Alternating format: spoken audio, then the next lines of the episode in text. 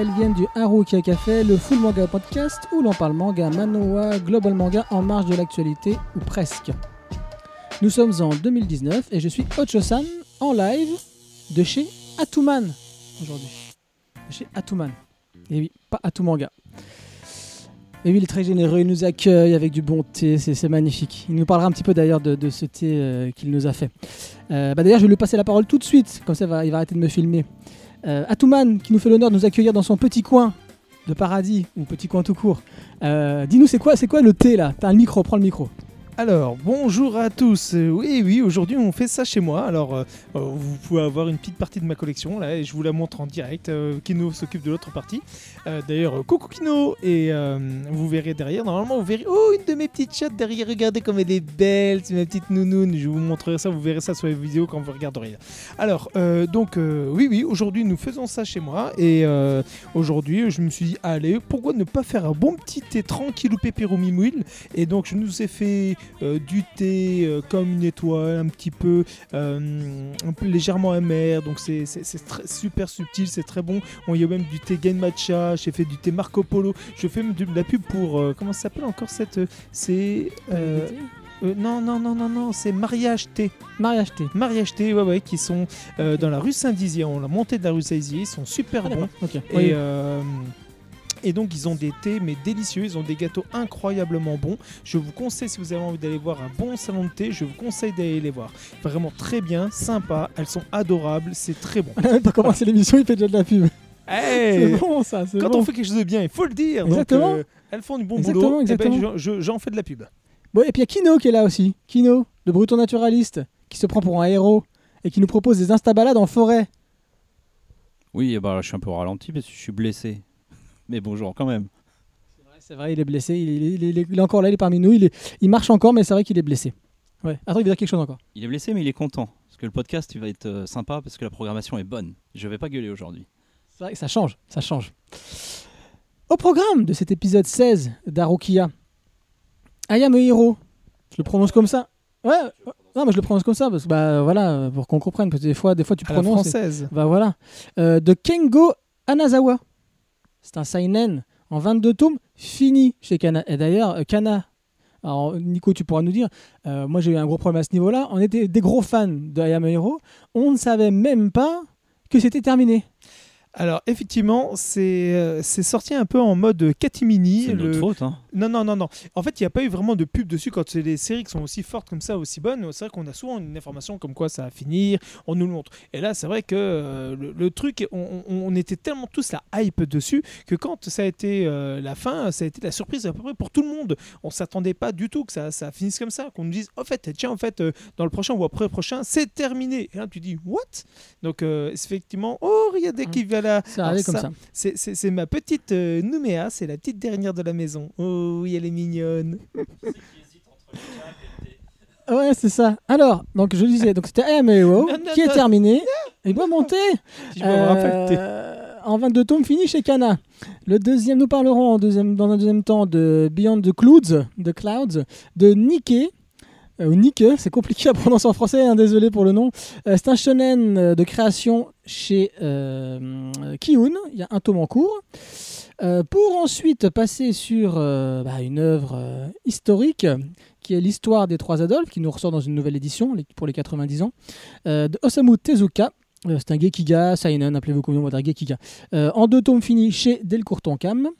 Euh, puis ce sera Retour aux sources, notre hors Japon. C'est un manhwa, manhwa, je le prononce bien. Excusez-moi pour les ceux qui parlent chinois. hein. De Husuan Suzo. Zuzo, pardon. Alors, si c'est man, si tu parles pour les Hmm. Coréens, c'est Manhwa et Manro. Manhwa, voilà, c'est ça. pour J'ai- les ah, j'ai toujours du mal à prononcer, tout à fait. Et la rota. c'est euh, deux tomes finis chez Kana Made in. Et on terminera avec euh, le phénomène Kingdom de Yasuhisa Hara, Seinen euh, en deux tomes en cours en France, 50 en cours au Japon, qui vient d'arriver chez Meian. Mais tout d'abord, c'est l'instant pilule où l'on parle ce mois-ci non pas de nos lectures en cours, mais de la Japan Expo, parce que c'est un incontournable. Euh, 19e Impact.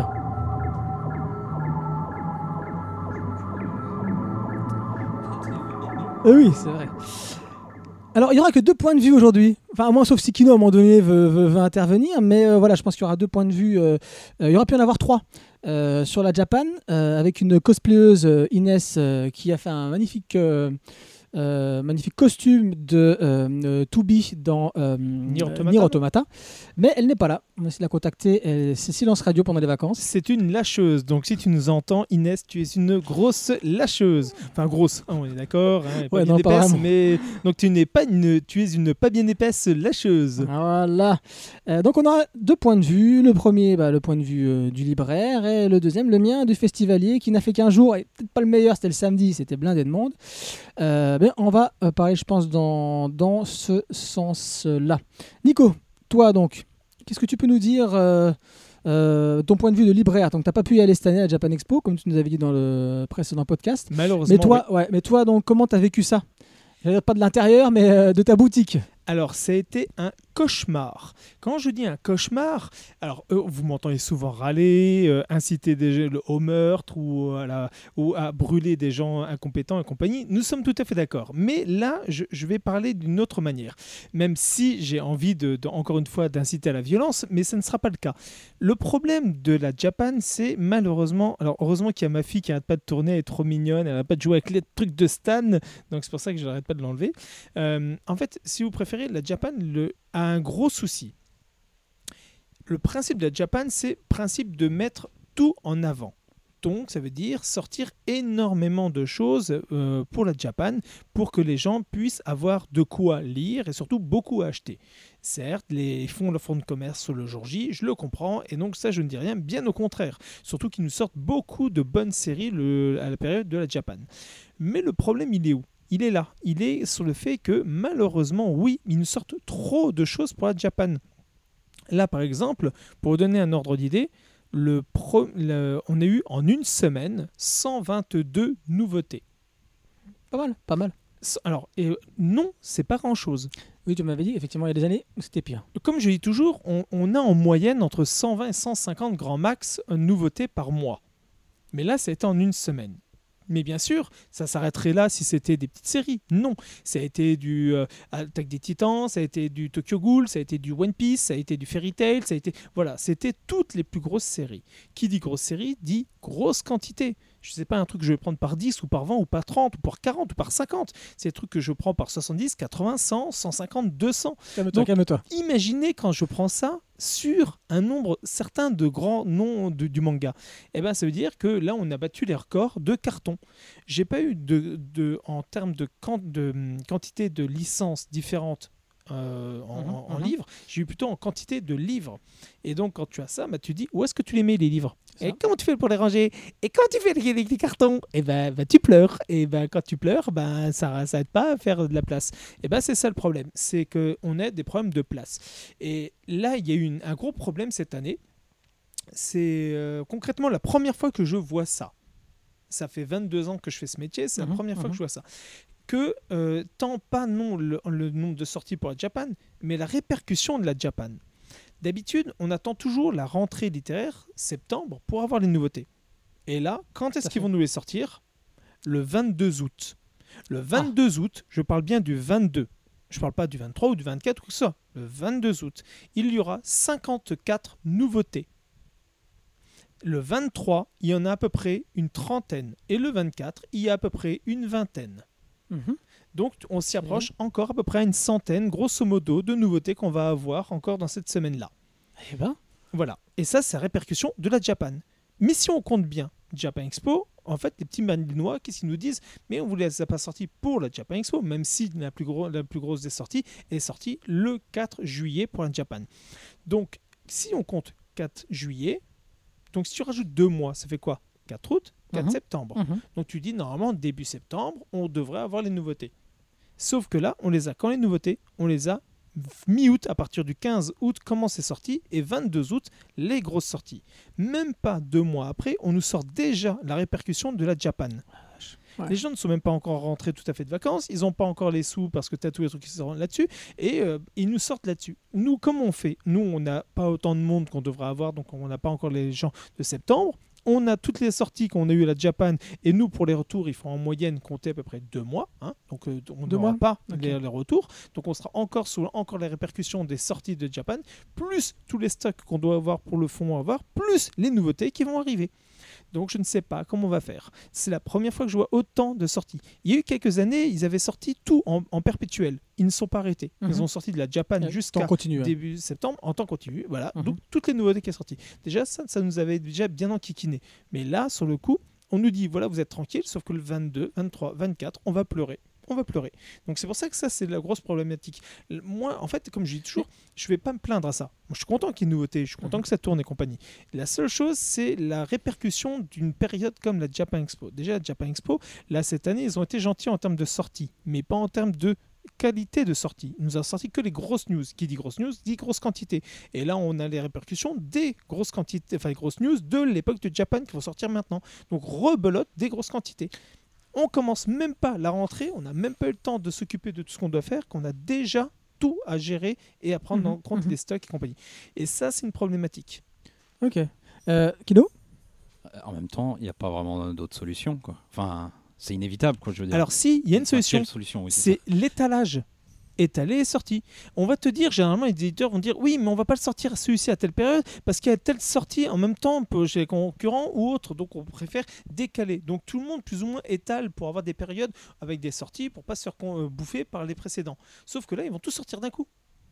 On se retrouve encore une fois pour le 24, le 22, enfin le 22, euh, 20 22, 23, 24. On va se retrouver avec un effet Japan Expo.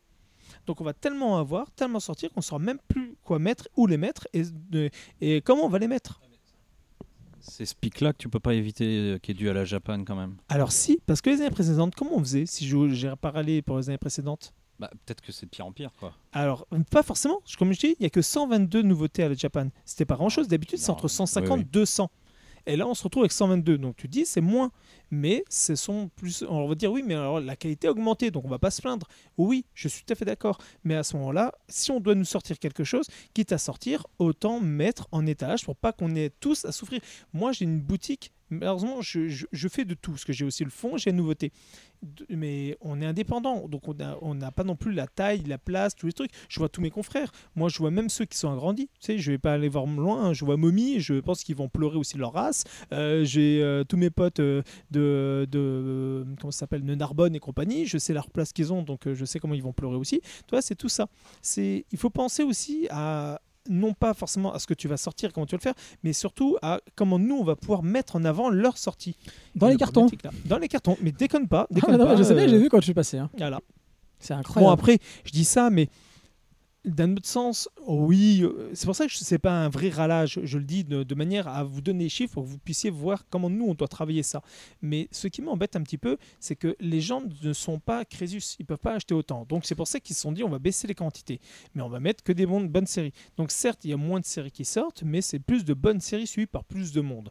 Donc, d'un sens, c'est bien, c'est une bonne chose. Mais nous, en termes de stock, forcément, on ne travaille pas en flux tendu. On travaille avec du stock. On ne on va pas se dire, bon, alors, euh, alors on va tout de suite vendre, ah, vite, il faut remettre en commande, remets-en 50 tout de suite, il faut les réservoir. Non, on va tout de suite en mettre 100 ou 150, parce qu'on sait qu'on va vendre euh, 80 en une semaine. Donc euh, il nous faut un peu de stock et du fond pour le reste. On ne sait pas comment ça va évoluer. Et en plus avec la rentrée littéraire et tout ça. C'est pour ça que c'est toujours très compliqué à ce niveau-là. C'est pour ça que je dis bien, si je vous raconte ça, c'est pas pour râler. C'est juste pour vous expliquer comment est notre métier et les impacts des grands événements. D'accord. Euh, bon, moi, je vais enchaîner. Après, je te redonnerai la parole. Je vais enchaîner sur euh, le, tour, des, le tour des éditeurs euh, que j'ai pu faire euh, rapidement. On, va, on, va, on va faire ça rapidement parce que, eh bien, euh, il y avait beaucoup de monde cette année à la Japan. Alors, je sais pas, d'après d'autres collègues, euh, en regardant leur émission, j'ai pu voir, euh, enfin, les entendre dire que pour eux, il y avait moins de monde cette année. Euh, bon, écoutez, bon, moi, je ne suis pas du tout de cet avis-là. Malheureusement, j'ai, par rapport à mon boulot et par rapport à C'est un fait, il y a eu moins de monde cette année que Ah, les années précédentes. donc tu corrobores, d'accord. Bah, écoutez, en tout cas, moi qui ai l'habitude d'aller samedi, malheureusement, parce que j'ai pas trop le choix avec mon travail et tout ça, euh, je suis arrivé, moi le samedi, c'était infernal. Euh, j'ai, il n'y a quasiment plus rien faire, c'est tout, tout facile. Et même dans les stands du Japon Oui. Alors là, justement, je rebondis sur un truc que tu viens de dire, c'est que ça a été infernal ce monde-là. Est-ce que tu sais pourquoi? Regardez les prix. En fait, comme ils se sont rendus compte que Pourtant, c'est 22, c'était 22 euros quand même. hein. oui, mais regarde, la, la- la journée où tu avais le plus de monde avant, c'était le jeudi, parce que c'est le moins cher. Pareil, Sauf qu'ils ont augmenté les prix du jeudi. Donc les gens se sont dit, comme les prix ont augmenté, pourquoi est-ce que j'irai le jeudi? Donc les gens qui sont pas allés dans la semaine, ils sont restés le samedi. D'accord. Il n'y a pas eu plus de cas, moi, je ferai monde. l'inverse l'année prochaine parce que là, on, Voilà. s'organise en avance, on dit, oh, puis ça sera la 20e. Voilà. Donc, et euh, l'année prochaine, jeudi. donc il y aura ça, il faut bien rappeler, et euh, donc euh, que les prix ont augmenté, donc les gens ont déplacé leur manière de travailler. Ouais. Et euh, je vous conseille d'aller à un truc. C'est sur internet, ça s'appelle. euh, c'est pas sur le wiki. Alors, il me semble qu'il est sur le Wikipédia de la Japan Expo, mais vous pouvez voir. Vous tapez statistiques entrée Japan Expo, ils sont sur internet. Il faut savoir qu'ils sont obligés de mettre leurs chiffres. Et regardez, et vous verrez qu'effectivement, cette année, comme euh, ça fait depuis deux ans, les chiffres ont commencé à diminuer. Donc, euh, il faut se poser la question pourquoi? Non pas parce que la Japan est devenue mauvaise, mais par rapport à tout ce qu'il y a derrière. C'est surtout par rapport au prix et autre chose. Et aussi que les gens n'ont pas pu fournir. Après, je connais pas toutes les raisons, mais. Non, non, mais c'est bien, c'est bien, t'en- t'apportes un éclairage. Effectivement, l'émission que j'ai regardé, que j'ai regardé où ils, font des bilans sur la Japan, euh, plus conséquents euh, que ce qu'on va faire là, euh, eux disent qu'effectivement il y a eu une baisse de fréquentation. Alors que le samedi, voilà, on, va, on sait pourquoi il y avait- plus de monde le samedi. Et ça, comment, comment moi j'ai pu juger ça? C'est parce que vraiment il y avait du monde. D'habitude, c'est concentré sur les éditeurs, euh, voilà, chez Kana, Kiyun, enfin voilà, ces stands comme ça, chez Nintendo pour les jeux vidéo.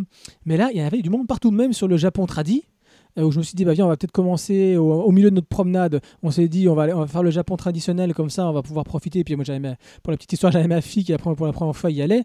Euh, je lui dis, comme ça, c'est l'occasion qu'elle voit un petit peu de folklore, euh, voilà, les kimonos, etc. Impossible, il y avait un spectacle, un spectacle, euh, une espèce de mini-concert. Pas sur la salle principale Sakura, je crois qu'elle s'appelle Sakura. Une autre petite salle au milieu de tous les stands euh, tradis. Elle ne pouvait pas voir, la pauvre. Euh, et même moi, bon, je suis pas très grand, mais je ne pouvais pas voir. C'était c'était pas gradiné, c'est pas gradiné, il n'y avait pas de sèche, c'était- le concert, vous savez, qui font, euh, font debout. Du coup, je, euh, on ne pouvait rien voir. Euh, donc voilà, c'est mon premier ressenti. C'est vraiment une euh, peut-être une baisse d'affluence, mais en tout cas le samedi, énormément de concentration de personnes, en tout cas ce jour-là. Ensuite, pour ce qui est euh, euh, du jeu vidéo, parce qu'on va en parler rapidement aussi, parce que j'ai pas eu le temps de mettre ma main, même pas sur une seule, euh, sur un seul jeu. Et pourtant, j'avais envie. hein, le stand Nintendo, encore une fois, on nous a gâtés avec voilà le Super Smash, Super Smash Bros qui arrive, avec Dark Souls, un gros fan de Dark Souls. Il y avait une petite borne, voilà, Okami, enfin tous les, les trucs HD qui vont arriver chez Nintendo. Il y avait bien évidemment leur grand, leur comment ça s'appelle? Leur concours qui était en place. Il y avait des stands, des stands de. Kino est content, vient nous apporter des gâteaux. Des stands, il s'en va, Kino. Euh, il y avait euh, comment dirais-je un stand pour essayer euh, la nouveauté de chez Nintendo, euh, Nintendo Labo. Enfin bref, il y en avait partout. Encore une fois, ils nous ont gâtés avec des sorties, des choses qui vont, qui vont aussi arriver courant de cette année, l'année prochaine. Donc voilà, gros gros stand chez Nintendo avec énormément d'animations et de choses à gagner. Et puis il y avait Square Enix. Alors Square Enix cette année, alors, ils ont mis le paquet sur trois jeux, bah, qui est Kingdom Hearts, bien évidemment Kingdom Hearts 3 qui arrive. Alors là, ils ont mis le paquet avec une Keyblade énorme, je ne sais pas combien de boards, mais alors impossible pareil de mettre les mains dessus. Autrement, tu prends, tu prends ta demi-journée en gros pour pouvoir tester le jeu quelques minutes. Donc personnellement, j'avais pas le temps de faire ça. Tu avais euh, Tomb Raider qui était euh, Behind Closed Doors euh, parce que c'est assez violent. hein. Là, le 3 est encore plus violent que les deux premiers. Ouais, donc du coup, si tu voulais y jouer, fallait passer derrière. C'était en caché du, du, du- du public de façon générale. Et tu avais Final Fantasy 14 online là, euh, où euh, bah, tu, pouvais, facilement mettre tes mains dessus. Il y avait aussi un gros, tournoi sur, euh, ce jeu-là. Donc voilà pour le, jeu vidéo. Il y avait le jeu 1D, effectivement, MO5, et tout ça. Mais je vous avoue que, comme je vous l'ai dit, euh, il y avait tellement de monde que du coup, je ne me suis pas attardé beaucoup, euh, enfin, du moins pas comme l'année dernière et les années précédentes, sur le stand jeux vidéo. Euh, on est parti, donc euh, je vous l'ai dit, on a fait le Japon, le Japon tradi. Pareil, blindé de monde. En fait, au final, là où on a pu euh, s'arrêter à prendre un peu de temps, eh ben, c'est sur les, les stands euh, des, des, des éditeurs. Bizarrement. euh, Alors, il y avait énormément de personnes en dédicace. Pourquoi? Ah, Kino va être content. Parce qu'il y a énormément maintenant d'auteurs français qui sont mis en avant. De En- plus en plus. Ah ouais. En Kama, ils avaient bah, Tony Valente qui était là. Ouais. Et ça, c'était extraordinaire. Et je pense que c'est même une des raisons pour lesquelles les- le manga français commence à marcher, c'est que bah, on a tellement pas de contact avec les auteurs japonais, même via les réseaux sociaux, que là il y a une proximité, donc ça favorise évidemment. Bon, alors, les dédicaces, tout ça. Ouais, bien sûr, bien sûr, tu sens qu'il y a- il y a une facilité euh, voilà, au niveau des dédicaces. Sûr, quand tu arrives sur le stand de Glénat, moi, je vais le dire maintenant, qui pour moi, bon, ça me fait un peu de mal à dire ça, hein, c'était le, pour moi, c'était le meilleur stand cette année. Des- des- je parle en termes d'éditeur. Bah ouais, Pourquoi ça te fait du mal de dire ça? Parce qu'il me casse la tête avec Akira, notamment. Non, je rigole. Mais euh, non, non, faut reconnaître que Glenna, cette année, cette année, ah oui, avec son t-shirt Akira euh, Kino aujourd'hui. Il a 20 ans son t-shirt, voilà. J'espère que tu, tu l'as pris en photo, j'espère que tu l'as filmé, hein, parce que Ah, là, il je, faut. je il vais, je vais le reprendre en photo ce qu'elle a. Il, Ah il 20 est beau, ans le t-shirt. Euh, donc je continue en même temps sur, sur Glénat. Leur stand, vraiment, euh, là c'était un stand 360. Il y, a- c'était, il y avait des activités tout, partout. Tu avais effectivement énormément d'auteurs français, parce qu'ils avaient les, deux d'Orion qui étaient là, euh, ils avaient euh, mecs de Tintaron qui étaient là, ils avaient Maître Gims qui est passé samedi, n'est-ce pas, pour son prochain manga, la Devil's Relics, euh, qui, était, qui est passé le samedi. Euh, il y avait... euh, Qu'est-ce qu'il y avait encore? Bon, c'était que les auteurs français, il n'y avait pas d'auteurs japonais comme l'année dernière. Il y avait Van Ra qui était là. Bref, il y avait, tous ces auteurs-là qui, s'enchaînaient. Euh, il y avait aussi du même côté, mais derrière eux, il y avait en, L comme ça euh, l'élaboration d'un manga chez Glénat, le manga- manga fran- français, avec les différentes phases. Et au bout de tout ça, tu avais un atelier fait par une école de, de manga en France. J'ai oublié leur nom. Vous nous excuserez. En plus, je suis parti sur leur stand, j'ai zappé leur nom. Euh, où en fait, ils te, prenaient une page de manga euh, japonais, d'un dessinateur euh, pas très connu, mais voilà, c'était quand même de qualité, où tu avais des onomatopées. Et il te faisait faire un exercice, il te dit voilà comment en français vous, vous retranscrivez cette onomatopée au niveau de la, quelle police utiliser, la taille de police, le style des lettres, et tu faisais ce petit exercice-là. Et donc tu avais un, bah, un français qui était là, de l'école, et une japonaise euh, qui était là pour échanger avec toi, pour voir voilà tel bruit de la moto, c'était moi c'était une moto. Comment vous feriez le bruit de la moto en français? Euh, Voilà, nous en japonais ça donne ça. Vraiment très intéressant. Donc ça c'est pour le côté... euh, hein? Vroom, voilà. Vroom. Euh, donc ça c'était pour le, le côté... hésité à la faire. C'était pour le côté euh, euh, dédicace et euh, élaboration du manga. Ensuite, vous aviez un- une grosse partie sur Dr Stone. Voilà, mais, voilà, d'ailleurs, j'ai le Ah bah, t-shirt ça, là aujourd'hui. c'est- Voilà, voilà, c'est leur, leur, leur grosse, grosse euh, mise en avant de l'année. Euh, Lorch, bah, c'est un shonen. Voilà, Boichi, il- il fait un shonen. Ouais, voilà, j'ai le t-shirt. Euh, c'est mon petit plaisir coupable, comme je disais à Kino. C'est pas bon. Mais je, peux, voir- je, je, je lis avec plaisir. Mais je- à chaque fois, je suis mort de rire tellement c'est mal, tellement c'est mal écrit, tellement c'est gros. Il est obligé de trouver ça bien, sinon il peut pas mettre le t-shirt. Ben non, Ah, tu peux trouver Ah des symboles. Ah non, hein, je trouve ouais. pas ça bien. Je viens de dire c'est un plaisir coupable, donc je, je- c'est pas bon, mais je lis parce que ça, ça, ça me fait plaisir. On a tous ça, on a tous un dans, dans- dans différents domaines, non Bien sûr. Euh, donc un gros stand Oh, Boichi, J'en ai trop. J'en ai trop. Ah, surtout toi, on te connaît toi, à ce niveau-là. Donc au niveau du stand de, de Dr Stone, on avait un espèce de chamboule tout avec un décor Dr Stone avec des bestioles qui sortaient. Il fallait voilà lancer les petits trucs en, en les petites boules de chamboule tout là sur ces sur ces trucs en carton. Ces bestioles en carton. On avait un euh, vous allez dire alpinisme, n'importe quoi. Euh, comment ça s'appelle? Euh, Voilà, un, un mur d'escalade sur le thème pareil de Dr Stone. Donc on avait ça. Euh, Qu'est-ce qu'il y avait d'autre sur Dr Stone? Ouais. Ils vous ont pas fait compter les secondes Ça aurait été plus marrant. Oui, pendant un milliard, pendant un milliard, de, oui, un milliard d'années, pour compter les secondes avant, jusqu'à ce qu'on devienne humain, enfin qu'on se, on se défige. Oula, avant qu'on devienne humain, euh, je pense que là, l'humanité est perdue, là, mon ami. On ne pourra jamais compter assez longtemps. Ah ouais. Euh, Alors, pour ceux qui n'ont pas compris, si dans Avenger euh, euh, Thanos, je suis du côté de Thanos. hein. donc, euh, je suis pour l'extermination de la moitié de l'humanité. D'accord. C'est- je pense que je pense que les euh, Tant auditeurs. que ma femme est dans le côté vivant. Le Voilà, reste, je pense que euh, nos, nos auditeurs l'ont compris depuis le temps que, qui, t'écoutent, hein, avec tes, je vais brûler, je vais machin, enfin bref, c'est assez, assez, assez Je pense que quoi. même Thanos ne me veut pas dans son équipe, je suis trop extrémiste pour lui. C'est ça, ouais, je pense. Euh, et puis donc pour le, le, le côté, le côté central de- du stand Glénat, bah, bien évidemment euh, le magasin, hein, parce qu'il faut bien vendre du manga. Et comme je l'avais dit à, Nico, euh, j'étais extrêmement surpris de tomber sur les Kazuo Umez, qui, étaient là, euh, l'école emportée, Baptism, qui était là pour moi, qui n'était plus, on pouvait plus les avoir, qui étaient voilà en rupture. Et ben non, ils étaient là.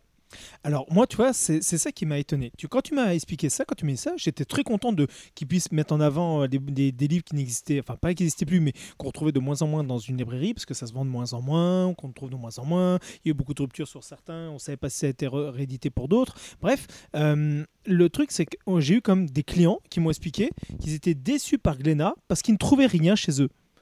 Alors là, sur le coup, je me suis dit, euh, là, je comprends pas. Si on me dit qu'on trouve tout et après qu'on qu'on trouve rien, ben, soit vous choisissez votre team, mais euh, soit c'est la team euh, je trouve quelque chose ou je trouve rien, mais euh, choisissez votre camp, les enfants. Mais c'est pour ça que, je- alors j'admets que je porte plus de crédit à, à ta parole, parce que tu as une autre vision et observation que la des- Je t'en prie, mon ami. J'attendrai mon chèque pour la fin de l'émission. Et donc, euh, Ah, Euh, bon, je retire ce que j'ai dit. Donc c'est pour ça que sur le coup, euh, j'ai été étonné de, de certains comportements de certaines personnes. Et je pense que la plupart des, des gens n'observent pas, ils ne regardent pas. Ils, cherchent un truc particulier, ils regardent, ils voient pas forcément, enfin ils ne voient pas forcément. Et, derrière, euh, Par contre, ils ont, ils ont réduit la taille de, bah, du stand de vente en fait. C'était vraiment, c'est condensé quoi. T'es vraiment t'es serré quand tu rentres dedans. Euh, mais non, vraiment. Même mais moi chaque année, ça fait combien d'années maintenant Peut-être euh, que j'y vais? 5 ans, 4 ans, 5 ans que j'y vais. Euh, ils, y- ils mettent toujours leur fond. Toujours c'est là, euh, euh, les guns. Alors par contre, je suis un peu dégoûté sur gun, tant que j'ai une petite parenthèse. Il devait sortir le, le- le- le coffret? alors non, c'est faux. T'es dégoûté sur tous les trucs que t'allais chercher. Non, non, non, non, non, non, non. Il y avait pas d'autres trucs encore? Alors, je, je t'arrête sur Gun deux secondes. Ah, il y a un euro, ça je parlais sur Cana. après, Euh, ouais. Là, je t'arrête deux secondes sur Gun, c'est moi qui vais te dégoûter et pas toi. Euh, là, sur le coup, c'est que non, Gun était prévu, a toujours été prévu pour la fin d'année. Ah. Mais Ah. voilà, pour la fin d'année. Par, pour, euh, bah, c'est normal, un coffret fin d'année, no- Noël, Noël, la, la, la, la, la, la. Oh, oh. Le Noël japonais, il est en juillet, hein, chez nous. Non. C'est la Ah, Japan c'est Expo, Japan Expo, Noël. c'est Noël. Ah, pas mal Euh, Euh, non. non. non, sans déconner, non, ils veulent impérativement sortir ça pour la fin d'année parce que ça sera pour le pro- problème. Enfin, Ouais, c'est ce que la nana m'a dit. Elle m'a dit, ah, non, apparemment, effectivement, parce que normalement, ils avaient dit, ils avaient dit fin juin, donc euh, en gros pour la Japan.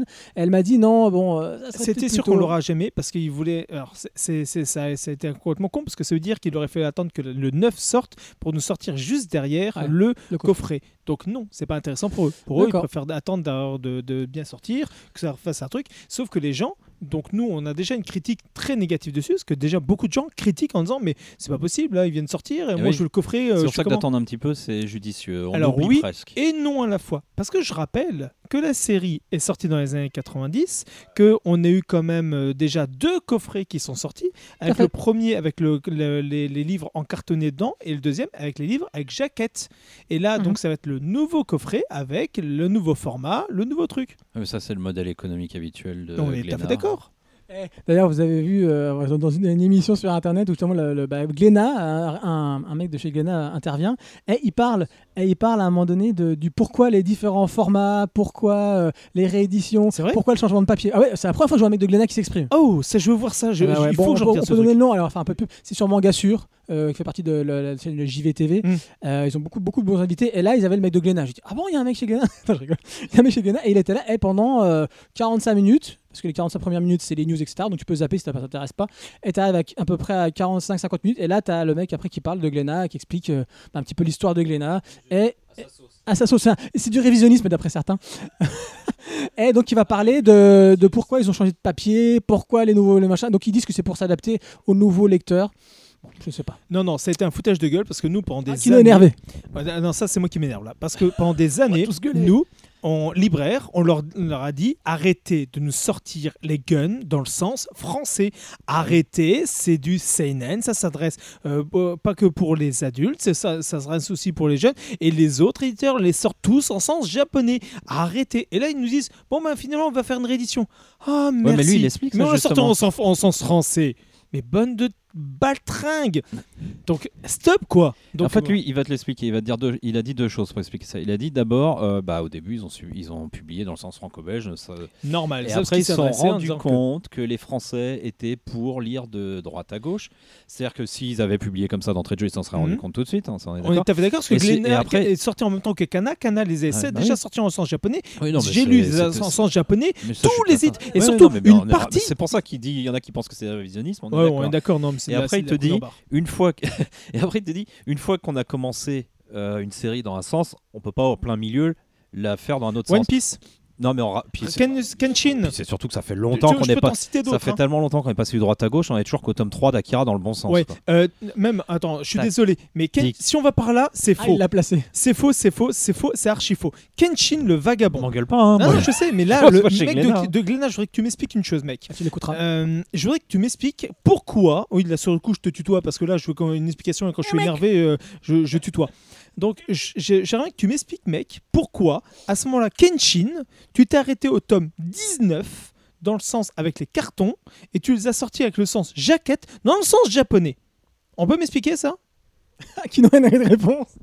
Alors, euh, mon cher monsieur, non, mais j'en sais rien, mais pour tout te dire, j'ai abandonné le podcast à cause de ces conneries. J'ai pas écouté l'émission jusqu'au bout. Alors bon, que j'en avais si, marre. J'ai juste une chose. Pour Kenshin, non, je crois qu'il y a un autre truc. Je crois qu'ils étaient déjà dans le sens japonais. Mais Tu- moi, là, ce que je veux que- J'allais t'arrêter parce que moi, Ouais. c'est bah, la première série manga, Ah oui, quand j'ai que j'ai lu, elle était déjà dans le sens japonais. Non, non, c'est One Piece qui l'ont mis dans le sens qu'ils l'ont pas regardé par la suite en sens. euh, Non, c'est la trad, c'est la trad qui a changé chez One Piece. Non, il y a aussi le sens. Parce qu'il a, il a eu trois éditions.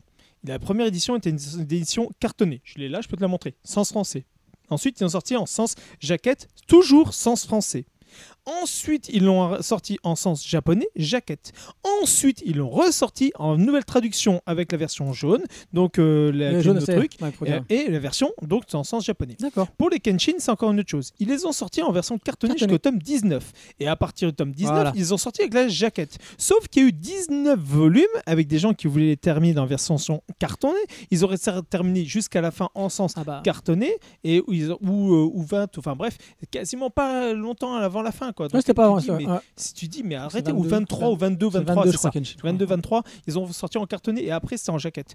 Et les Blame, c'était encore autre chose. Ils étaient déjà aussi euh, dans le sens français et après ils étaient dans le sens euh, tout à fait. Mais voilà, et ça, tu te dis non, c'est pas vrai. Tous les éditeurs qui ont sorti du manga à l'époque, les ont tous sortis en sens japonais.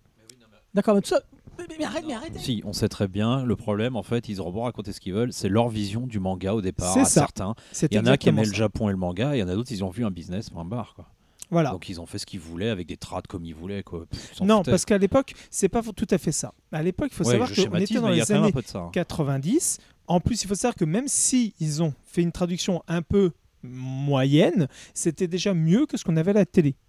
Quand tu regardes Dragon Ball et autres, tu avais les vrais noms dedans. Tu avais Kulilin, tu n'avais pas Krillin, Oui. etc., etc. Donc tu avais tous les trucs. Donc forcément, on avait quand même une euh, Piccolo et non pas Petit Cœur, etc., etc. C'est pour Ouais, ça qu'on petit a eu- cœur, j'aime bien quand Oh même. non. Ah, j'aime bien. C'est pour ça que sur le coup, on a eu quand même des, des traductions, même si elles n'étaient pas méga top, elles étaient comme dessus. Je peux prendre un gâteau? Mais bien sûr, je t'ai ramené un gâteau, c'est pour vous nourrir les Moi, j'en ai enfants. déjà pris un. Merci. Bon, bah, vous m'énervez les gars, là, vous me cassez mon délire. Glenna, meilleur stand pour moi cette année, je vote. Et pourtant, j'aime Kiyun. Kiyun, on fait des super activités avec des drones. Vous avez pu voir sur le, ceux qui suivent un petit peu l'Instagram d'Arokia. Voilà, il y avait du drone euh, avec le thème de Beyond the Class dont on va parler après. Euh, voilà, il y avait beaucoup d'activités. euh, Black Torch. Eh, Black Torch, c'est fini en 5 tomes. Oui, j'ai appris ça. Truc de ouf. Je l'ai appris il y a quelques jours. C'est fini en 5 tomes. J'ai, Voilà. j'ai- je te mets sur le cul. Et alors là, là, par contre, je suis extrêmement. Je, je- je suis en effroi. J'ai peur. ça se voit que là, je suis en effroi? Bah, je suis en effroi.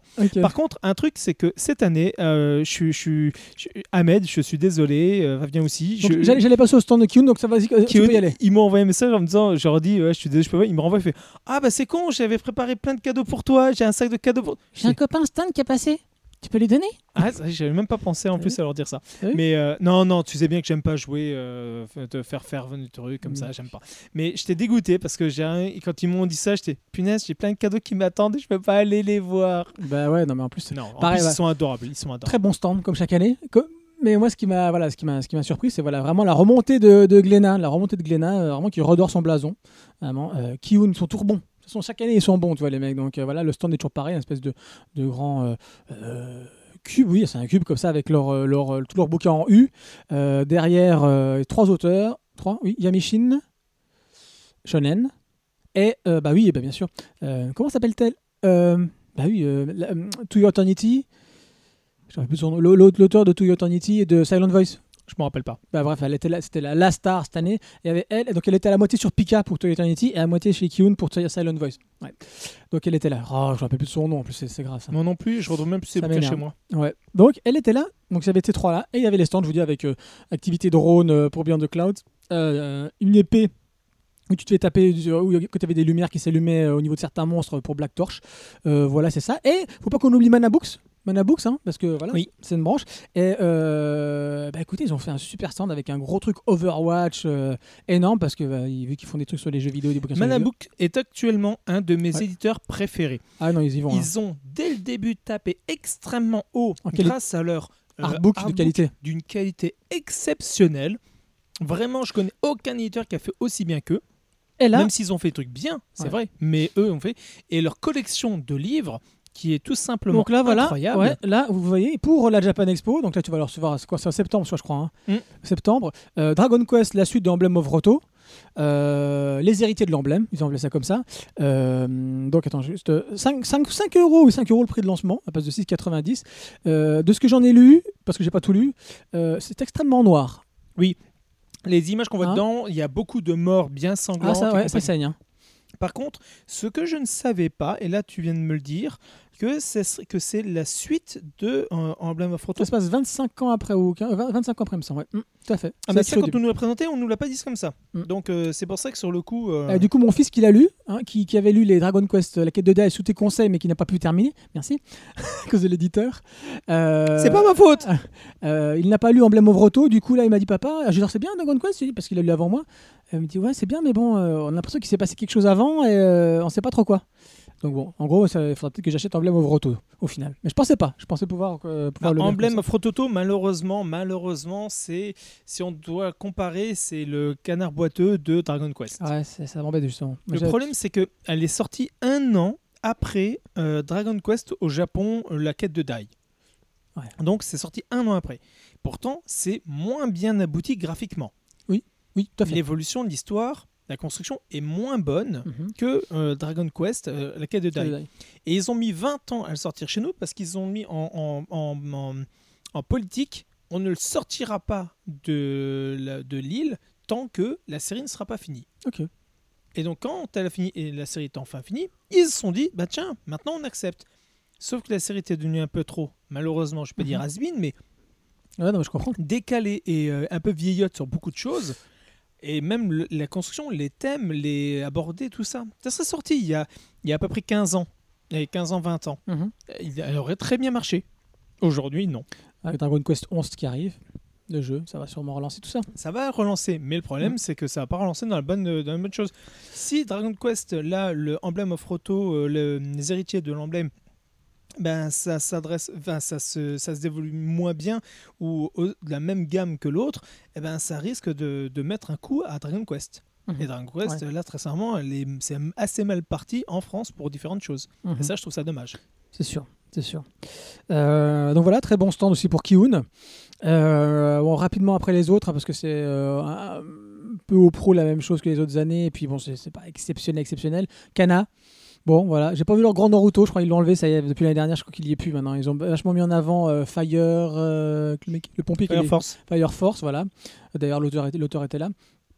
Euh, voilà, Kana, bon, rien. J'ai voulu euh, euh, prendre quelques tomes de Hero et bah, bien évidemment, ils n'avaient pas grand chose. Ils avaient le dernier et encore? Non, je crois que j'en ai pas le dernier. Non, parce que je, je, je suis venu en revenant, je suis allé le prendre chez Nico. Nico a souri. Je me suis dit, il a dû se dire, Stan, il a acheté les autres euh, ja- à la Japan et il vient quand même chez moi pour acheter le reste. Mais euh, Non, parce que j'étais content que tu prennes la fin. Non, mais c'est bien. non, mais c'est vrai, franchement, là, j'étais Chez étonné. moi, c'est mieux, mais c'est bien que Ah, je prends tout chez toi, c'est bien. Mais euh, voilà, ce qui est sûr, c'est que ce qui est bizarre, c'est quand même de se dire, euh, voilà, les mecs, ils ont quand même une grosse série comme ça qui vient de se terminer et ils n'ont pas tous les tomes. Oui, je sais que Kino est un peu dubitatif sur la, mise en avant, euh, l'intérêt que Canap euh, a pu leur poser. Mais bref, euh, voilà, donc Canap bof bof. Pika, bah, ils avaient l'auteur, je dis, de To Your Eternity, donc il y avait le thème de l'année dernière déjà, avec le petit, la petite luge et tout ça, le petit décor de To Your Eternity qu'ils ont réutilisé. Donc pas grand chose, vous dites, de nouveau, ce côté-là. Panini, bon, je passe. hein. Soleil Manga, gros, gros, gros. ils ont toujours une grosse, grosse partie sur le shojo. Donc je passe vite parce que c'est pas ma cam. Akata, ouais, comme chaque année, petit site, euh, voilà, avec euh, pas mal de. Ils avaient, y ils donnaient quoi en goodies? Il y avait des casquettes, des, des espèces de shikishi comme ça. Voilà, il y avait pas. Comme, chaque année, voilà. Donc, en vrai, ce que j'ai voulu faire mettre en avant, euh, parce que là, il faut qu'on passe quand même à nos débats du mois, ce que j'ai voulu mettre en avant pour ce, cette édition, ce 19e impact de la Japan Expo, c'est vraiment la montée en flèche de, de. J'étais étonné sur à tous les points de vue et une constante encore chez Kiun, toujours, toujours au top des éditeurs. Euh, voilà. Et Kurokawa, À Kurokawa, euh, voilà, ils ont toujours leur truc One Punch Man d'un côté et de l'autre côté, euh, donc, tu t'étais- pris en photo oui, je me voilà. rappelle Et de l'autre côté, euh, Mob Psycho 100.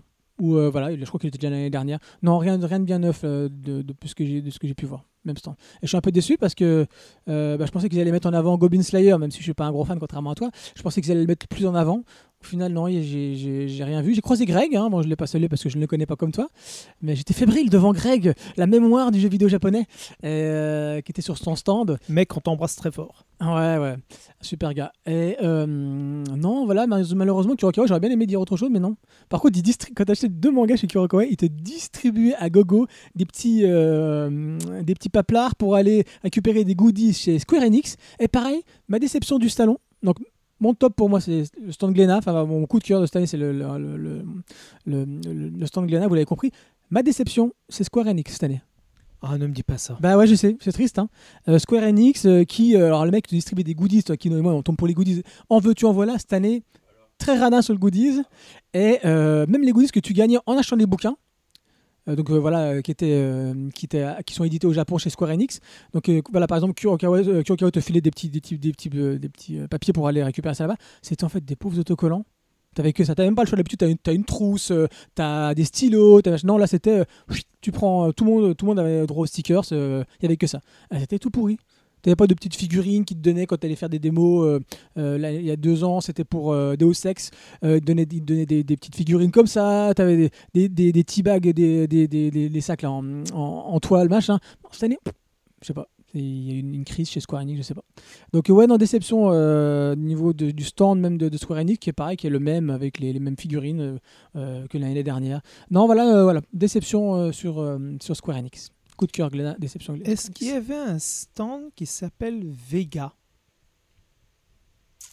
Peut-être, peut-être. Je t'avoue que j'avais été en une journée, le samedi en plus, j'ai pas, pu tout faire. hein. J'ai même pas trouvé le stand, ils avaient fait un tout petit stand pour euh, euh, Kazuo. Où ils sont, avaient plein de goodies euh, voilà, qui reprenaient peut-être l'école emportée, euh, je suis Shingo, etc. Mais je l'ai même pas trouvé celui-là, toi. Parce que c'est un nouvel éditeur qui va arriver. Ouais. Et à sa tête, c'est l'ancien responsable d'un- d'une grande maison. Pour l'instant, je peux pas trop en parler tant qu'ils font pas trop de pub. Mais là, je vous lâche le truc, c'est qu'il y a un nouvel éditeur de manga et qui que- et qui est euh, vraiment, il y a quelqu'un de très très bon à cette tête. Euh, dès que ça sera plus officiel, je vous en parlerai un peu plus et je vous ferai un peu plus de pub. Je vous montrerai un peu plus les bouquins qui vont sortir dessus.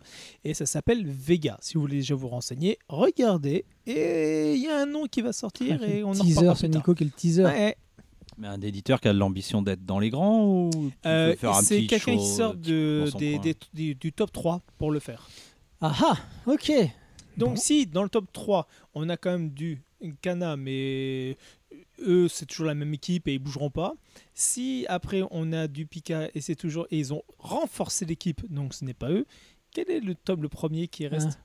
Mhm. Quel est l'ancien de chez Glénat, mais je ne citerai pas de nom Ah le mec, ok d'accord, c'est bien Nico. Ah oui, euh, le Meian Anime Store, voilà, donc ils ont ils avaient un petit un tout petit stand cette année, ben, un stand qui se résumait à Kingdom, hein, la, la grosse Oui, mise en ah, coupé en deux, ils avaient Kingdom d'un côté et, Et, et à côté ils avaient ils avaient euh, tout leur euh, leur coffret Ouais. avec Lawbreaker. Euh, et puis moi j'ai j'aurais dû le prendre, je suis vraiment bête, mais je peux toujours le prendre sur leur sur leur site parce que malheureusement en librairie tu ne pourras nous le dire euh, Nico rapidement, euh, c'est un peu compliqué de, de se procurer leur leur manga. Actuellement, non, on, on ne peut pas l'avoir chez nous pour l'instant. Ouais. Moi, je suis en train de C'est me un peu renseigner, m'en renseigner parce que j'aimerais bien avoir ben, Kingdom et compagnie. hein.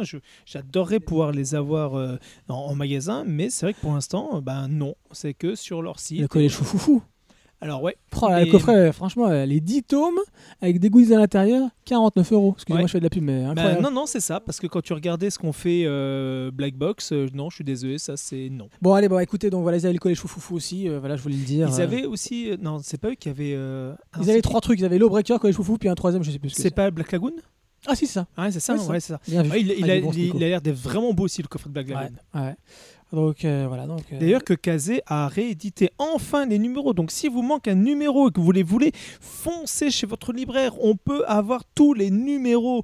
Donc si vous les voulez, je peux vous les commander. On peut vous les commander. Tous les libraires de France peuvent vous les commander.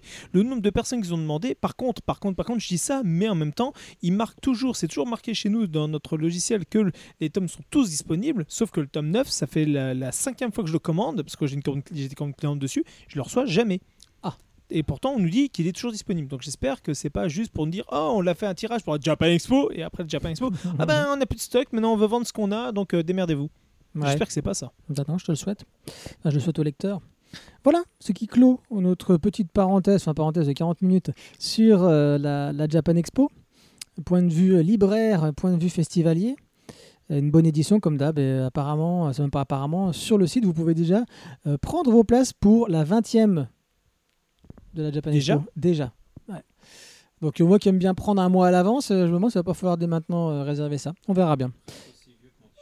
Presque aussi vieux que Oui, bah c'est ça. 20 ans Akira, c'est ça. Ton t-shirt Akira. Le t-shirt Akira, oui. Ok les amis, mais ma- maintenant, non mais maintenant les gars, il va falloir quand même qu'on passe au vif du sujet.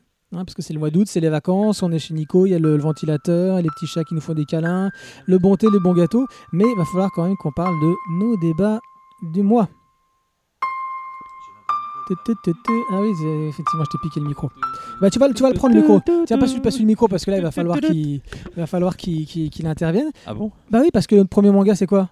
Depuis le temps que tu me dis Stan, il faut qu'on fasse Ayame Hero. Moi, je te dis, mais il y a 22 tomes, tu comprends ah, Je croyais qu'on faisait l'histoire des trois Adolphes, moi, pour commencer. Non, non, pas. euh, non, non, tu vois, tu, tu- les mecs, ils suivent pas le, dé- le déroulé. Ça va pas, ça va pas. Euh, non, on commence par I Am a Hero. Ah bah attends, parce qu'il me reste deux tomes à lire pendant l'émission. Ah oui, bien sûr. De Kengo Hanazawa. Alors, qu'est-ce que c'est I Am a Hero? C'est l'histoire de Hideo Suzuki, mangaka de seconde zone. Idéo qui s'écrit avec euh, l'anagramme de, de héros. Ah, bien vu, bien vu. Oui, effectivement, c'est dit Il, dans le. il le dit souvent. hein. Ah, il a bien retenu. Oui, c'est vrai qu'il le répète. Euh, mais il a rien à héros. Il a rien de héros, ce idéo. Euh... un petit, un petit bug, excusez-moi. Oui, les amis. je t'ai planté, excuse-moi. Voilà, est-ce n'est pas. Oui, voilà, je recommence. Donc, Hideo Suzuki, mangaka de seconde zone, n'a rien d'un héros. Est-ce n'est pas sa petite amie Tetsuko, qui n'a de cesse de parler de son ex, son ex amoureux, qui était lui un, un talentueux mangaka et c'est pas Yajima, parce qu'au début, il y a un, petit gugus qui s'appelle Yajima au début. Yajima, euh, c'est l'ami imaginaire de, de Hideo. Il apparaît comme ça, à travers les stores, il a travers en sa tête qui, qui apparaît au niveau de la table. Mais il n'existe pas, c'est son ami imaginaire. Et c'est pas ces deux personnes-là qui vont lui remonter le, le- moral et lui dire que c'est un, héros. hein. Même si Yajima, il est quand même l'homicide, et il, il essaie un petit peu de faire ça, mais ça ne change pas. Ça ne fait pas lui un héros. On est quand même en face d'un mangaka de seconde zone très loser. Ouais, Mais- Enfin, euh, même euh, assistant. hein. Ouais, oui, assi- C'est tout à c'est fait. dire. hein. Ouais, non, c'est ça. Puis il est au bout de la table des assistants. Oui, oui, c'est bien, tu as raison de, de- de- de spécifier. Euh, mais c'est sans compter sur l'épidémie qui se répand à Tokyo. Du moins, on a l'impression au début que c'est que à Tokyo. Puis dans le Japon, puis après on se rend compte que c'était quand même dans le monde entier. Hideo va devoir faire face à cette menace, armé de son fidèle fusil à pompe, hein, que l'on voit dès le, la, la couve du premier tome. Euh, et qui sait, peut-être, Il est pas à pompe. va-t-il se révéler Enfin, je veux pas faire euh, le mec qui. C'est un fusil à deux coups. C'est un fusil à à deux coups. C'est vrai Montrez voir. Euh, mais- Il est là, il est là. Non, ça- là, il a le, Non, celui la à couve, la lunettes. couve, la sur- couve. Non, mais la couve, regarde, donne-moi la couve. Fusil de chasse, à deux coups. Oui, tout à fait, vous avez raison. Pourquoi fusil à pompe Bah, Il y a peu de chance, pas en fait. Il y a américain. peu de chance qu'il y en ait en fait au Japon. Enfin, on reviendra dans, le, dans ce Mhm. genre de petits Mhm. détails après, mais Bref, c'est tout ça pour dire en fait que peu importe, peu importe le fusil, c'est qu'il ait un fusil non, ou pas. ah bah non, ça, ça, ça ça va, compte, ça va- hein. ça va pas. Bien sûr, ça compte. Après, il a un fusil à un coup et il a les boules de pas avoir son fusil Non, mais à ça deux change coups. rien à ce que je voulais dire. Je veux dire que c'est pas ce fusil-là qui va faire de lui un héros. C'est tout. Bon, bah, Ouais, je sais, je juste t'embêter. hein. Ah la vache, le résumé c'est laborieux avec vous les gars, hein, quand même. hein. Ah bah si bien. tu précises pas les, les bons fusils. Attends, j'ai un problème avec mon casque. Il faut que je remette mon. Ton- Je vous entends, je Et vous puis tu entends me plus. déconnectes. Voilà, bravo, tu me déconnectes. C'est pas grave, c'est pas grave. Vas-y, reste j'ai déconnecté tout le monde. Voilà, c'est bon. Euh, Kino. Oui. Comme je l'ai dit, ça fait plusieurs mois que tu voulais le mettre au programme. Oui. Pas que je voulais pas, mais à chaque fois, bon, c'était pas Si, le, si, le- j'ai bien vu. le moment parce que. des parce que- shonen français. D'accord. Euh, bon, voilà. bah Tac. parle-nous. Déclare-nous ta flamme pour euh, ce manga de, de Kengo Anazawa. Vas-y. Euh, et bah déjà, euh, je, vais quand même préciser que c'est une œuvre quand même assez dense, très généreuse. Il y a quand même beaucoup de choses. C'est quand même un, un auteur qui fait énormément dans le dans le détail. Donc, il faut quand même faire des choix un peu sur ce dont on va parler. Et puis comme ça, ça vous laissera des surprises pour ceux qui ne connaissent pas et qui veulent s'y mettre euh, suite à notre chronique. Non, ça c'est bien ça. Oui, ça me paraît bien comme Parce programme. que ça va être compliqué quand même de tout Ça me dire. paraît Il y a- bien a comme menu. parce que nous, on en parle régulièrement entre nous. Et, euh, et à chaque fois, on revient sur des petits détails. Et si on mettait bout à bout tout ce qu'on a dit sur Yamuhiro, on ferait un podcast très long, je pense. C'est ça, je pense qu'on pourrait faire un spécial Anazawa, spécial AM Hero, mais on, on va pas le faire. Enfin, on va pas le faire pour l'instant en tout cas. Ouais. Le premier truc que je voudrais dire juste après ça, c'est quand même, j'ai rarement vu un auteur qui se permettait et qui se donnait autant de liberté dans son œuvre, tout en gardant quand même quelque chose d'assez cohérent. Euh, parce qu'il maîtrise son univers et il maîtrise aussi sa façon d'aborder les personnages, je pense que ça c'est assez important. Euh, mais j'ai rarement vu ça hein, quand même. hein. Moi, je le dis, hein, dans une, ça fait partie de mes séries préférées, euh, Yamehiro, très clairement. Et, euh, et c'est extrêmement agréable de voir quelqu'un qui peut se permettre de partir un peu où il veut, comme il veut, sans jamais nous abandonner, sans jamais planter son histoire non plus. Euh, c'est une très très très grande maîtrise. Et pourtant, et pourtant, on aurait pu le croire. Euh, bon, c'est de pas de pas spoiler, c'est difficile, hein, mais euh, on va, voilà, c'est raconter. à à un moment donné, quand même, l'histoire, l'histoire principale euh, nous fait quitter le Japon, euh, Ça, ça fait changer de personnage, et tu te dis, Oui. et sur plusieurs tomes, il fait ça. Après, il revient avec les, les personnages qu'on connaissait, qu'on suivait depuis le début. Le seul problème, c'est qu'on se dit, comment il va faire pour boucler son Bah, histoire arrive. et voilà, c'est ça. Et en fait, euh, il y arrive. Euh, Kino, est-ce que tu, tu...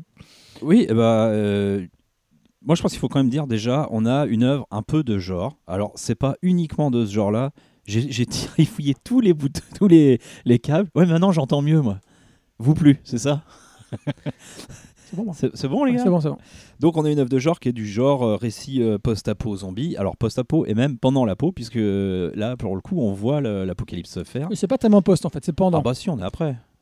Ouh, non, non. oh, Bah, non. très rapidement, on à, est la dans fin, un- à la fin, on est après. Non. Mais euh, Ouais, vraiment mais- pendant là. Oui, bon, alors c'est pour ça que je le rajoute. Mais enfin, on est quand même. euh, bah, C'est le début de l'épidémie. C'est comment Oui. on en arrive au post-apo. Non, on n'a pas de Oui, mais très rapidement, on est dans un pays qui est, enfin voilà, Bah, qui, qui, qui reste plus rien, quoi. Mais oui, mais il, a- il faut au moins. Alors, il faut savoir, il faut Non, bien une chose sur ce manga, c'est qu'il faut au moins lire les deux premiers tomes pour que l'histoire commence. Que le premier tome, c'est la vie de ce mec. Ah oui, c'est ça qui est intéressant, hein, c'est de prendre. euh, Voilà. on est dans de la tranche de vie C'est quasiment. hein, sur le écouter premier les tome. radios, les télés, lire Voilà. tous les trucs et euh, écouter Aller tout chez ce qui sa se fait à côté. copine, Et c'est- c'est- manger, C'est génial. revenir c'est- faire les mangas au Voilà. boulot, tout ça. Ouais, ouais, non, mais ça, c'est, bah, ça, c'est sûr que. Mais c'est de la, c'est, c'est de la peau et du post-apo Et il se mélangé. Oui. Bah après, il emprunte au genre, quoi. C'est ça que je veux dire, surtout. Oui, Mais non, je bien précise sûr, qu'on bien est sûr. dedans quand même, parce qu'on n'est pas juste après. Ouais.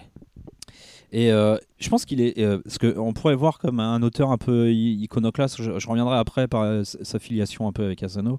Complètement. Euh, donc c'est pour ça le iconoclaste. Mais lui, il, il arrive vraiment pas avec la volonté de tout casser. hein, je pense le genre, au contraire, pas du tout. Je pense qu'il s'inscrit bien dedans.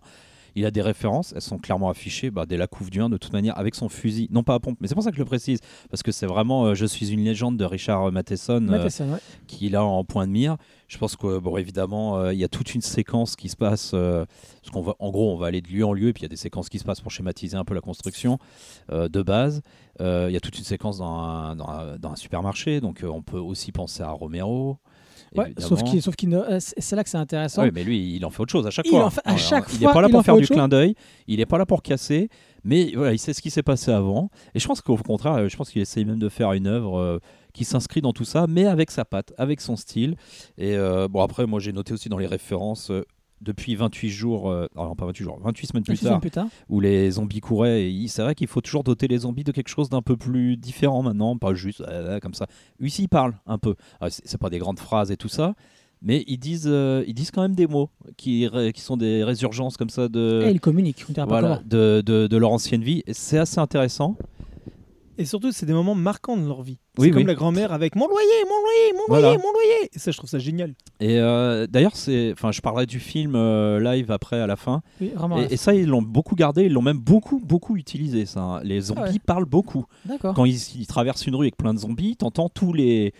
les bah, tu Ouais. as une caractérisation de chaque zombie par rapport à, ce- à une, une petite phrase, quelques mots qu'ils vont dire comme ça. Voilà, bon, là, pour moi, il y a une référence évidente à la fin. euh, alors, je dévoile déjà un peu des choses, mais je pense que. Enfin, voilà, on n'est pas là non plus que pour donner euh, envie, on est aussi là pour dire un peu ce qu'on a lu, et puis la série, elle est finie. Euh, Il y a quand même du Akira, quoi, dans cette grand monstre, ces grands monstres, un peu d'agrégat de zombies là qui se font. Moi, je retrouve du Tetsuo boursouflé de la fin. Ah bah, Mais je pense que c'est important parce que tu vois, lui-même en tant que le, le héros, dans, il a une bibliothèque avec des mangas. On peut voir des titres dedans et tout ça. Enfin, je, je pense que voilà, c'est pas, c'est non parce que il fait partie de ces auteurs quand même qui sont à la marge, je trouve, qui sont pas dans le mainstream comme Asano. Mais les mecs, on sent qu'ils sont quand même pas là pour dire aux autres vous êtes nuls, on va tout péter, on va tout refaire. Hmm. Non, non, ils veulent s'inscrire clairement dans, dans le truc. je D'ailleurs, quand tu, quand tu lis des interviews d'Asano hein, qui te dit je veux faire un shonen, mm, après quand tu te Oui. fais un shonen, il te fait Dead Dead Bah. Demon. ok, d'accord. Si estime que si d'accord, ça c'est un, si ça c'est un, un shonen, j'en veux bien des autres comme ça, mais non. Mais je pense qu'il est, il est sincère. Je pense qu'il est vraiment sincère dans tout ça. Et donc, on l'a déjà un peu dit, je pense que là où il met sa patte, c'est sur le voilà, voilà où il va ramener quelque chose, il va mettre sa patte, c'est que les, les zombies sont un peu connectés entre eux, quoi. Ouais. Donc euh, on, on met quand même du temps à le savoir, à comprendre, mais de vous dire que ça, c'est pas, c'est déjà pas mal, mais c'est pas trop. Donc on- voilà. Ça va, tu spoil pas trop. Je Mais ils sont, dirais- ils sont connectés. Oui. Après, je Non, on dirais sait, que on on Oui. rapidement, on sait ra- et ce qui est intéressant, euh, parce que je ne vais pas reprendre la parole pour redire des choses que tu dis déjà, donc j'in- j'interviens y a des trucs. euh, je, je- enfin, je développe Ah, par rapport à d'accord certains de points. Bah, c'est ça, en fait. C'est une œuvre qu'on suit depuis le début, hein, qu'on vient acheter chez, qu'on vient acheter chez Nico tout le temps. Euh, là, pour le coup, euh, Mais on s'est pas rendu compte que c'était fini. non, c'est pas. rend- Mais oui, mais oui. Ah, moi, je le dis, hein, je, Moi, je je- je lis un peu par à coup. Je lis pas tome par tome, je lis par 3-4 en général. Moi, je Donc, fais. euh, moi, j'ai fait une bah, pause à partir ouais. du 17, moi. J'avais lu le 17 et après je m'étais arrêté, donc c'est pour ça que je savais pas que le, 20 le 20 ça se termine au 22. Mais voilà, tout ça pour dire que. euh, Qu'est-ce que je voulais dire? Du coup, on était parti. Tu parlais de juste avant? Bah, la connexion entre les zombies, la, le genre zombie. la, con- la connexion, voilà, la connexion entre les zombies. Euh, fait rare, il y a, y a des, des moments où nous sommes du point de vue des ZQN. hein, ça veut- ils appellent Ouais, les les ZQN. hein. ZQN. On est- du point de vue de ces zombies appelés, ZQN. euh, zi- Zero. Euh, euh, Zero Quality Neuron ou Zéro ouais, machin, euh, un truc comme ça. ouais. Ouais, non. Nucleus, quoi, machin, ouais. Et, euh, on est de leur point de vue. Ça, c'est super intéressant. Parce que dès le, dès- dès le début, euh, Ideo va tomber sur une petite lycéenne euh, contaminée. Ouais, il faut le dire parce que c'est quasiment sa sidekick pendant Ah ouais, euh, bah. 90% Voilà. de la série. hein. et en fait, euh, on, va, on va voir ce qu'elle voit. Hiromi-chan. Et donc, on Hiromi, voit- Hiro. Hiromi. Oui, oui, tout à fait. et on va voir, et on va voir que, euh, bah, on va voir ce qu'elle voit. C'est-à-dire que, Et ça, c'est passionnant. et ça, c'est- exactement. Parce que avant même de comprendre plein de choses sur ce qui se passe dans le monde, il nous donne à voir comment euh, le- les zombies perçoivent le monde. C'est ça. Parce que là, on l'a dit, ils parlent un peu, ils sont connectés. Maintenant, on voit leur, euh, leur, euh, leur propre vision. Donc voilà, il, il les a travaillés, ces zombies. C'est pas juste des mecs qui sont là pour le genre, pour le gore, pour faire peur, pour faire. Quand on sait plus quoi faire, bah, il y en a un qui sort du coin de la rue. Pas du tout, quoi. Alors, il faut savoir que pour ceux qui vont lire et qui vont découvrir le manga, ce que vous êtes en train de lire, ça apparaît dans les tomes à partir de 5 et bien plus. Oui. Donc, même beaucoup plus. Mais au final, c'est pas si tant que ça un spoil. Pour ceux qui s'inquiètent en disant Ah, ils sont en train de balancer. Non, dites-vous que ça va justement vous amener. C'est comme un peu comme Asano ou comme certains auteurs ou Razawa et compagnie. C'est une sorte de petite clé qu'on va vous donner pour que vous compreniez certaines choses dès le début. Parce que sinon, vous allez vous dire Oh la vache, et vous allez devoir tout reprendre pour comprendre. Là, si vous écoutez ça, ça va vous donner un autre point de vue quand vous allez le lire, et ça va vous donner encore plus d'effroi Oui, oui. pour la suite. Non, Parce mais de que toute là, manière, euh, je ça va je- vous amener à quelque chose d'encore plus gros. je l'ai dit, hein, c'est dense, il y a plein de choses, on vous dit déjà pas mal de choses, mais il en reste plein à découvrir. Parce que c'est un auteur du, du, déta- du détail, quoi. Pour- euh, auteur du détail, tu l'as, tu l'as pas dit, je sais pas si tu comptes euh, en parler. Si. Euh, c'est que visuellement, parce qu'il faut lire, parce que ça commence comme ça. Les premières pages, euh, avant qu'il y ait une- un semblant de dialogue, vraiment de dialogue, je parle pas de la télévision, etc., ce qu'on en font, avant qu'il y ait un semblant de dialogue, il faut attendre. hein. C'est-à-dire que le mec, Oui, oui. il va te faire 3, 4, je veux dire, plans, oui, 3, 4 plans sur. euh, il est en train d'ouvrir la porte de chez lui, Ouais. il rentre, tac, il, tape une danse, je sais pas pourquoi, il tape une danse. Et- Et après seulement, il rentre, tu rentres dans, dans sa vie, et après seulement, tu vas commencer à avoir des dialogues avec sa, sa petite amie du moment et tout ça. Mais ça, ça prend énormément de temps. C'est-à-dire que le mec, comme tu l'as dit, il fait ce qu'il veut au niveau de ses thématiques, mais il fait aussi ce qu'il veut au niveau visuel. Il y a Ah des- oui. voilà, il- autant il peut te Ah mettre bah, euh, même surtout. hein. Aucun, aucun dialogue, et après il va te mettre des tartines d'échange de chat. À un moment donné, il y a- il y, un tome où, euh, je sais pas, peut-être la moitié du tome, j'ai un tome. non. euh, t'as- t'as un échange- c'est très long la première fois voilà, que tu le lis surtout. t'as du chat, euh, voilà, et, ça, euh, et sur je sais pas combien de pages, j'étais en train de lire un échange, il en a rien Mais faut, eh, ça, sautez pas hein, ce genre de passage. hein. Ah c'est toujours important. important. Jusqu'à la fin, voilà, jusqu'à la fin, il y a, y à un moment donné ce genre d'échange, je ne dis pas lequel, mais des échanges qu'il faut vraiment lire. Et le mec, il en a rien à faire parce que même sur la forme, la mise en, la mise en case et la mise en forme de ces dialogues, à un moment donné, Oui, il y a des mots qui sont presque illis- oui. illisibles, qui sont illisibles. Et toi, tu es en train de dire, mais, tu dis, mais qu'est-ce qu'il a voulu dire? Ah, Ah, c'est d'accord, il a voulu dire ça. Ouais. Et c'est- Et- Voilà. Est-ce que tu sais c'était quoi cette danse que tu vois dès le début? Ah bah non, tu, tu vas, tu- là je sens qu'il me dit ça parce que je ne sais pas. Non, tu vas pouvoir nous le dire. C'est en fait c'est la danse de pour faire fuir les fantômes pour pas qu'ils apparaissent. Ah, bravo. Il fait cette oui. danse pour justement, il- quand il rentre, il regarde si rien n'est là. Et en fait, il a peur des- de, ce qu'il va voir. Et donc, il fait cette danse, qui est une sorte de danse, pas de la victoire, mais une danse de, de, de là-dessus.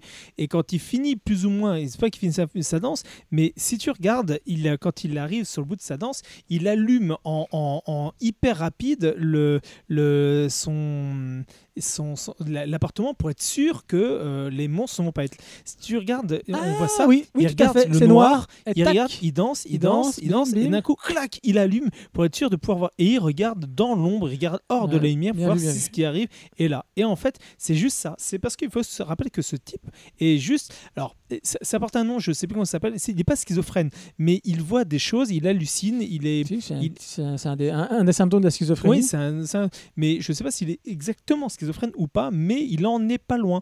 Il est au bord de la folie. Ce mec voit des choses et il en a peur. Il a peur de ce qu'il y a de son lit. Il a peur de ce qu'il y a dans son placard. Il a peur d'ouvrir quelque chose là où il y a du noir. Il, il ne peut pas aller dans une salle sans faire cette danse pour être sûr. Il fait ça pour c'est une sorte de danse du courage pour être sûr que euh, voilà euh, qu'il puisse allumer en vitesse, tac, et, et surprendre le mal et, et les, et les monstres qui sont dans son noir. Tout en répétant euh, assez régulièrement qu'il croit pas à tout ça. En plus. Ce qui est assez Il a deux micros, Kino. Ouais, ouais, allez-y, les gars. Voilà, En- donc sur la forme, le, le mec fait ce qu'il veut. Ouais, Et au niveau de la grammaire visuelle, tu veux en parler? Oui. Bah vas-y. vas-y. Juste, euh, j'avais glissé un petit point avant le perso et puis avant la, voilà, la forme et tout ça. J'avais glissé quand même que c'est un, manga qui est très agréable à lire parce que c'est un manga où on voyage. Alors, on voyage Pour ceux qui aiment le Japon, Voilà, on va découvrir plein de choses. C'est mar- moi, ça me fait penser à ce qu'on peut découvrir dans les mangas habituellement en tranche de vie, mais là, c'est différent. exactement. Parce que, bon, alors, euh, post-apo ou pendant la peau, mais on va, on va découvrir les trucs un peu vides, hein, des, sup- des, des supérettes un peu vides, des bains, euh, des bains euh, de sources chaudes un peu vides et tout ça, parce Fuji. il y a plus grand monde et puis c'est toujours dans l'action, dans le machin et tout. Mais n'empêche qu'on découvre pas mal de choses assez intéressantes, des bords de mer. euh, Enfin voilà, et Et des- moi j'aime bien. Puis des, puis des lieux super iconiques du Japon. Donc on parlait du Mont Fuji. C'est tome 4, tome 4, tome 5, les gars, c'est une La tuerie. mer d'arbres. La, la mer d'arbre. qui- Voilà, Et la là, mer- quand, là, quand on dit d'arbre. que, euh, Et je vais en parler en fin de, de podcast aussi. Quand on dit que l'auteur se permet ce qu'il veut, quand on dit que le héros, on en reparlera un peu du héros, euh, est particulier, j'ai regardé, hein, je crois que c'est, euh, il va devoir dormir une nuit tout seul, mais il, a, il flippe effectivement dans les, dans les bois, donc il se recroqueville à genoux sur lui-même. Je crois que ça doit durer 45 pages. hein. Donc euh, il fait ce qu'il veut. Et attends, il faut, faut pas croire qu'on s'ennuie. hein. Il se passe plein de choses, il a plein de choses à faire et tout. Non. Mais on est 45 pages. euh, dans le sombre avec que des arbres parce que je vais reparler de la forme euh, et du, du côté très très réaliste et tout ça et, euh, et- et tu- mais tu tu t'ennuies jamais parce que le mec il, il tient toutes ses idées Nico? C'est ce que je disais, c'est on, on est en plein dans, dans l'émergence d'une épidémie. Et donc, comment ça se passe si demain il y a une épidémie? Ben, les, les, les échoppes, elles sont encore là. Les produits Oui. sont encore, pour, pour certains, le frais est frais. Pour le début, oui, mais pour le début, je peux vous dire, c'est encore frais, c'est encore beau. Si tu vas dans, dans des douches, euh, rien n'est cassé, il n'y a pas de poussière, les tuyaux sont pas pourris, les trucs n'ont pas cassé, la nature n'a pas repris ses droits. Et c'est ça qui est génial. C'est pas une ville à la, à la Walking Dead où tu arrives, où tout est détruit, cramé, pourri, compagnie. Non, c'est on va le devenir plus tard si on laissait ça comme ça, si euh, on, on vivait dans, dans 3, 4, 5 ans plus tard. Sauf que là, c'est là. Et c'est ça qui est génial, c'est qu'on on y découvre vraiment, comme tu disais, on voyage, mais c'est comme si demain tu prends un petit village, tu arrives au village et le village est vide, et Mmh, il, est vide il y, a, il y a un ou deux jours. Et tu vas te dire, c'est quoi ce problème? Et c'est ça. C'est pas un truc que tu arrives qui est tout délabré, tout pété, des vitres cassées, des animaux qui sont en dedans, et que- avec, la- avec euh, 14 cm de poussière. Non, non, c'est vraiment le truc. euh, et c'est- ce qui te donne encore plus le, le côté globetrotter, mais euh, de, de, de, de choses que tu peux voir aujourd'hui. Là, C'est pour rebondir là-dessus, euh, il, il se trouve que j'avais lu une grande partie, mais que pour le podcast, j'ai tout relu depuis euh, d'une traite, enfin d'une traite en une semaine. J'ai relu tous les tomes d'un coup. Et en fait, quand tu relis tout d'un coup comme ça, tu te dis, mais l'action, elle, elle est pas. Y a, on peut pas vraiment compter, savoir, je pense, mais elle, donne l'impression d'être que sur quelques jours au final. Même eux, à un moment donné, il dit ouais, ça fait combien de temps qu'on n'a pas parlé, ouais, ça fait combien de jours, ouais, je sais plus trop, mais il veut pas compter parce que je pense que euh, l'auteur, c'est une, à part la toute toute toute fin, hein, la toute toute dernière partie où on se projette un peu plus loin, je pense que l'action est assez ramassée euh, dans le temps en fait, et c'est encore, c'est moi, ça m'a fait très bizarre de le percevoir comme ça en relisant euh, les 22 tomes d'un coup, parce que pour les avoir lus euh, petit à petit, enfin un, un petit peu par petit, par petit bloc comme ça, j'attendais, euh, bah, j'avais pas du tout perçu cette chose-là, et ça change un peu l'appréhension encore de, de l'œuvre. Et on dit qu'on. Alors, pour revenir sur les voyages, il voyage au Japon, mais pas que, hein, tu l'as dit. Euh, alors, c'est là où l'auteur est libre, hein, c'est-à-dire qu'il va faire une conférence de presse euh, en Espagne. Bah, on va avoir un petit bout en Espagne. Il va en Belgique, on va avoir en, en- en Belgique, euh, Taïwan, euh, l'Italie. Je pense que là, on a fait à peu près le tour. Je sais plus s'il y a autre chose. Et euh, à chaque fois, du coup, bah, on aura bien compris qu'on suit plus les personnages principaux, on va tomber sur d'autres. Mais euh, ça donne toujours des choses à découvrir sur l'intrigue, sur l'univers, sur ce qui se passe. Sur ce virus. Alors, ah, c'est toujours pareil. hein. C'est-à-dire que c'est pas fait pour résoudre. C'est fait. On est avec des gens qui tentent de comprendre aussi, mais des fois, il y en a qui savent un peu plus, qui ont une hypothèse un peu différente que d'autres et tout ça. Et au final, on comprend des choses. euh, Enfin, voilà, c'est jamais vain. C'est pas, il se fait, c'est pas juste, il se fait plaisir. Mais je crois qu'il y a un tome en plus où, où c'est. Alors, d'abord, la- dans les versions originales, dès que c'est dans un autre pays, c'est dans la langue du pays. C'est ça. Et euh, je crois qu'il y a un tome où c'est carrément marqué en note d'éditeur euh, Mhm. que, que Ah, l'auteur a précisé qu'il était allé dans ce pays-là, donc il avait voulu faire un bout là, quoi. Oui. Mais normal, quoi. Mais, euh, mais c'est lié encore une fois à sa, à sa forme, dont on va reparler après.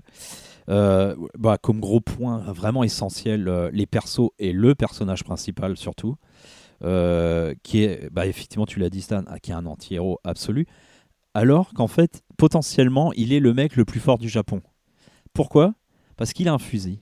Au Japon, il n'y a pas d'armes à feu, euh, il n'y a pas vraiment de chasse non plus. Alors, il y a de la chasse, mais tout est très très régulier. Il y a quelques personnes, alors, dont notre héros, qui fait du tir à la carabine. Ouais. Et euh, c'est assez bien amené pourquoi il a son fusil, hein, c'est bien- Mhm. c'est bien fait. Mais de toute manière, il a un univers un, univers un peu ouf hein, quand même, donc euh, les choses passent aussi. mais c'est très travaillé, donc ça c'est vraiment bien fait. C'est pas, c'est pas de Deus Ex Machina comme ça. Et, euh, et du coup, euh, bah, et le mec, il, il est censé être le plus fort et il est convoité même hein, par d'autres hein, pour sa- cette force-là parce qu'il a un fusil quoi avec des Et balles il sait s'en servir. et personne d'autre en a quoi. Les autres, ils ont euh, des euh, BB guns là, enfin des, bon, des trucs. Euh, ouais, non, c'est pas des. Ah non, c'est des, des, fu- des fusils avec à billes. à Ouais, billes voilà, peinture, des- voilà, des- Flashball. au Non, mieux, non, euh, euh, non, euh, Paintball. Paintball. mais non, pas des paintballs, ça tire de la peinture. Airsoft, oui, enfin moi j'appelle ça des BB guns, enfin j'appelle ça pas moi, mais euh, voilà. Et euh, donc il est pic pic pic pic pic quoi, pas plus quoi, leur petite bille quoi, Euh, ou des couteaux, des machins comme ça. Mais enfin évidemment on aura compris la, grande différence. Et mais sauf que lui, alors il a une psychologie et une personnalité qui est extrêmement travaillée. On l'a dit, il est flippé quand même. C'est vraiment le mec, c'est une usine à frein, mais permanent quoi. C'est-à-dire qu'il se met des blocages de tout, de tout. C'est et alors euh, les nanas le chambrent assez souvent. hein. Surtout il en a une là, qui va rencontrer euh, autre que la Hiromichan, euh, qui est qui est plutôt grande gueule et puis euh, fonce dedans. Il se fait chambrer parce que lui il trouve toujours des excuses et tout. Mais est-ce que c'est pas ça qui le sauverait quand même d'être prudent? Ouais, extrêmement prudent, oui. Qu'est-ce que j'avais noté? Psychorigide et maniaque, quoi. C'est c'est vraiment. D'ailleurs, en fait, quand il est vraiment au bout du rouleau, il nettoie son fusil de fond en comble pour se remettre euh, en ordre de marche. Mais il est psychorigide. Enfin, c'est mais à, une- à un niveau, c'est-à-dire qu'on est en pleine épidémie, il n'y a plus rien, quoi. Tout est en train de très rapidement. On voit qu'il n'y a plus d'armée, même l'armée américaine qui est présente est débordée, et tout ça. Enfin, il n'y a plus rien. Mhm. Le mec, quand il passe piller une boutique. Bah, il prend pour ce qu'il a d'argent sur lui et il pose le pognon. Quoi. Il veut pas prendre plus. quoi. C'est quand même assez fou. Il est droit, quoi. il est droit Mais enfin, sur oui. ce côté-là. Ben oui, et puis, euh, puis alors, euh, bon, après, il, a- il est un peu omnibulé par le sexe. Ça, alors ça, et ça, c'est l'école Asano aussi, hein, on a envie de l'école dire. Asano, Mais Anazawa, le- je veux dire, tu lis ressentiments d'Anazawa, c'est pareil, c'est su- et parfois c'est quand même super dérangeant quand même. Alors, ça va du dérangeant au comique. Quand il a son obsession, Oui. alors qu'ils sont en train de se Oui. faire poursuivre par des, des ZQN dans tous les sens, qu'il a que pour obsession d'aller prendre un bain mixte euh, dans les sources d'eau chaude avec les nanas. Et d'ailleurs, il faudra bien aller dans les bains qui sont mixtes, hein, il ira pas, il va pas aller non plus dans un autre à côté. Enfin voilà, c'est ça c'est plutôt marrant. Il y a un décalage qui est très marrant. Euh, par contre, oui, après, euh, il a des obsessions qui sont, euh, qui sont plus dramatiques, qui font peur, Ah ouais, puis, mais euh, qui dérangent un peu. Mais et puis le problème c'est qu'il y a un deuxième personnage qui est un peu comme lui qui arrive, je, voilà, sans, sans trop spoiler, et qui lui aussi est dérangé pareil, de la même façon, oui, oui, avec, euh, avec une obsession pour les collants. ouais, qui a un espèce de ah, ouais, Un un alter peu- ego. un peu un alter ego, Ah, car- qui est complètement. pas là tout le long. Je voulais pas le dire, mais oui, qui est carrément. pas là tout le long, mais qui est là, euh, euh, enfin quand même une bonne partie au final, hein, quand même. Euh, on va pas dire qu'on soit centré sur lui. Et... Enfin si, on le voit bien hein, quand même, parce que ce qu'il faut quand même dire, c'est qu'il va s'écarter pour faire des groupes un peu par-ci, par-là, tout ça, et que tout ça est lié quand même, et tout ça va, va se rejoindre, quoi. Euh, moi j'aime beaucoup sa manière qu'il a de quand il commence à vraiment paniquer, euh, faire des cercles avec des objets à distance égale autour de Ah lui. bah, dès le début, il le fait. hein. Voilà. Pour se protéger, Voilà. il, fait des- il, fait des- il fait un cercle de, de manga pour se Ouais, protéger. par terre, ils sont Ouais. chacun à distance euh, égale comme ça, ça le protège et, et, évidemment tu l'as dit, il a des apparitions et là évidemment on pense à, un peu à Bonnie Pun Pun, moi je trouve aussi Ah comme oui, ça. oui. Voilà, il y a des persos qui l'accompagnent, qui sont dans sa tête, mais des fois, Surtout Cassano apparaît à un moment donné dans oui, le manga. en plus. Eh ben, bon, ça on va en parler. Mais alors, euh, des fois, c'est, il parle, il se parle tout seul. C'est- C'est-à-dire qu'il fait du monologue, mais sans personnage non plus. C'est, il est bavard, mais pas trop avec les autres, avec lui tout seul. C'est-à-dire qu'en gros, euh, quand on vous le décrit comme ça, on a l'impression d'avoir un, un gars euh, un peu flippé, introverti, 15-20 ans, mais il a 35. Hein. Faut le rappeler. Ouais, faut le rappeler, il a Ça, 35. je l'ai pas hein, dit. Donc euh, moi j'aime bien toutes ces préoccupations, enfin je veux dire son rapport avec la lycéenne qui est à la fois très respectueux parce que c'est une lycéenne mais en même temps au bout d'un moment, bon bah voilà, hein, c'est puis il n'y a plus que lui et elle quoi. Enfin bon, c'est il va tomber sur une nana aussi euh, qui, vit dans, avec un groupe dans des conditions pas possibles, enfin c'est sûr que tu es toujours sur la brèche quand même, tu, comme en plus tu es dans un post-apo, enfin on va dire euh, comme ça, euh, tu sais que ça peut déraper, tu as toujours peur hein, quand même, hein, t'es- t'as peur avec Ouais, lui, hein, tu sais pas où ça peut aller. Il y a quand même des mecs qui sont dégueulasses, qui se baladent en slip, alors c'est des personnages très importants, mais enfin, il leur fait des tronches des fois, certains pas possibles hein, quand même. hein. Euh, donc après, voilà, euh, moi c'est marrant parce que je dis souvent, je l'ai déjà dit d'ailleurs, je pense pour Soltines, il y a une école à Sano qui je trouve se dessine un peu au Japon euh, sur ce genre de préoccupation et sur la forme aussi, c'est-à-dire des dessins ultra réalistes, bon, fait à partir de photos, hein, mais alors vraiment retouchés, retravaillés à leur sauce. Et là on a ça, donc là c'est vraiment génial. Je veux dire quand tu vois un, Ah, il n'y a rien acheté. Hein. ah ouais, quand tu vois euh, qui regarde une personne, as le contre, enfin tu le vois lui en train de regarder, t'as le contre-plan, tu vois la personne qui regarde et qui se fait décapiter par une route Boeing qui passe par là, mais tout ça dessiné ultra réaliste, vraiment euh, à la sauce Asano, pas trop la Stiro Inuyashiki qui est un peu mal géré je trouve. Là c'est bien, ouais, là c'est bien intégré, c'est vraiment bien fait. Euh, il a vraiment euh, Ouais, bah, il a sa patte aussi, parce que c'est pas comme, Hiro, comme euh, Asano. Et lui, il a- ses persos sont plus réalistes que ceux d'Asano. Il a un trait beaucoup plus réaliste sur les personnages, et c'est bourré de détails dans tous les sens, quoi. C'est dingue, dingue, dingue. Et puis, alors nous, ce qui nous plaît, c'est qu'il a un découpage ultra cinématographique. Quand tu le vois, t'as Voilà. envie de voir un film de lui. Tu sais pas si c'est une bonne idée. Faudra vraiment lui mettre un producteur, parce que sinon, je pense qu'il passe un mois sur le même Ouais, plan. c'est comme Kojima dans, dans le jeu vidéo. Tu c'est Voilà. peut-être pas une bonne idée qu'il fasse des films. Mais t'as quand même envie parce que quand tu Ouais. vois son découpage, il vient du Cinoche. Il a un tic, moi, que j'adore, qui est de prendre un cadre fixe et de, de, re- de le multiplier, mais à l'intérieur, l'action change. Voilà. Alors ça peut être des, des ZQN qui passent, ça peut être lui quand il fait sa danse. Sa danse, ça va être, euh, je crois, 9 cases sur une page. Et euh, le, le cadre, il bouge pas, mais lui, tu, il bouge dans le... Et bon, ça, c'est vraiment... Quand ça. tu commences à faire du image par image comme ça, tu sens le mec qui kiffe le cinéma, quoi. Complètement. Il y a ça. Et puis alors. mais alors le que- cinéma, je vous le donne tout de suite, hein, pour, euh, quand je vais parler du film, l'a mal kiffé, lui. Ouais. Euh, pareil, donc, tu es justement sur cette grammaire visuelle, je pense que aussi pas ce qui, ce qui est rare, euh, c'est l'utilisation de focale, parce qu'on se dit une focale, ça se met sur une caméra ou sur euh, un appareil photo. Et ben le mec, c'est le pro- un des rares, peut-être pas le premier, mais un des rares euh, qui utilise ça dans ses plans, dans ses planches, dans ses plans, euh, donc dans du fixe dessiné. Quoi. On a l'impression qu'il utilise des focales. Quoi. Et je trouve ça, bah, voilà, encore un fait rare. Quoi. Le mec qui est vraiment grammaire visuelle, cinématographique, euh, calqué, et euh, utilisé dans le manga. Et ça marche, ça marche du tonnerre. Quoi. Mais c'est comme si son manga était un gros labo d'expérience, mais que d'expérience réussie et maîtrisée. Quoi. Mm. On a l'impression que ah, je vais tenter ci, je vais tenter ça, mais sans jamais perdre euh, la, la substance euh, qui doit faire son, son histoire et son œuvre. Quoi. Et donc, juste pour revenir à l'école Asano, ce qui est très marrant, alors il faut le dire, il y a- chaque couve est assez. Moi, je, je les aime pas. mais bon, Moi, je les est- aime bien, est assez importante ça- ça et, ça et chaque couve parle en général du tome suivant. C'est pas ça remarqué, mais chaque couve, le dessin, c'est sur concerne le tome d'après, bien souvent. Et il y en a une avec Asano dessus. Et, Oui, t'as oui, t'as raison. et Asano, Ça euh, est un- de va être un des personnages. Alors, il s'appelle pas Asano, il s'appelle Asada. Enfin, Asada c'est et- assez marrant.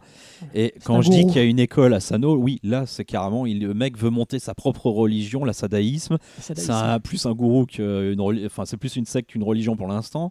D'ailleurs, ne me dit-on pas qu'une religion est une secte qui a réussi. Alors peut-être si la sienne avait pris, allez savoir. En tout cas, il a l'ambition.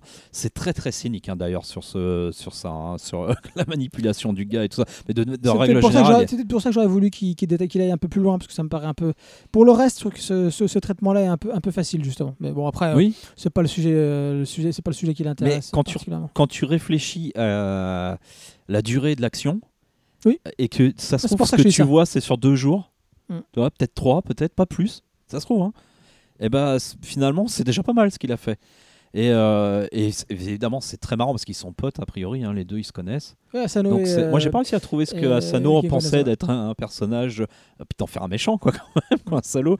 Mais c'est très marrant de se dire qu'il peut y avoir un courant, un peu une école Asano et de le retrouver là en religion, euh, en, en chef de, ouais. de secte. euh. donc euh, moi ça c'est vraiment, euh, bah, c'est le genre de clin d'œil qu'on apprécie quoi, évidemment.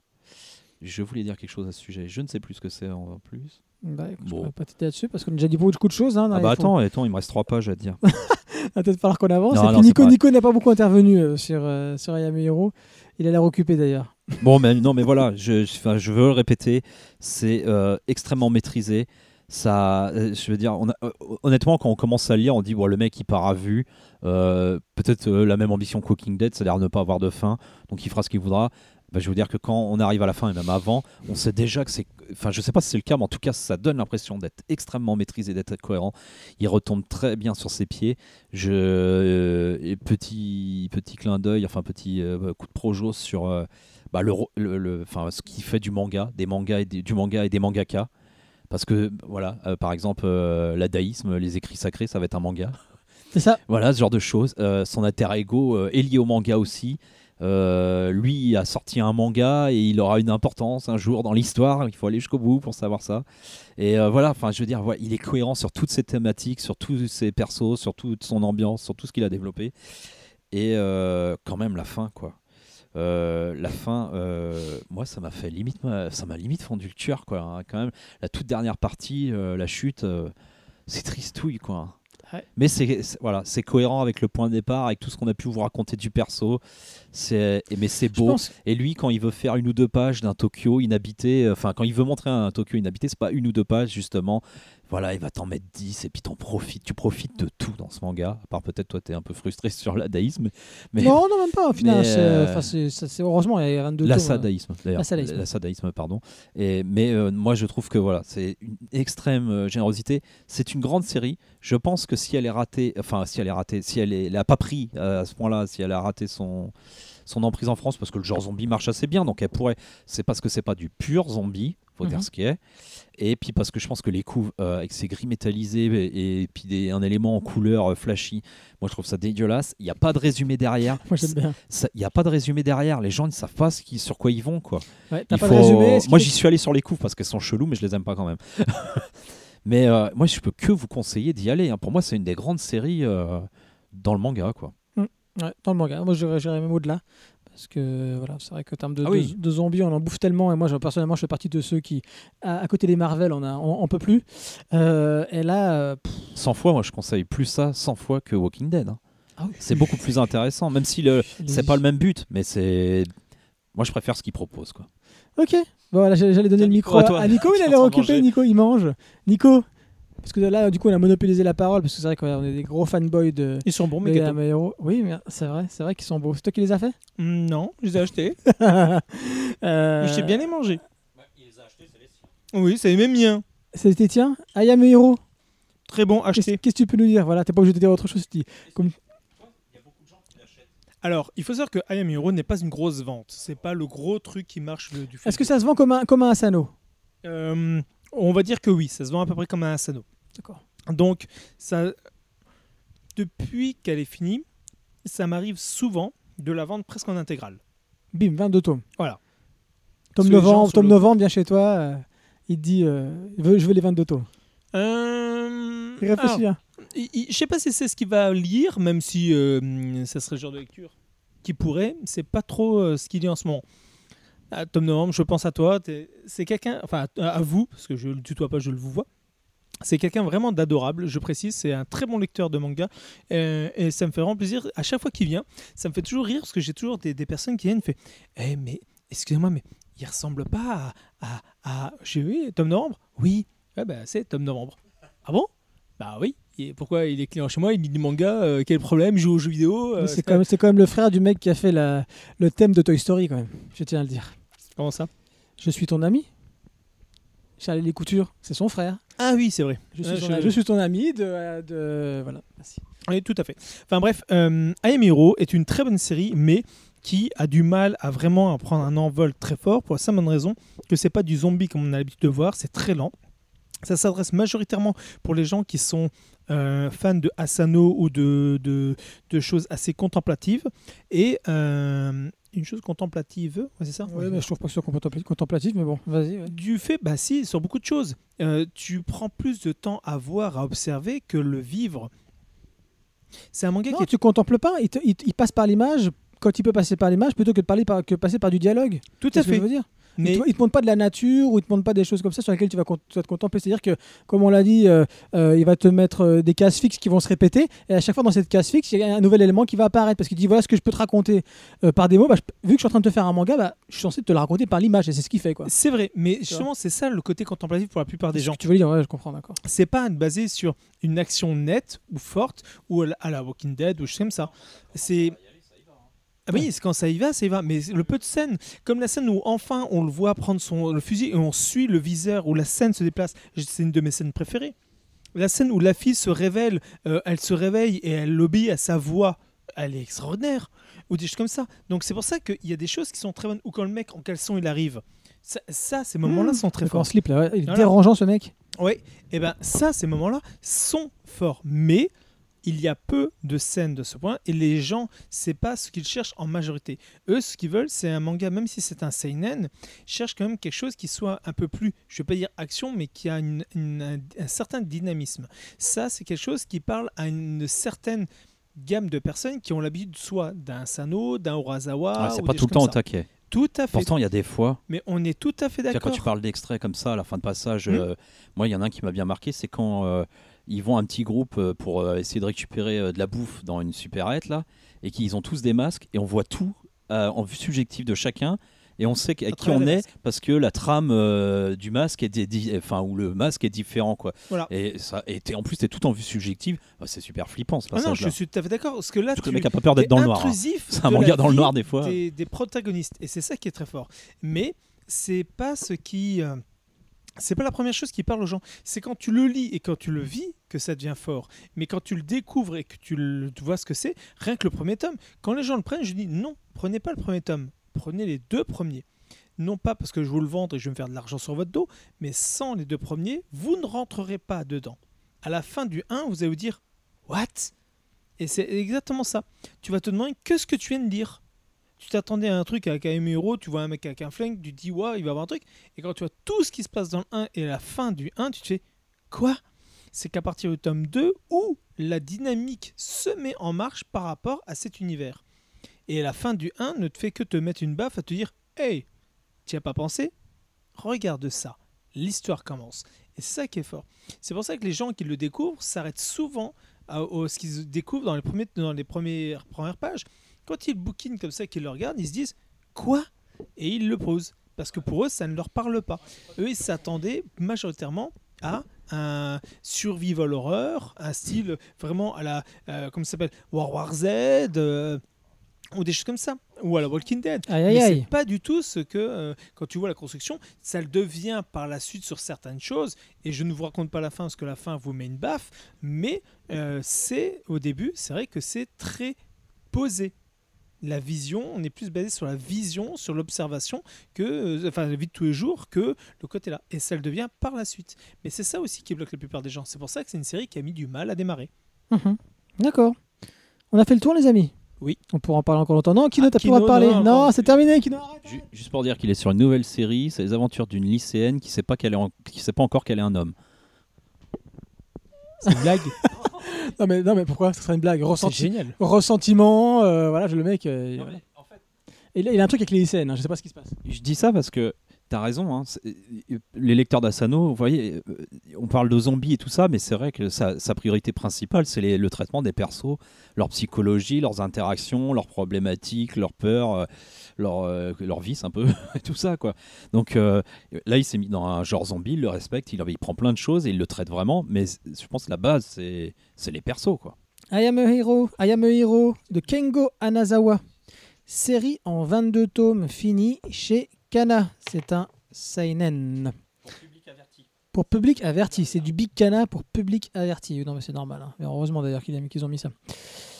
Et on enchaîne avec Beyond the Clouds de Nikke ou Nick. Ben oui, c'est. Ben oui.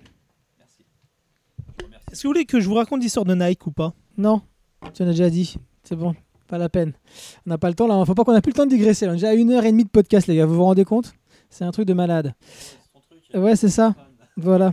Petite citation, petite citation. J'en fais pas beaucoup là, mais celle-là, je vais, les citer. normal, tu parles trop, Stan. Ouais, bien sûr. c'est Kilo la cascotte. J'ai grandi et tout ce qui a changé, c'est qu'à force de lire en permanence, mes yeux voient moins bien qu'avant. Une ville jaune où les nuages se mélangeant aux volutes des usines empêchent le jeune Théo de voir les étoiles et le monde extérieur. Pour s'échapper, il lit, depuis son plus jeune âge, des histoires peuplées de créatures fantastiques. Un beau jour, une de ces créatures tombe de ce ciel obscurci et illumine alors son quotidien. Mais cette créature a perdu une aile, et surtout la mémoire. Afin de la guérir, le jeune Théo va devoir trouver le sage de la forêt, qui ne se laissera pas facilement convaincre. Comme je l'ai dit en intro, c'est euh, une nouvelle création de chez Kiyun, c'est un shonen. Euh, L'auteur, euh, qui était donc à la Japan Expo cette année, a grandi c'est important de le dire, entouré de dessins et de dessinateurs. Son oncle et son père étaient des dessinateurs, non pas de manga, mais de dessinateurs industriels. Et c'est marrant parce que voilà, comme je vous l'ai dit, enfin comme je vous dit, comme dans le résumé, on est dans quelque chose d'assez steampunk. Il y a beaucoup de, de volutes et de- et de- d'usines dans tout ça. Euh, elle a grandi entourée, le dit, de, de beaucoup de artbook et euh, d'un amour pour euh, le Hobbit et Star Wars. Donc je, voulais, je, vous, donne ça en info. Et dernière info, avant que je laisse la parole à, à, Nico qui nous a proposé ce, euh, ce shonen, euh, je voulais dire aussi qu'elle euh, est une jeune auteure hein, euh, et qu'elle a joué à pas mal de RPG japonais. Je le dis, je sais que ça en a, un peu marre de dire ça, mais, c'est important. Bah, important parce qu'elle le dit, le dit dans ses influences. Elle cite Kingdom Hearts euh, pour euh, dessiner son manga. La, première chose qu'elle a écoutée comme musique, c'est Fleeting Dream de Final Fantasy X. Donc voilà, on peut dire qu'elle est très influencée par des RPG puis qui sont pas, sont pas très loin en fait, qui sont pas très loin de nous. Et malheureusement, c'est vrai que même sans avoir lu ça, quand j'ai lu les premières pages, j'ai lu, bah, après donc, son manga en entier, ça se ressent quand même beaucoup. Par contre, juste avant que je te donne la parole, Kino, euh, je suis désolé, arrêtez euh, dès que vous voyez quelque chose un peu organique et des traits un peu euh, brouillons comme ça, de dire que c'est une référence à Ghibli. Même Kyun le vend comme ça. Je suis désolé, il n'y a rien de Ghibli dans ce, dans, dans ce manga. Tu voulais dire quelque chose rapidement, Kino, avant que Nico prenne la parole? Oui, juste dire aux éditeurs français, ils peuvent signer des auteurs qui n'ont pas fait de RPG. C'est pas, c'est pas interdit, les gars. Oui, c'est vrai, c'est vrai, faut- c'est vrai, les RPG japonais c'est bien, mais bon, à un moment donné, il n'y a pas que ça. Euh, Nico, vas-y, Nico, il a pas pris le micro encore, il veut pas parler. Euh, Nico, parle-nous de Beyond the Clouds. Alors, c'est un pur manga à la Ghibli. Vas-y, vas-y, vas-y. Alors, alors, sans déconner. Oui, quand je l'ai vu arriver, quand j'étais en réunion euh, libraire, on nous l'avait présenté et graphiquement, cette ambiance, cette construction, ce, ce style, euh, très bon enfant, très mignonnesque, mais qui avait l'air d'être assez noir, assez, euh, assez triste, assez touchant. Eh ben oui, c'est exactement ça. En lisant, on sent toute la, détresse ou le malheur de cette ville, des gens qui y sont, mais en même temps leur bonheur absolu de par leur amitié, leur vie et leur entraide. Et, alors on se dit, ouais, alors c'est un truc qu'on voit toujours dans les mangas, machin. Non, mais pas forcément. Là, la construction, alors on se retrouve aussi, on a l'impression de- de se retrouver dans un, dans un village de Final Fantasy sur certains trucs, donc c'est assez rigolo. Mais c'est vraiment prenant. On suit cette histoire de ce jeune homme qui euh, travaille pour euh, un homme-chat, euh, euh, encore une fois, la Oui. Final Fantasy, comme je vous disais. Et apparemment, lui, voilà, il, il fait des livraisons, il travaille, il fait des réparations, il, est, il, il- il travaille pour cet homme-là, avec d'autres personnes. Et un jour, il va entendre un, un bruit et il va trouver cette jeune fille qui a son aile en moins, qui saigne, elle est là, elle vient de tomber, et il décide de la récupérer pour la soigner, s'en occuper. Et c'est tout ce que ça va amener avec le fait qu'il veut l'aider, il lui reconstruit une aile euh, euh, artificielle pour qu'elle puisse s'envoler et retourner dans son peuple. Donc on voit tous les apprentissages qu'elle fait pour apprendre à, à gérer l'aile. Il dort pas le soir parce qu'il il fait ses dessins pour trouver, pour récoller des choses. Donc on voit cette vie de leur ville, de leur vie de tous les jours, de leurs malheurs, de leurs problèmes, de leur travail, en même temps de leur amitié et de leur volonté de vivre dans, cette ville qui est entourée d'un épais nuage jaune qui fait qu'on ne voit même pas le ciel bleu, on ne voit pas les étoiles, mais on voit, le- lui ne vit que à travers les livres qu'il a lus depuis tout petit. Et donc, ça lui permettrait peut-être de voyager grâce à elle et ce qu'il veut faire pour elle. Et jusqu'au moment où malheureusement quelqu'un découvre qu'elle existe, parce que malheureusement, apparemment, on dit que si on les vend, eh ben, on peut se faire beaucoup d'argent. Et des gens sont prêts à faire beaucoup de choses pour l'avoir.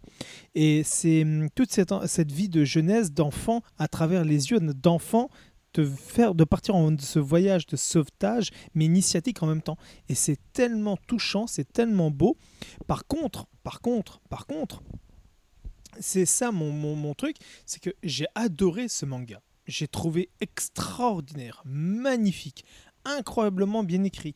Vraiment, il m'a fait autant plaisir que quand je disais un Enfant et le maudit ou un Magus Bride, un Enfant de la baleine et compagnie, ça m'a fait presque autant plaisir. J'ai bien dit presque. Donc vraiment très bon. Mais il y a vraiment deux choses qui m'ont un peu bloqué. La première chose, c'est effectivement qu'on voit le côté un peu. Il y a des moments, c'est un peu trop bon enfant. Hum, C'est ce côté innocence, d'accord, oui. Parce faut- que t'es français. Non, non, non, il n'y a pas que ça, je suis désolé. Je, je suis un RPGien, j'adore les RPG japonais et compagnie, je les ai tous fait, donc euh, oui, je suis de cette gamme, c'est ma, ma cam, c'est... T'as pas mon- dit que ça te faisait penser à Bravely Default Euh, Énormément. Ah oui, j'ai un peu pas dit, pas Oui, dit. c'est non non, Ouais. c'est c'est vrai et je l'avais dit la dernière fois que ça me faisait penser un peu à ça. Mais et là, ça c'est alors c'est un peu trop innocence par domaine, c'est un peu dommage. Un peu facile sur ça. Et ce que j'ai pas aimé et ça c'est ça qui m'a un peu bloqué, c'est qu'il y a des moments tu, pages, à- tu passes d'une belle page où tu as des constructions, où tu as des choses qui sont vraiment pas mal et autres, et d'un coup, tu as un dessin, tu as l'impression que l'auteur était un peu fatigué, c'est sa petite sœur de 3 ans qui a dessiné. Alors je suis désolé, je suis bien tolérant sur beaucoup de choses, mais la fameuse scène là de combat et compagnie, avec le chat. il y a un moment, il y a, euh, on a eu des, des dessins, des illustrations, des, des, des choses.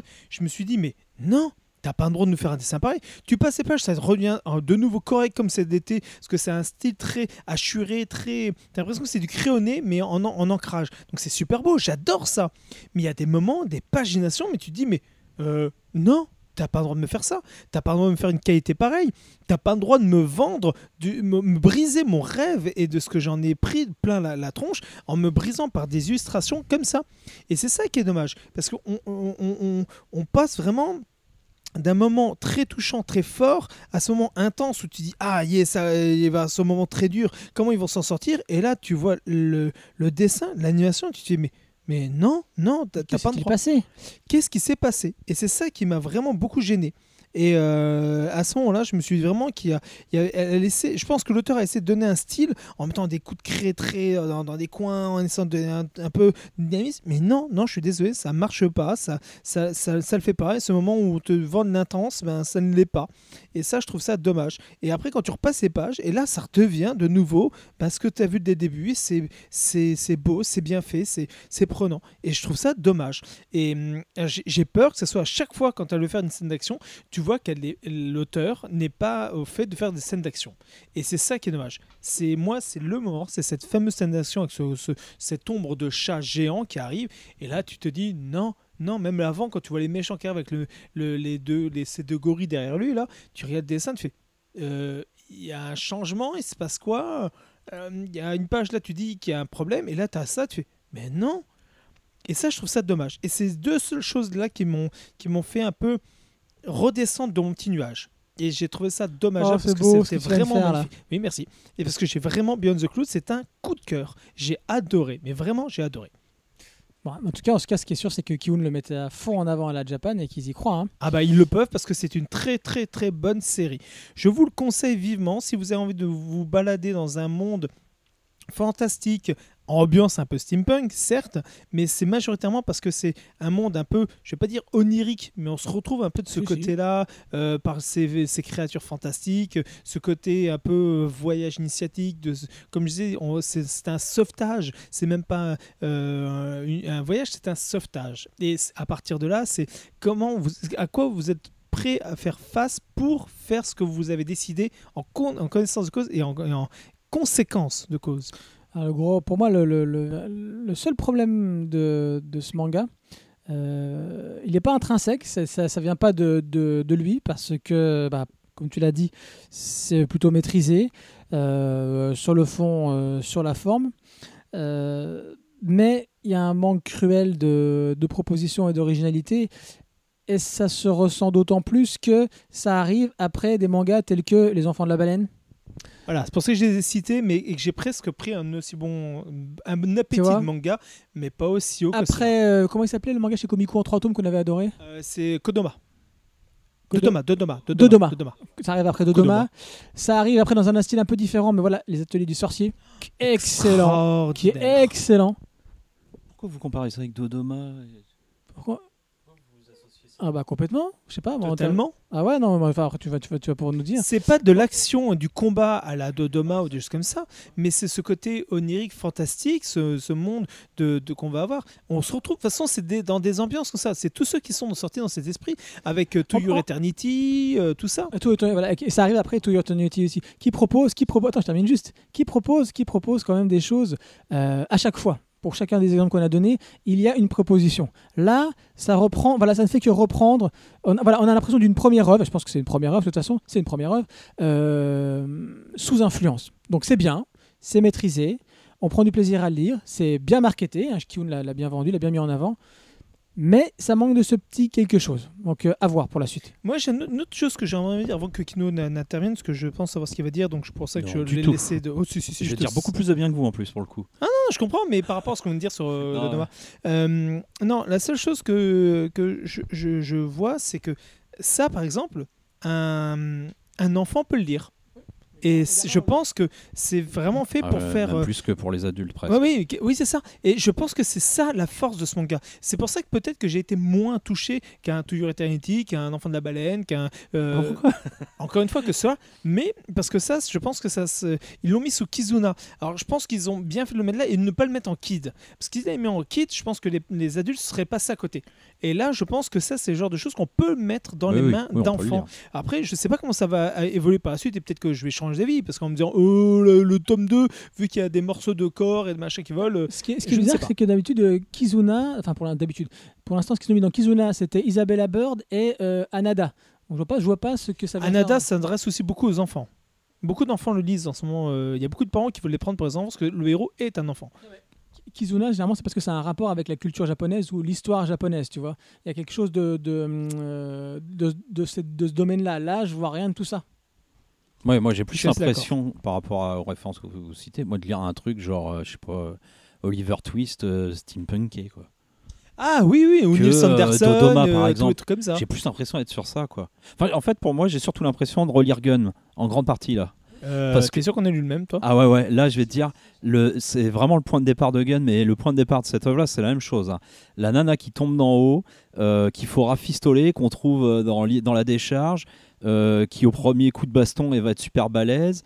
Avec le garçon qui s'en occupe, il y a un- le vieux Rob, là où je sais plus quoi qui est là. Alors il a plus donné d'importance au garçon qu'au vieux. Parce que c'est Ido, hein, Ouais, Sogun. ouais, ouais, euh, voilà. Ouais, non, à moins mais que tu me dis que c'est- euh, euh, euh, Hugo, euh, Hugo, euh, Bah à la ouais. rigueur, je te dirais. Ouais, mais moi, je, quand je lis ça, j'ai l'impression de relire euh, le, le point de départ. hein, je précise bien. Je pense pas qu'on va finir avec des combats de roller machin truc là. Ah merde, c'est à ça que je m'attendais, moi. Mais euh, moi, quand je lis ça, euh, j'ai vraiment l'impression. euh, mais alors, dans une version un peu épurée, c'est pour ça que je dis ouais, pour les enfants, je suis assez d'accord. Parce que ce qui manque, c'est la noirceur et la violence du monde. En fait, on nous la. On nous- en parlent, mais on la Oui, voit pas franchement. C'est ça. C'est Voilà. pour ça que je dis, c'est la fameuse innocence qu'il y a derrière. C'est pour ça que ça te manque ce côté. On, on- tu vois que c'est dur. Ah, tu vois qu'il y a un, adultes, un ça truc un peu, un peu. apparemment, je vais pas dire sale, mais tu vois que le, de, de leur vie, de là, là où ils sont, par rapport aux usines et compagnie, bah, ça l'est un peu. Et on voit pas cette dureté de la vie Ouais. par rapport à ce gamin. Même si on le comprend qu'il l'a eu, il y a des moments où tu vois qu'il a un peu grandi par rapport à ce qu'il a vécu, mais on l'a pas parce qu'on te Ouais. garde cette innocence. Et c'est ça qui, je trouve, ça un peu C'est dommage. la version choupinette. C'est oui, moi. Alors si on va par là, ouais, ok, je te suis. Mais euh, moi, je trouve que quand même, mine de rien, euh, par rapport à Orion euh, l'autre fois, je trouve que là, tu voyez, par exemple, avec peu quand même, eh ben, il définit quand même mieux son univers visuel, même si, franchement, le coup de la brume jaune, on la sent pas, mais bon. Mais bah, pas parce que c'est du noir et blanc, hein, c'est le coup de la brume tout court qu'on sent pas franchement, quoi. Mais je trouve qu'il définit très très enfin elle pardon je sais pas quoi je dis elle définit très très très bien son univers très rapidement avec peu et ça c'est vraiment agréable même s'il y a un peu plus de choses qui passent par l'écrit que par le visuel d'ailleurs si il pou- le héros pouvait arrêter à toutes les pages de parler de comment s'appelle la, la décharge l'île de Oui, le truc des rêves ou je sais euh, ouais, plus, l'île- là, voilà, le, le coffre-fort des rêves ou je sais plus quoi l'île des rêves ou je ne sais plus quoi alors que vais on appelle ça, ça. un dépotoir Euh, ça si, si on pouvait éviter de répéter cette expression trois fois par page ça serait bien mais à part ça euh, il y a quand même une idée qui est développée pour moi qui est un peu le, le thème que l'auteur veut faire passer qui est euh, enfin je pense sur ce premier tome moi je perçois l'histoire euh, enfin j'ai j'ai l'impression veut qu'elle veut nous parler de ça qui est L'île des rêves. voilà, l'île des rêves, qui est euh, comment défendre quelqu'un de faible ou d'affaibli, parce que des fois on peut être fort et affaibli, quand soi-même encore en plus on est un peu faible. Alors je parle pas, il a de la volonté, il a de l'envie, il a de la, voilà, il a de la. L'ingéniosité parce qu'il Ouais, fabrique ouais, des trucs. Ça c'est bien. Euh, mais euh, il est quand même faible dans, le monde dans lequel il vit, il est faible. Moi j'aime bien cette idée parce que ça a l'air d'être un peu ça, parce qu'à chaque fois il est question qu'il y en ait un qui protège l'autre, quoi, et d'aller chercher la protection de l'autre ou l'aide de l'autre, comme ça. Euh, avec le mec dans la forêt aussi, c'est pareil. Le vieux Rob, c'est pareil. Il est là pour aider. Enfin voilà, il y a beaucoup de solidarité entre ces gens. C'est là que le côté un peu choupinet marche bien. Enfin voilà, c'est bon. Il va y avoir un vague méchant qui va arriver. La scène d'action quand il arrive, l'arrivée du gars là, avec ces deux points là qui fracassent le truc. Enfin, ça, c'est les... Je suis d'accord. Non, j'ai trouvé ça déjà mal fait. Ouais, c'est pas, Euh, je sais pas, on comprend Et pas bien. Enfin, c'est ça. ouais, sur une case, ça foire un peu la page, c'est dommage. C'est ça. Mais bon, et, on va c'est- pas et la suite ne, l'œuvre. ne- ne prend pas. oh, Tu vois que l'auteur est vraiment doué pour faire cette construction, pour mettre en avant, pour créer Ouais. un univers et tout ça. Mais pour la scène d'action, ça l'est pas. Non, elle est plus le- sur de la narration, Voilà. euh, de contes un peu euh, durs et tout ça que sur de la phase d'action pure, ça on est d'accord. Euh, Qu'est-ce que j'avais marqué? Ouais, le héros quand même qui est un peu loin des clichés habituels du shonen aussi, tu vois, c'est ça qui est bien, c'est, il est pas ultra balèze. Voilà. Il est pas non, il a de l'envie, mais c'est une envie qui marche sur l'émotion, pas sur je veux être le plus fort, le plus ceci, le plus cela. C'est je veux protéger la personne parce qu'elle est faible. Euh, voilà, avec son empathie comme ça. Tu l'as dit, c'est un peu MacGyver euh, steampunk là. Il bricole ses trucs et c'est sympa. Ça, change parce que du coup, il peut tout nous sortir et puis tu sais pas ce qui va te sortir, et puis tu sais pas si ça va être efficace. Je pense que par moments, ça peut être drôle aussi ce qu'il fait. Euh, moi, ça, ça, se lit bien. Je sais pas, je pense que sur d'autres mangas qui pourraient proposer presque la même chose, je pourrais dire totalement l'inverse. Juste, mais là, je trouve que son univers elle le maîtrise quand même. Quoi. Et c'est surtout, pour moi, la force du truc, c'est le point de départ. Parce que c'est un héros qui. Et parce que. qui- qui- pour- pour la- on lit ce manga pour vivre ça. C'est un héros qui se sert des livres comme échappatoire. Et donc, forcément, bah, nous, on est pareil. quoi. On lit les mangas un peu comme ça pour s'évader aussi. Donc, d'entrée de jeu, on est très lié au héros. C'est pas franchement de l'identification, parce que vu comme il est, c'est un peu compliqué quand même. Mais c'est une connexion directe avec le héros. Non, t'as pas ça, t'as pas plus ça? Son rapport au livre? Et aux histoires qu'il lit pour s'échapper parce qu'il aimerait que la réalité ressemble au livre, machin. On lit des mangas pour ça d'une certaine Ouais, ouais, manière. non, non, je suis d'accord, mais j'ai l'impression que c'est pas. qui est notre libraire, il est parti deux secondes, on va pouvoir le dire. Euh, chaque fois qu'il nous présente un manga, il fait Ah, Toi, tu ferais quoi si t'avais une histoire comme ça? Moi, je ferais ça. Moi, j'ai l'impression, j'ai l'impression qu'il s'est pas assez appuyé. C'est ça le problème. Ah, moi, je trouve que ça pas va. Parce que, en plus, c'est vraiment le point de départ des toutes premières pages, mais ça revient encore après. Ouais, bah écoute, je, je passe Ah bah, moi, j'aime bien parce que ça nous fait une pas ce connexion directe avec le Ouais. personnage principal. D'accord. Ce qui, et ça m'a Ouais. fait tout de suite adhérer au. Oui, tout de suite, j'arrête, on me coupe.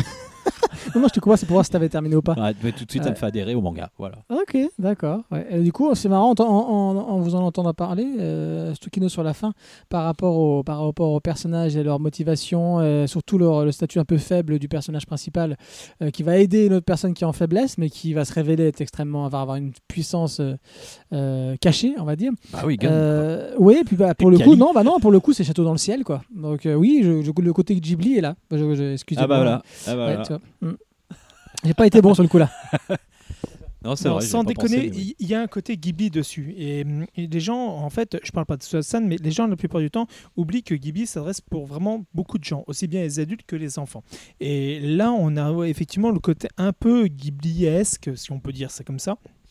De, euh, euh, du château dans le ciel, de pas, pas forcément de ceux qu'on a l'habitude de voir. On est plus proche d'un effectivement d'un Laputa que, euh, que, que d'un autre. Et le côté un peu Final Fantasy, on le retrouve aussi un petit peu dedans avec le côté ce qu'on a eu les, les petits jeux sur, euh, sur 3DS et compagnie. C'est pas les grands Final Fantasy, même si on voit que le côté un peu avec les hommes animaux et autres. Donc c'est pour ça que c'est plutôt pas mal.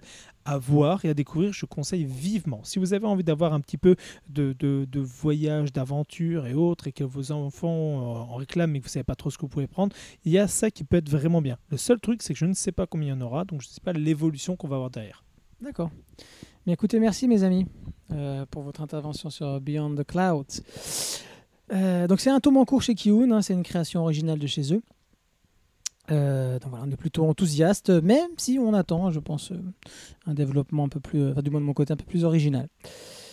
Et euh, là, on passe, alors là c'est marrant parce que là, on passe à un monument de, de l'histoire du, du manga. J'ai nommé l'histoire des trois Adolphes d'Osamu Tezuka. Il fallait à un moment donné qu'on parle quand même du, du père, du père du manga actuel. Euh, Ah ouais, le c'est un le dieu du manga. J'utilise pas ce le terme. dieu moi. de manga, effectivement. Et, Ouais, ce qui c'est est comme ça qu'il est connu plus par ce nom. ouais, Voilà. Ce qui est très drôle, c'est que quand euh, les gens, quand tu dis Kojima, les gens font Oh, Kojima Et ben, moi, quand tu me dis Tezuka, je fais Oh, Tezuka Donc ça ferait ça. D'accord. Donc l'histoire des trois Adolphes, euh, pour situer avant de, faire un petit résumé, euh, bah, Nico qui est peut-être plus connaisseur euh, sur Tezuka pourra, pourra rajouter des choses après. Euh, il faut situer quand même l'œuvre dans, dans, donc, est sortie en 83-84. Euh, ça se situe vers la fin de la vie de Tezuka, la fin de 89. son œuvre. Euh, ah, c'est terminé en 89. Il est mort en 89. Ouais, en 89, d'accord, parce que c'est 83-84 la sortie.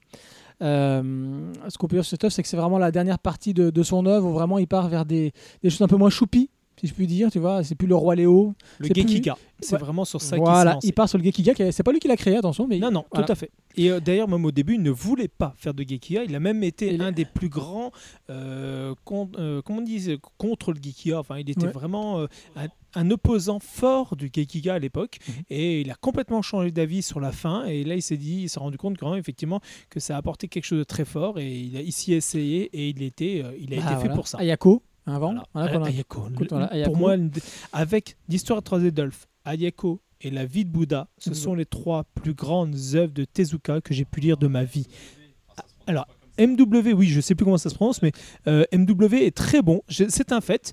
Euh, il pourrait rentrer dedans, mais très sincèrement, à côté de Ayako Tezuka, euh, la trois Adolphes et la vie de Bouddha, pardon, les trois là, vraiment euh, MW est très bon, mais pas à ce point-là. Mhm. Et hum, après, même si on va me dire, oui, mais il y a le Roi Léo, euh, Blackjack, je pourrais vous en citer encore ouais. plein, mais cela, c'est, Attends, après. ça reste quand même du, du- parmi les meilleurs. D'accord, oui, tout à fait, c'est ça.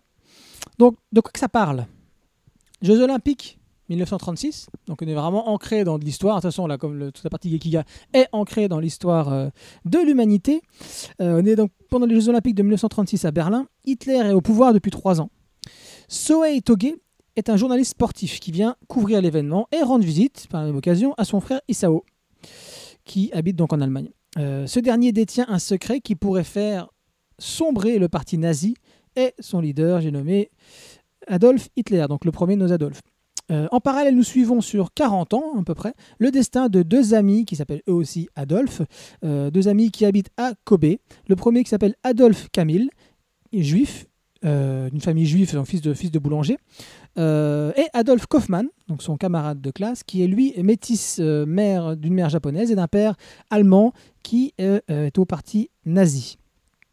Et bien évidemment, toute l'intrigue euh, va tourner autour de la révélation euh, sur les origines bah, d'Adolf Hitler et comment, bah, d'un côté, euh, les, partisans du nazisme vont courir après pour choper cette, information pour pas qu'elle ne soit divulguée et comment les autres vont réussir à la cacher et comment bah, ces trois personnes, mais surtout les, deux, les deux Adolf, Adolf Kaufmann Adolf Kamil, Kamil vont évoluer sur ces, ces 40 ans. Donc c'est quand la petite histoire, hein, comme on dit souvent, rencontre et perturbe dura- dura- durablement pardon, la grande et surtout va perturber les convictions de chacun.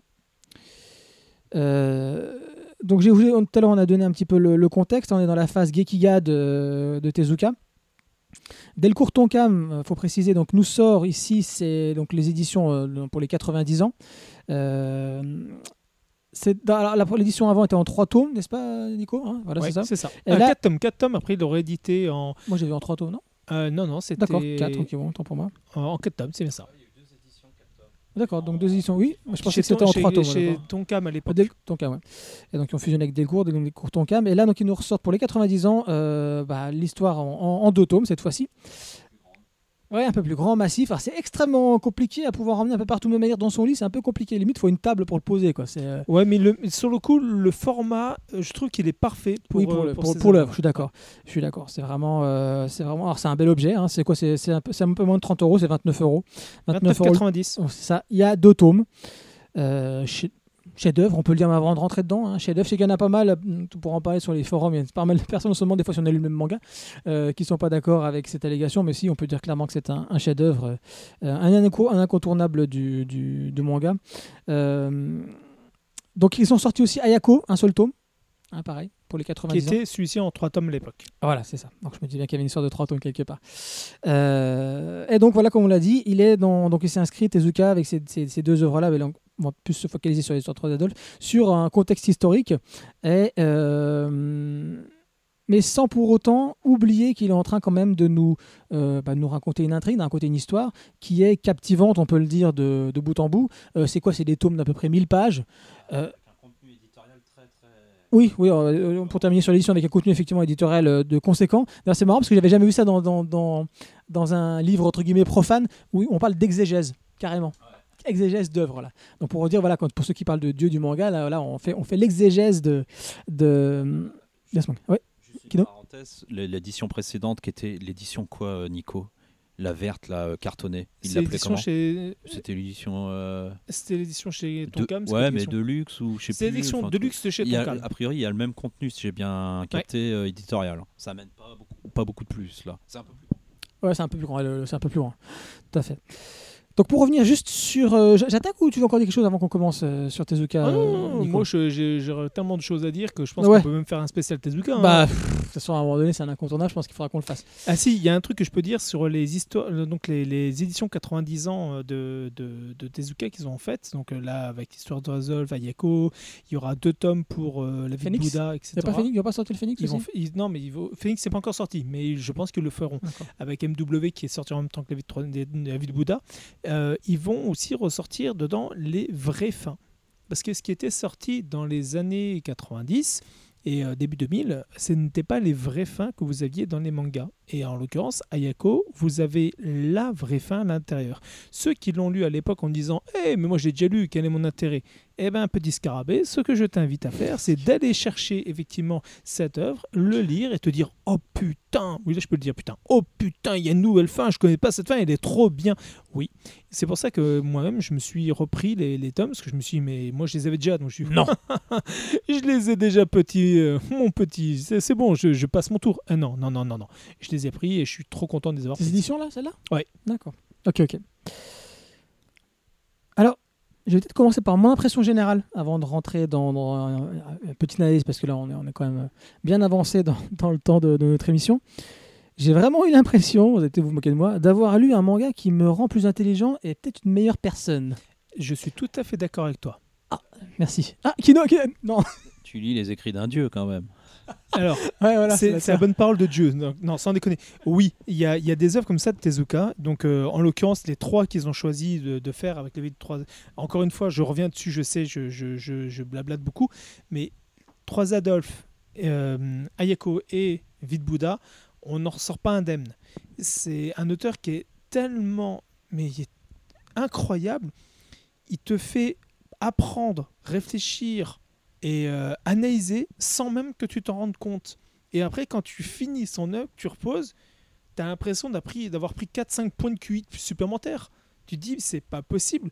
Euh, comment j'ai pu m'en sortir Comment j'ai pu sortir de ce bouquin comme ça quoi? Tu peux pas en sortir indemne. Tu ne peux pas. Complètement, complètement. Et là, euh, bon, on citera sûrement quelques scènes, mais avant d'arriver à ça, euh, bah, on va, j'aimerais bien parler de ce qui moi m'a le plus bluffé euh, dans cette œuvre, c'est vraiment ces techniques de narration.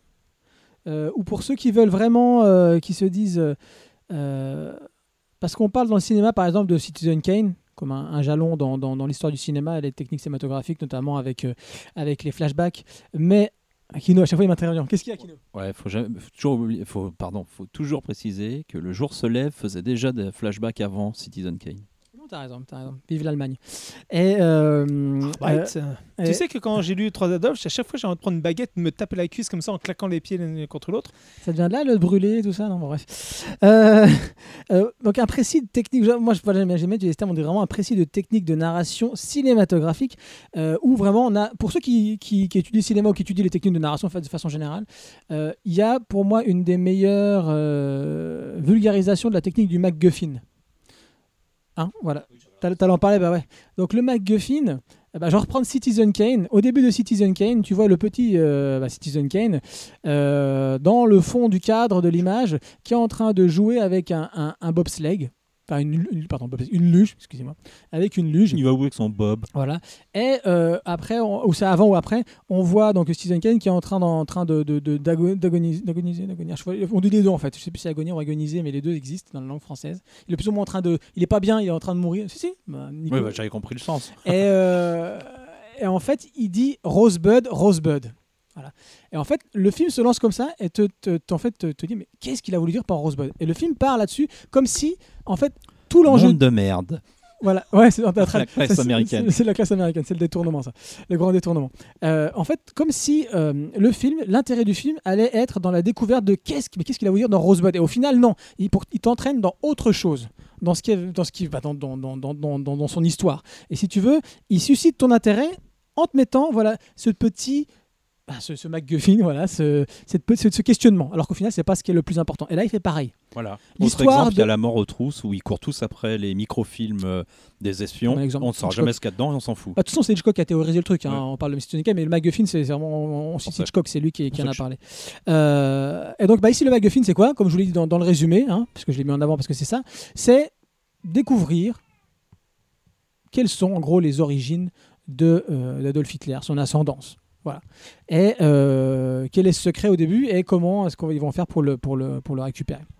Donc, ça, c'est le, le MacGuffin de. Tu Je pense qu'il faut dire un truc là-dessus parce qu'il Ouais, y, enfin, y a un problème et tant mieux que ce soit un MacGuffin, c'est-à-dire que ce soit pas fondamental et qu'on cherche pas à résoudre ça. Parce qu'effectivement, à une époque, à la- il y a une théorie comme quoi euh, Hitler avait des origines juives, notamment parce qu'un de ses anciens collaborateurs proches, j'ai oublié son nom, a balancé ça dans des procès à la, à la sortie de la guerre. Parce qu'il a rasé un petit bled qui était sans importance, si j'ai bien compris, ou d'où il provenait un peu. Enfin, il avait ouais, surtout l'air d'être ouais, un bâtard plus que d'être un Le juif. barbare Ouais, voilà. Euh, il se trouve que a priori, on est presque sûr que c'est faux aujourd'hui. C'est quand ce quand même un peu dommage parce qu'il a beaucoup basé son histoire quand même sur ça. Ouais. Et, et- et cette théorie est quand même, euh, a priori- enfin, totalement fausse. hein. Ça sent la heureusement- propagande. heureusement que c'est un MacGuffin. et- Ce n'est qu'un Mac- heureusement que ce n'est qu'un MacGuffin parce qu'au final c'est pas l'intérêt du truc Oui. en fait au final. C'est vraiment dit- le- ce qui est vraiment l'intérêt tout ce qui est l'intérêt c'est vraiment le destin des deux des deux d'Adolphe au final. Ceci dit, ce qui est intéressant, c'est de se rappeler que. Enfin, je c'est un peu flou pour moi, je vais essayer de faire court parce que c'est pas très. Mais la base de l'antisémitisme et le- l'espèce de paranoïa qu'ont les mecs vis-à-vis du conseil de- des sages de Sion, qu'a Ouais. raconté euh, il y a belle lurette euh, que les juifs allaient euh, s'emparer de la planète ou je ne sais plus comment ils l'ont perçu, mais enfin, qui est à peu près du même ordre. Enfin, il y a un faux document qui circulait visiblement de la part des, des, des cocos, un peu plus des. Voilà Ouais, c'est ça. et qui ouais. aurait agité beaucoup les nazis là-dessus, sur cette question-là. Donc, je veux dire, c'est un partout, bah, Los Angeles, j'ai envie de te dire, d'une certaine manière. Enfin, on voit les, les ravages de la propagande et, euh, et de la paranoïa surtout. Mhm, ouais, complètement. Oula. Il y a le chat qui se barre avec un tabouret avec complètement. Sympa dis donc. Alors, il faut savoir que Luna a un super pouvoir. Elle a une. euh, alors, je rappelle, c'est une chatte, hein, pour pas faire Blanche. de jeu de mots derrière. Donc, elle a une queue en titanium. En fait, si vous regardez, si vous essayez de lui faire un câlin au niveau du bassin, votre main va être arrêtée à la base de la queue et va pas pouvoir continuer. Et c'est là où vous vous allez rendre compte que ça, elle, elle, elle m'a fait tomber. Euh, je sais pas combien de fois à l'époque ma PlayStation 2, ma, ma, ma GameCube et ma PlayStation 1 avec les fils. C'est mal. Dès que j'ai un truc des fils, elle passe et clac, elle te l'emporte et elle m'a foutu des consoles en l'air au moins 5 ou 6 fois. C'est mal. Donc euh, elle- c'est c'est une queue et, et là tu viens de voir, elle est capable de Ah ouais, déplacer, elle a déplacé un tabouret elle avec. elle déplace un tabouret dessus. juste avec sa queue. C'est quand même dingue. Incroyable. Quel destin incroyable. Mais le destin, moi je voulais parler du destin d'Adolphe parce que Adolphe, rien à voir. voilà, c'est ça. Non, mais parce que là, j'étais parti sur Adolphe Kaufmann et Adolphe Kamel. euh, parce que je pense que voilà, c'est- pas une révélation, mais c'est vraiment l'intérêt de, de, de- de ce manga. Voir comment euh, deux camarades de classe, donc un, je le répète, métis euh, japonais, allemand, donc Adolphe Kaufmann, euh, dont le père eh, bah, travaille pour les nazis, et de l'autre côté, Adolphe Habitant au Kamel. Japon au départ. Ouais, ils sont Kobe, c'est un Kobe, Ouais. les deux, les deux sont à Kobe, ça se- leur jeunesse, ça, ça se passe à Kobe. C'est vrai que tu l'as dit, pardon. Euh, et Adolphe Kamel, donc, qui est lui fils euh, de boulanger donc euh, d'origine juive. Parce qu'il y avait effectivement une communauté juive à, à Kobe. Enfin, enfin, J'ai découvert ça, je ne savais pas. Effectivement, historiquement, il y avait une communauté juive qui était à Kobe. Donc c'est la diaspora, mais je ne pensais pas que la diaspora allait aller. Enfin, ils étaient allés jusque, jusque là-bas. Euh, et ce qui est vraiment intéressant, c'est de voir comment l'un et l'autre, qui sont amis à l'école, où les autres, euh, les autres copains d'Adolphe Kaufmann vont commencer à lui dire euh, euh, voilà, Adolphe Kamel, voilà, il est juif, fais attention à lui. Donc l'idée nazie qui commence à se répandre de façon nauséabonde, et lui, lui qui le défend. Et au final, il va être enrôlé, enfin enrôlé de force par son père, et puis après son, son beau-père, je vais pas trop spoiler le truc, chez les jeunesses hitlériennes, Adolf Kaufmann, et qui vont complètement leur tourner le cerveau. Euh, ça va aller très très loin avec des scènes qui vous glacent le sang, où Ah ouais. euh, bah voilà, il va devenir un, le pur produit de, de- du nazisme. Oui, Nico Euh, D'ailleurs, il y a un documentaire qui est sorti il n'y a pas très longtemps, parce que justement, c'était pour montrer le- les- la propagande que faisaient les, les nazis sur les jeunes. Et ce que tu vois dedans n'est que vraiment qu'une petite partie de ce qu'on Oui, non, faisait mais aux gamins pour les. sûr. Et donc, si vous lisez Histoire d'un œuf, ce que vous allez voir dedans, ce sont des choses réelles, des choses Mhm. qui sont vraiment faites. Ah non, je- Et pas, euh, voilà, non, pour certains qui pensent que c'est euh, juste pour l'écriture, de la romance, compagnie, Non. c'est pas de la fiction, c'est Non, vraiment non. des choses, euh, voilà. C'était- extrêmement bien c'est- documenté. c'est- C'est vraiment, c'est extra- il faut savoir que euh, Tezuka n'a jamais rien fait comme ça sans avoir un minimum de documentation. Il a toujours poussé la chose hein, au maximum. Et là, c'est, il a, il a, il a vraiment fait par rapport à, à ça et ça glace ce sang comme tu le dis. En fait, il va vraiment avoir une. une- une- ils, vont, ils lui donner quelque part une.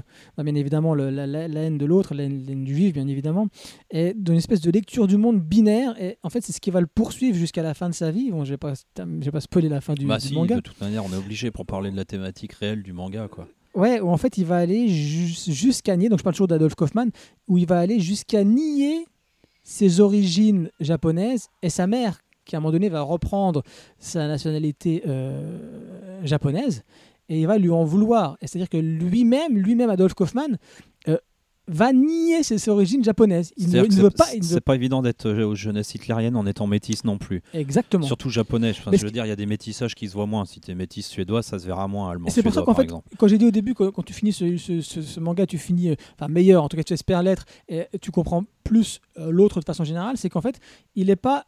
Déjà, c'est pas un manga qui te donne des leçons. À aucun moment Ah ça s'arrête et ça te dit. euh, voilà, c'est ça. Euh, bon, le seul truc qui, qui, qui, qui est un peu choquant de nos jours, c'est qu'à un moment donné, il s'arrête dans, dans la narration. Et vu que c'est une œuvre euh, somme énorme, euh, il te dit ah, si vous vous rappelez, dans le tome 1 ou dans machin, au début de l'histoire, il se passait ça. Bon, voilà, c'est juste pour le petit défaut. Mais autrement, juste pour sur le fond et ce qu'il a à transmettre en termes de, de, enfin, de message, je peux parler de façon un peu, un peu grossière comme ça. Euh, il, ne va, il ne va pas voilà, donner des leçons et il va se, se contenter, si je puis dire, de tracer, voilà, Ouais, de montrer, quoi. voilà, de montrer Avec du- enfin, ouais, sans comment, comment, comment ces deux personnages vont arriver là où ils en sont et euh, là où ils en sont à la fin avec un final pff, incroyable qui va qui, qui, enfin, qui ça m'a- ça m'a ça m'a glacé le sang hein. et, euh, et, qui- et qui t'explique euh, à la base de deux personnages euh, le destin de, de, de- d'une partie du monde en tout cas Mhm. et moi j'ai trouvé ça extrêmement euh, extrêmement touchant extrêmement juste et je pense même hein, j'ai fini ça je dis, moi je disais à ma femme je dis euh, je comprends pas qu'on lise pas ça à l'école quoi Ouais, je suis d'accord. je, je comprends pas qu'on fasse pas lire ça aux gamins à l'école, tu vois. Ça devrait être dans tous les CDI, ça. c'est-. Voilà, Ah moi, oui, je, oui. peux, je peux encore dire d'autres choses euh, sur la recherche graphique à un moment donné où euh, bah, Gekiga euh, au niveau de, de- de- qui rappelle un peu Kamemura. hein. Il y a des il y a des, plats, des, des pages on dirait vraiment Kamemura. Mais bon, ça c'est euh, voilà pour moi le plus important dans tout ça. Au-delà de la technique, si ce n'est, voilà, si, si, sur, sur ce point-là, juste sur- pour m'attarder deux secondes sur le, le côté graphique de tout ça, euh, de, de- des trois Adolphes, et qui peut déranger. C'est vrai, on voit bien évidemment qu'il vient euh, de cette influence euh, Disney dont on parle beaucoup dans l'animation de ces personnages quand ils courent avec Mm. les jambes limite en, en espèce de grand écart. Voilà, euh, euh, ces méchants très caricaturaux avec le nez là, très très euh, très penché comme ça, un peu. euh, c'est quoi le terme euh, d'oiseau là euh, le nez euh, eh, aquilin, aquilin, avec les, les dents qui ressortent, etc. Vraiment le machin très caricatural. Ce qui fait qu'on est dans, une, dans une œuvre qui est, comme je l'ai dit, assez très nuancée, qui, qui, qui nous apprend des choses sur la vie limite. Et on a des personnages, des fois, qui sont hyper caricaturaux, qui sont hérités sûrement du, du, du- Tezuka d'avant. Et ça peut déranger certaines personnes. Moi, perso, ça m'a pas dérangé. Enfin, plus que ça sur, le, long- sur la, lecture de façon générale. Mais je peux comprendre que des gens disent voilà, le sujet est sérieux. Et en fait, il nous met des personnages un peu euh, tu envie de rire quand tu les vois. Euh, bon, voilà. Pour moi, c'est juste, juste ça qui pourrait peut-être déranger certaines personnes. Oui. Mais au final, au final euh, un, c'est un détail. On peut le dire. Non, mais je je suis C'est un détail de l'histoire. Ouais, Merci. non, là, mais justement, je reprends Oui, le truc et je déforme bien le ouais, truc. voilà. bien- Je m'en moque, je m'en moque, attention. hein, je- évidemment. non, je suis d'accord avec toi, surtout qu'on est euh, depuis, euh, dans la fiction, le traitement des choses réalistes depuis le 11 septembre euh, 2001 est quand même fait beaucoup plus sérieusement. Il y a qu'à regarder des James Bond même, qui sont quand même des œuvres de ludiques et euh, Ah oui, où on a du mal à traiter avec euh, plus de légèreté les, les choses. On sait plus trop l'air du temps. Et c'est vrai que le côté euh, caricatural, surjoué, même humour par moment, euh, glissé ici ou là, peut vraiment décontenancer. Je sais qu'il y a beaucoup de gens qui ont un problème avec deux choses. Un, que ça s'appelle l'histoire des trois Adolphes et qu'on suive beaucoup euh, Togué. Soit Itoge, oui, dans le premier Ouais. tome, dans le premier tome, oui. Mais bon, euh, c'est liant pour l'intrigue et le- ce fameux MacGuffin quand même. Euh, Vas-y Nico. Alors, juste, je vous préviens tout de suite, pour euh, La vie de Bouddha, euh, le premier tome de La vie de Bouddha, euh, on ne voit absolument pas, mais rien de Bouddha. Il n'existe pas. Ça se passe 20 ans avant sa naissance. Donc, Ah le ouais. premier tome, il y aura ça. Donc, les gens qui peuvent s'imaginer ça, dites-vous que Tezuka adore faire ce style-là. Mais je euh, pense que c'est des gens qui, qui, qui passent à côté du sujet réel de, de, de, de l'œuvre. Euh, Il y en a qui sont aussi décontenancés par la fin, parce que en fait, on est sur une tranche euh, qui est là- à peu près la, la Seconde Guerre mondiale, et d'un coup, on va partir plus loin sur le conflit israélo-palestinien.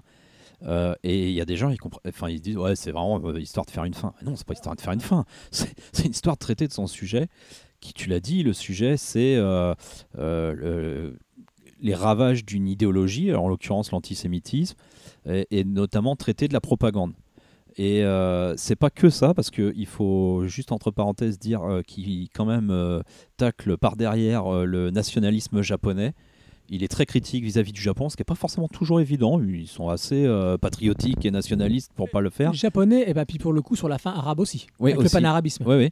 Et euh, notamment sur ce qu'ils ont pu faire en Chine, encore plus rare, parce que euh, moi, pour avoir Les écouté... Japonais n'ont jamais accepté de dire ce qu'ils ont fait en Chine. Voilà. Et les, les camps de concentration de, et les massacres et tout ça. Moi, j'avais écouté des spécialistes en géopolitique euh, d'actuel, mais qui disaient que le, le- le- le problème majeur qui reste, euh, qui, restera toujours entre les Chinois, où ils sont allés faire des gros massacres, et, euh, et on en avait parlé avec euh, le livre de Tokyo Moeda. On l'a parlé du livre de Tokyo Moeda. Ah, merci. Mais à, Nank- à Nankin, Nankin, je ne saurais jamais comment on dit cette ville. Euh, voilà, c'est que ils sont, les Japonais ne sont jamais, non, non seulement payés aucune, euh, aucune dette parce qu'ils ont quand même pris des richesses, et ne sont jamais excusés publiquement sur la scène mondiale de ce qu'ils ont fait. Quoi. Or, on pourrait quand même considérer qu'il y a des, ge- des gestes qui ont été faits quand on voit ce- cette œuvre-là, où ils taclent pas mal euh, le nationalisme japonais. Et je suis en train de lire Gen Hiroshima. Dans une première partie, avant la guerre, en tout cas, ou pendant le début de la guerre, avant qu'ils perdent toujours, euh, on peut aussi voir des critiques très fortes du nationalisme japonais pendant la guerre. Une fois qu'ils ont perdu, ils sont vraiment anti-américains par contre. Mais ça, on comprend pourquoi, on le saura moins. Euh, ouais, moi je suis assez d'accord avec toi sur pas mal de choses. La fresque historique, elle est énorme quand même. Euh, ce qui couvre, c'est quand même, c'est quand même voilà, des JO jusqu'au conflit israélo-palestinien, c'est quand même énorme.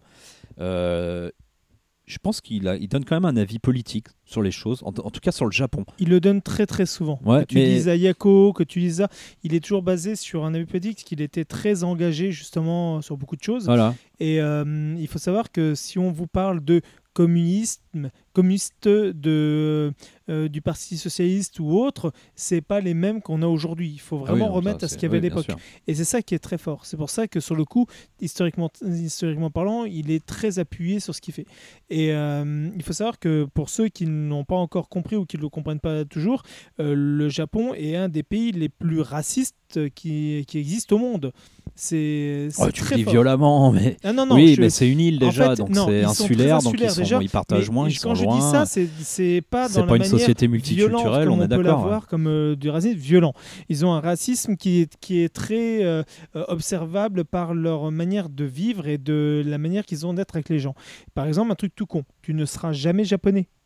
Ça- Tu feras ce que tu veux, tu ne seras jamais japonais. Ah bah Et c'est pour ça que euh, les gens, quand tu vas, tu vas là-haut, euh, du moment où tu vas pour On a lu ma déception. Ouais, mais non, c'est ça que je veux dire. C'est que ça paraît bête à dire ça, mais allez-y, allez, allez les voir en tant que euh, touristes et en tant que, euh, que gens qui, qui personne qui doit habiter là-haut ou trouver un travail ou se marier. Vous verrez que le, le comportement vont changer parce que c'est pas le même regard qu'ils vont avoir. Je ne dis pas que c'est l'horreur de, de la manière, mais c'est pas un pays à idéaliser. C'est, il n'est pas parfait, C'est comme la plupart des gens peuvent l'avoir. Ouais, Ils mais c'est sont- pas forcément une idéologie. euh, sûrement qu'il y en a un peu, mais c'est, je veux dire, c'est, c'est une culture de, de fait. Ils sont loin, ils sont nationalistes, c'est vrai. Ils sont assez C'est ça. fiers, ils se mettent en avant. Enfin, en plus, euh, je veux dire, enfin, tu, tu, tu relis Jeanne d'Hiroshima, l'empereur a dit on y va, alors tout le monde y va, on se jette les zincs sur les, Voilà.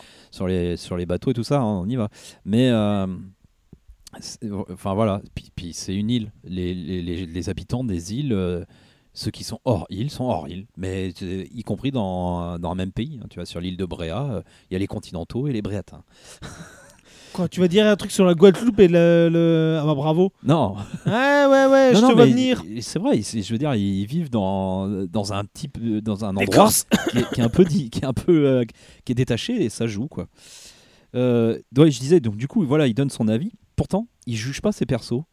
Quand même, il juge très très peu ses persos. En tout cas, pas du tout à la manière française où on dénoncerait, on serait frontal, on montrerait, même sur l'idéologie, on dénoncerait point par point. Lui, il fait quand même ça de manière assez soft. Et ce que tu dis sur les. évidemment, c'est ça qu'il faut vraiment mettre en avant c'est euh, comment il, il, déconstruit le, subtilement l'antisémitisme. C'est-à-dire que nous, d'un côté, on va avoir quand même ce, ce gamin dans les jeunesses hitlériennes qui commence à se, à, se radicaliser. Mais pourtant, il lui donne encore des des, chances parce qu'il va sauver quand même une nana, mais parce qu'il parce qu'il les humanise quand même. C'est-à-dire que euh, l'humain peut encore prendre un peu le dessus euh, jusqu'à un certain point sur l'idéologie, mais on voit que c'est vraiment perdu. Et moi, ce qui est très fort, c'est que les deux euh, gamins, les deux Adolphe, restent amis. Donc ils sont séparés parce qu'on l'a dit, il y en a un qui est en Allemagne dans les jeunes hitlériennes et l'autre qui reste à Kobe. Restent amis pendant toute la guerre. Restent amis quand ils vont se retrouver. Au moment où ils se retrouvent, parce que c'est après et c'est juste après les retrouvailles qu'on voit ce qu'a fait l'idéologie, le travail de sap qu'a fait l'idéologie sur le, celui qui est passé dans les jeunesses hitlériennes. Et c'est là qu'on voit comment l'amitié va voler en éclats. Alors je, raconte la fin, je suis désolé, mais sinon on peut pas, vraiment pas parler du vrai thème du, pour moi du, du, bouquin. Enfin en plus ça va, c'est la troisième édition, ça fait longtemps qu'il existe quand même et euh, ça vous gâchera pas le plaisir de le lire. Mais c'est là qu'on se rend compte du vrai travail de ça parce qu'il essaye, euh, il est optimiste, hein, je pense, Tezuka. Il essaye d'y croire quoi, avec, le, avec toute cette séquence avec la fille qu'il essaye de sauver avec sa famille. Tu vois, enfin, je veux dire, il lui donne une chance d'être encore euh, quelqu'un qui va s'extraire de cette idéologie et à la fin, il te dit non, c'est irrémédiable, l'emprise, elle est là. Et il y a vraiment, je trouve qu'il a, voilà, il a une manière de, de mettre à jour le travail d'une propagande, quelle qu'elle soit. Donc là, en l'occurrence, on aura compris que c'est la propagande nazie.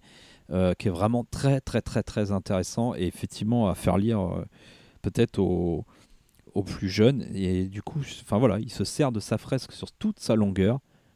Moi, j'ai rien d'autre à dire. Hein. C'est au-delà de ça, c'est une aventure hein, à lire. C'est, enfin, je veux dire, au-delà parce qu'on insiste sur le côté idéologique, politique et toute la chose, historique et tout, mais c'est une aventure et c'est une histoire formidable à lire sur la longueur. Moi, j'adore Togué. C'est vrai qu'il y, y, a des choses qui sont un peu séparées quand même par moment. La jointure, ça refait pas tout, enfin le, la jointure, non peut-être pas, mais enfin la jonction, voilà, merci. Ça refait pas euh, de façon tout aussi fluide, tout aussi fluide et si parfaite que ça, mais c'est pas trop grave. Moi, ça me va. Très bon. Non, non, ok. Je vais renverser les gâteaux. C'est le mien? Ah, sympa. Ok. Bon, les copains, 2h12 de podcast, on est pas mal. On est pas mal. J'ai toujours dit, c'est pas parce qu'on est moins qu'on parle moins. Il bah, faut dire qu'on a pris des, des, des, spéciales mangas aussi. Hein. Puis on a fait un petit, un petit, un petit, un ah, petit résumé de la Japan. encore. Eh oui. Ouais, mais ils sont plus rapides à traiter. Ah, Kingdom, c'est un gros pavé. Bref, mais pour l'instant, on parle pas de Kingdom. Euh, euh, excusez-nous. L'histoire des trois Adolphes de Samu Tezuka, euh, donc d'une magnifique édition euh, d'El Cam qui vient de sortir pour les 90 ans. Euh, c'est à peu près 30 euros, 29,90. Très belle couve. Le tome hein. en deux tomes. Ouais, très belle couve. Euh, contenu éditorial de folie. Il n'y a pas de problème, c'est une valeur. Les CDI, les documentaristes, si vous écoutez, il faut l'acheter. C'est une obligation. Merci, ça vous rendra meilleur et vos élèves seront meilleurs. Il faut recontextualiser sur certaines choses, hein, quand même, sur, notamment sur les origines d'Hitler et tout ça. Ok, bah maintenant c'est retour aux sources. Ah voilà, bah, parce que voilà. Hein, c'est une leçon, c'est une leçon, et c'est ce qu'on, depuis le début, on, on, prêche, j'ai envie de dire, chez Harukiya, c'est qu'à un moment donné, le manga, c'est japonais, certes, mais il y en a d'autres dans d'autres pays qui en, qui en font aussi et des aussi bien, hein, que ce soit en France, même si on n'est pas toujours d'accord, euh, mais aussi en Chine, parce qu'aujourd'hui, donc retour aux sources, c'est un manahua, Merci les amis, de Husuan Zuo, je répète. Chen se porte volontaire pour un stage d'été en anthropologie parce qu'elle se retrouvera avec Hissia. Pas facile les noms. Seul à postuler, donc seul, ils sont tous les deux seuls. Seul à postuler pour ce stage, le professeur leur propose d'aller étudier la communauté d'Axi qui vit depuis des générations à Taïwan. Oui. Moi, j'ai envie de t'embêter sur les résumés aujourd'hui. ok, vas-y. Ah non, c'est Xia qui propose. le prof. Euh, bon, écoute, ouais, ouais, bah, peut-être. Non, parce qu'il le dit pas au début. On sait pas qu'il est de là-bas au début. Oui, d'accord, mais ça n'empêche pas que c'est lui qui a proposé. Euh, je, sais pas, je, je, crois pas. Bon, bah, bref, c'est pas vraiment ça qui est important. Ah bah si, le 24. L'étude de cette culture, le 24, l'étude de cette culture et de ces traditions devient alors un voyage dans le passé familial de Hissia, euh, car oui, il est originaire de cette région. Et revoir son père remet en question ses propres intentions. Voilà. Tu vois que c'est lui qui a choisi. Il y va pas pour rien. Il y va pas pour rien. Il y va pas pour rien. Euh, je commence, Nico Kino, tu commences, je sais pas. Tu veux. Ouais, allez, euh, manga estival au top. Manga estival Non, au top, c'est terminé. Alors c'est moi qui l'ai conseillé en plus euh, avant de l'avoir lu, je voulais mettre vrai. le titre et après l'avoir feuilleté, j'avais peur que ce soit un petit peu trop plan-plan parce que le découpage euh, sur la forme est assez classique. Alors par contre, hein, je vous le dis, vous feuilletez, vous faites pas la différence avec du japonais. hein. Il y a rien. Exactement. y a Bah, rien tu dis tout ce que de je vais dire, c'est bien, ça va, différent. ça va être rapide là. Mais par contre, c'est voilà, moi je vous le dis, hein, c'est en deux tomes. Le deuxième tome sort aujourd'hui, donc on chronique que le 1 parce qu'on n'a pas lu le 2. Euh, c'est frais, c'est simple, c'est efficace, c'est dans l'émotion et dans le sourire. Enfin, le sourire est une émotion, mais enfin, vous voyez ce que je veux dire. C'est voilà. c'est- Expression d'une émotion. pour moi, c'est on peut y trouver des faiblesses, dire des trucs, mais ça sert à rien. Il est nickel le, par- le, le manga. Il est- voilà, c'est Le tout. Manor quoi Allez, au revoir. Oui Non, mais non. Alors. Ah bon, c'est pas Jap? Moi, c'est ce que j'avais écrit. J'avais intitulé Ah bon, ce n'est pas Jap? Bah ouais, le trait, la topologie, Ouais, les tout, attitudes de fond, oui. tout fait très japonais. Il Mais y, a oui, rien qui te fait dire que c'est pas japonais. Ouais, mais bon. pff, Est-ce que c'est un gage de qualité Non, pas Non, obligatoirement. non, non, mais mais c'est juste pour, dire, ceux qui sont Voilà. un peu hostiles, machin, et tout, ouais. là, ils verront- de toute manière, euh, si on leur dit pas, ils le verront pas. Là. Enfin, Il y a si, un peu parce de que ça- shoujo. C'est parce que ça se passe pas. Ouais, Parce que moi, je suis hermétique au shoujo. une petite- Ouais, mais là, il y a une toute petite touche que Voilà. sympathique. Ouais. Moi, j'adore les thématiques qui sont abordées, qui elles sont pas forcément si légères que ça pour le coup, Pareil. qui est tout en contradiction, en contraste, et c'est pas évident à traiter comme ça parce qu'en plus, il en met plusieurs, hein, je pense. Qui est euh, d'abord le retour aux racines, parce que c'est un Je gars qui est parti pareil. Bah étudier oui. à la ville et qui revient dans son village de province. C'est la confrontation du souvenir à la réalité, Mhm. c'est-à-dire que lui il pense revenir chez lui parce qu'il faut qu'il faut qu'il se retrouve un peu, qu'il se refasse. hein.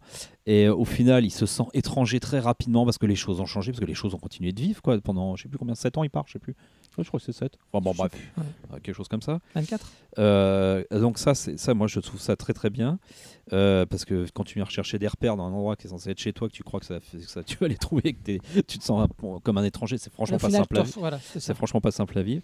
Le, décalage qu'il y a, alors qu'il y a un truc très très euh, très très une thématique très très forte actuellement entre la vie citadine et la vie de province, euh, voilà où. Ouais, on euh, avait déjà parlé dans Firefly le mois dernier. Ouais, voilà, où la, la vie euh, citadine hein, vraiment euh, avance, avance, avance vers une mondialisation, qui en pro- qui- enfin, qui profite d'une mondialisation et la vie de province moins.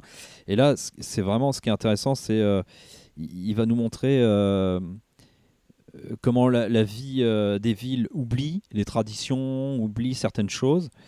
Et euh, comment la province, elle, euh, alors dans une sorte d'ambiguïté, parce que je pense que pendant longtemps, euh, alors je sais pas comment c'est là-bas, c'est vrai que je calque un peu sur ici, mais ça me donne, moi ça me renvoie à ça en tout cas, quand je lis ça, pendant longtemps, bah, s'en foutait un peu de sa tradition, un peu de ce qu'elle avait, de son patrimoine tout ça, parce que parce qu'ils vivent là depuis toujours, c'est leur quotidien, c'est pas, c'est, pas plus, c'est, comme dire à quelqu'un qui vit à la campagne, ouais, ce champ est super beau, il va, il va- lui il l'a vu quotidien. depuis 30 ans, c'est un champ, quoi. Mais qui commence à prendre conscience, juste- justement, dans ce décalage avec les, les- la- les grandes villes, de ce qu'elle a. Et ça, c'est- caractérisé par le, le pote euh, du héros. Euh, donc lui, il y va avec la, le héros, il va avec la nana. Et la nana, euh, qui est des villes, s'extasie devant tout, la moindre maison, le moindre étalage, le moindre truc, la petite toupie, le petit bazar, le petit truc sculpté. Et l'autre, d'un côté, il sait très bien son pote qu'ils ont des choses formidables parce qu'il l'appelle la ringarde de Taipei. Donc c'est bien elle la ringarde parce qu'elle connaît rien. Et l'autre côté, il dit mais arrête, tu vas pas t'extasier devant tout quoi. Et dans le même temps, il fait la promotion en permanence de, ce- de, ce, de cette cérémonie qui est le- l'enjeu du, du- de l'histoire. hein. Ils doivent faire une cérémonie, la, la cérémonie du 24, où ils doivent sortir les garçons sacrés. Les fameux garçons sacrés. Les fameux- vous lirez pour comprendre un peu. voilà. Tout, tout ça est très, tout le folklore est très très Ah bah, si détaillé, aimez- très bien montré, très si très vous bien. aimez le folklore, voilà, pour le coup, on est en plein dedans. Et Voilà. c'est ce, que j'ai aimé aussi. Et du coup, le, bah voilà, c'est tout le parcours euh, à refaire un peu euh, et perdu là du héros qui doit re- réapprendre sa vie, ses racines quoi un peu et, et c'est vraiment euh, euh, ouais, moi, je trouve que tout est touchant parce que c'est fait avec de la légèreté, avec de l'humour, avec des flashbacks, avec de l'émotion, avec de la dureté. Il y a de tout qui est mélangé. Euh, moi, je, voilà, je trouve que les persos sont tous attachants. Le héros un peu mutique, euh, la- le, le pote un peu grande gueule casse-cou, euh, loser du fond de la classe, c'est mais, mais attachant. euh, Ouais. La fille un peu shoujoesque hein, quand même, mais euh, très. Alors là où ça peut être, euh, enfin, je suis pas un spécialisé shoujo, mais là où ce que, que j'ai pu lire, est-ce qu'il va me dire qu'il m'aime? Mais qu'est-ce qu'il pense de moi? Non, là c'est toujours fait avec humour, c'est avec un contre-pied, c'est-à-dire le mec il va dire, il va, il va commencer une phrase ouais, parce que toi, moi quoi, tu me trouves euh, élégante et tout, puis il va lui sortir un truc bateau, mais ça va pas être le drame de sa vie pour elle, ouais, elle le vit très bien euh, parce qu'elle est, elle est- Enfin, elle est touchante, elle, je trouve aussi, hein, dans Ah son oui, approche non, des choses, dans sa volonté à la fois d'aller faire le voyage, parce que vous l'aurez compris, elle est un peu amoureuse du héros, et à la fois pour découvrir ses traditions, euh, elle est tout émerveillée de ce qu'elle découvre et de ce qu'elle connaît pas. Euh, ouais, il y a des, évidemment, il y a le, le petit côté euh, euh, anthropologie, il y a une amitié quand même qui a été mise à mal dans le passé. Les flashbacks sont très intéressants sur ce qu'ils ils nous racontent au fur et à mesure qu'on ne perçoit pas, mais qu'on de, de ce qui s'est passé, mhm. euh, qu'il va falloir reconsolider cette amitié. Il y a le rapport père-fils, pas trop encore développé dans le 1, mais qui va venir, on le sait, vu la fin du 1, sans, le, sans dévoiler plus que ça. Ouais. Euh, on vous dit, il y a- moi pour moi il y a plein de choses et c'est pas euh, c'est pas euh, c'est pas au forceps. Tout est fluide, tout découle bien, tout est bien amené les uns derrière les autres. euh, les petits personnages, la petite gamine, en, voilà, en deux trois phrases elle est caractérisée, en une séquence elle a son rôle à jouer. c'est celle qui, je ne dis pas quoi, mais voilà. et enfin voilà, c'est la famille qui reçoit. euh, Enfin, je je sais pas, c'est vraiment. euh, T'as envie d'aller faire le voyage avec eux. Mais Tmer, ça commence, il est dans l'autocar, le mec, et. euh, Enfin, pas tout à. Si, ça commence par là où il y a le- la fac d'abord, je sais plus. Non, il est. La première page, c'est ça, il est dans l'autocar, où il dit voilà, aux vibrations de la route, je reconnais que je reviens chez moi. Voilà, et, et en Oui, regardant oui, le lit oui, d'une rivière. Bon, bah voilà, là, t'as compris que. T'as t'as compris qu'il y avait une forme de, de- de poésie un peu comme ça, d'approche un peu émotionnelle du truc qui marche bien, quoi. Mhm. Bah écoute, ça va être difficile de rajouter des choses par, après ça, hein, parce que en gros, je suis euh, 100% d'accord, et mes, mes notes sont, sont les, quasi les mêmes, donc euh, je vais pas, on va pas se répéter. On va pas se répéter, euh, c'est vraiment... euh, ah oui, c'est une, œuvre d'été à lire. Ah, Ouais. Encore un peu Ouais, juste parce que cette, euh, cette euh, cérémonie, qu'on nous répète que la cérémonie du sourire, qui est quelque chose. En gros, il y a des associations et ils ont tous des, je sais pas, des dieux à présenter aux autres, donc ils vont faire chacun le tour de toutes les associations. Et on nous dit toujours c'est la cérémonie du souvenir. Par exemple, il faut pas s'engueuler devant les, représentations des dieux. Euh, et pourtant, en fait, ils viennent tous là pour, euh, pour essayer de soigner des blessures, des. Enfin voilà, des, des, des, des choses dramatiques qu'ils ont pu vivre, Mhm, des, des mhm. choses plus douloureuses. Ouais. Et cette idée, moi je la trouve belle, de se dire on va faire une cérémonie du sourire. Et en fait, ils arrivent tous avec leur peine un peu, quoi, et leurs blessures, à soigner là-dessus. Nickel. 100% d'accord. Bien joué l'auteur. Donc c'était Retour aux sources, euh, Manhua, de Huswan Deux tomes, hein, on l'a déjà dit. hein, Deux mais tomes finis C'est l'été, hein. c'est nickel. Kana, ça. édition Made in. Format un peu moyen. Voilà, moi je vous, enfin on vous le conseille, et sur reconseille, conseiller, conseillons ce magnifique Manhua. Alors, on, pas fatigue, on avec la chaleur, là on fatigue. Euh, Même s'il y a le magnifique euh, ventilateur Culi, Cui- Kilive, euh, merci, ça fait, ça fait plaisir. Et on termine, les amis, avec le phénomène, je le redis, hein, parce que c'est un phénomène, paraît-il, euh, Kingdom de Yasuisa. Et là, vous m'excuserez parce que là, je, je l'avoue humblement, j'ai fait un copier-coller du résumé. C'est Ouais, ouais. assez- ouais. Plie Lego, on laisse tomber. Ouais, non, non, bah ouais, non, mais déjà, déjà, je vous ai prêté les tomes. Vous les aviez pas. Donc, du coup, je pouvais, pour faire le résumé sans les tomes, c'était un peu compliqué. De tête, encore plus compliqué. Et euh, quand on voit les intrigues politiques, et en plus, ça s'inscrit dans une histoire, euh, voilà, dans l'histoire chinoise, bon, je préférais prendre un, un- un résumé euh, qui était déjà fait. Donc, dans la Chine de l'époque des royaumes combattants, hein, qui va du 5e Dis siècle, pas ça, c'est ce qu'on adore. qui va, mais bien sûr, Bon, non, mais pour le c'est- résumé, c'est pénible, mais, non, mais voilà, c'est ce qu'on que je veux dire, comment tu veux, comment veux-tu que je fasse ça sans rien, même sans le manga, tu vois, je l'avais, l'avais pas à ce moment-là pour. Mais pour, non, euh, vous je l'avais lu, mais je l'avais pas. dans la Chine du royaume, des royaumes combattants. Non, c'est quoi déjà? Ouais, Je l'ai déjà la- perdu. le royaume des combattants, Des c'était, combattants. à l'époque du royaume des combattants, qui va du 5e siècle avant Jésus-Christ jusqu'à l'unification des royaumes chinois par la dynastie Qin en 221 avant Jésus-Christ. Donc là, vous êtes bien dedans, là, historiquement. Et le pire, c'est que on dit ça, mais au final, c'est pas ce qui. euh, ça pourrait repousser, et au final, c'est vraiment c'est la toile de fond. Après, on part dans quelque chose qui est complètement. euh, Bah, pour ceux qui ont, lu des, qui ont Abordable. vu des films de ces 20-30 dernières années maintenant, euh, Ah, oui, les Chinois, ils le- ça, chinois, c'est le, ce qu'avait ramené comme thématique Souliark dans le cinéma euh, de la fin du siècle dernier euh, chinois, Ouais. c'est de le morcellement de l'Empire. Le morcellement Voilà. de l'Empire. Et ça, ça Et les, ça les perturbe aujourd'hui hein, comme thématique. Ah, à la veille notamment de la, fait pas rétro- chi- la rétrocession, Voilà. ça les perturbait bien. C'est sûr, ça ne fait, pas- ça fait pas Chine très unie, ça. Donc on suit le jeune Shin dans son chemin vers l'accomplissement de son rêve, devenir un grand général. Shin est originaire de l'état de Qin, voilà dont on parlait, en proie à de nombreux soubresauts, aussi bien à l'intérieur du royaume qu'à l'extérieur.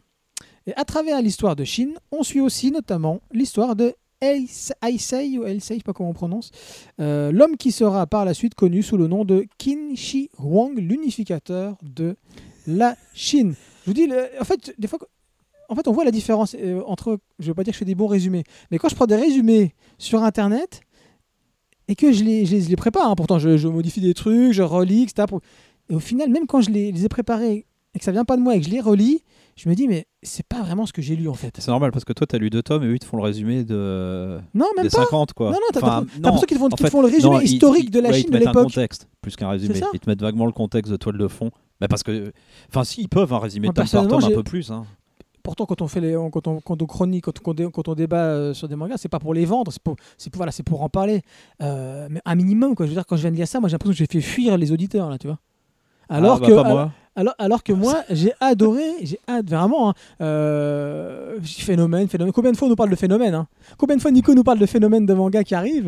Et euh, de quoi? C'est le manga de l'année. Oui, mais à chaque fois que je vous l'ai dit, hein, ça a été. Ah, au niveau des ventes, tu te plantes pas. Ça, t'as- à ce Merci. niveau-là, tu...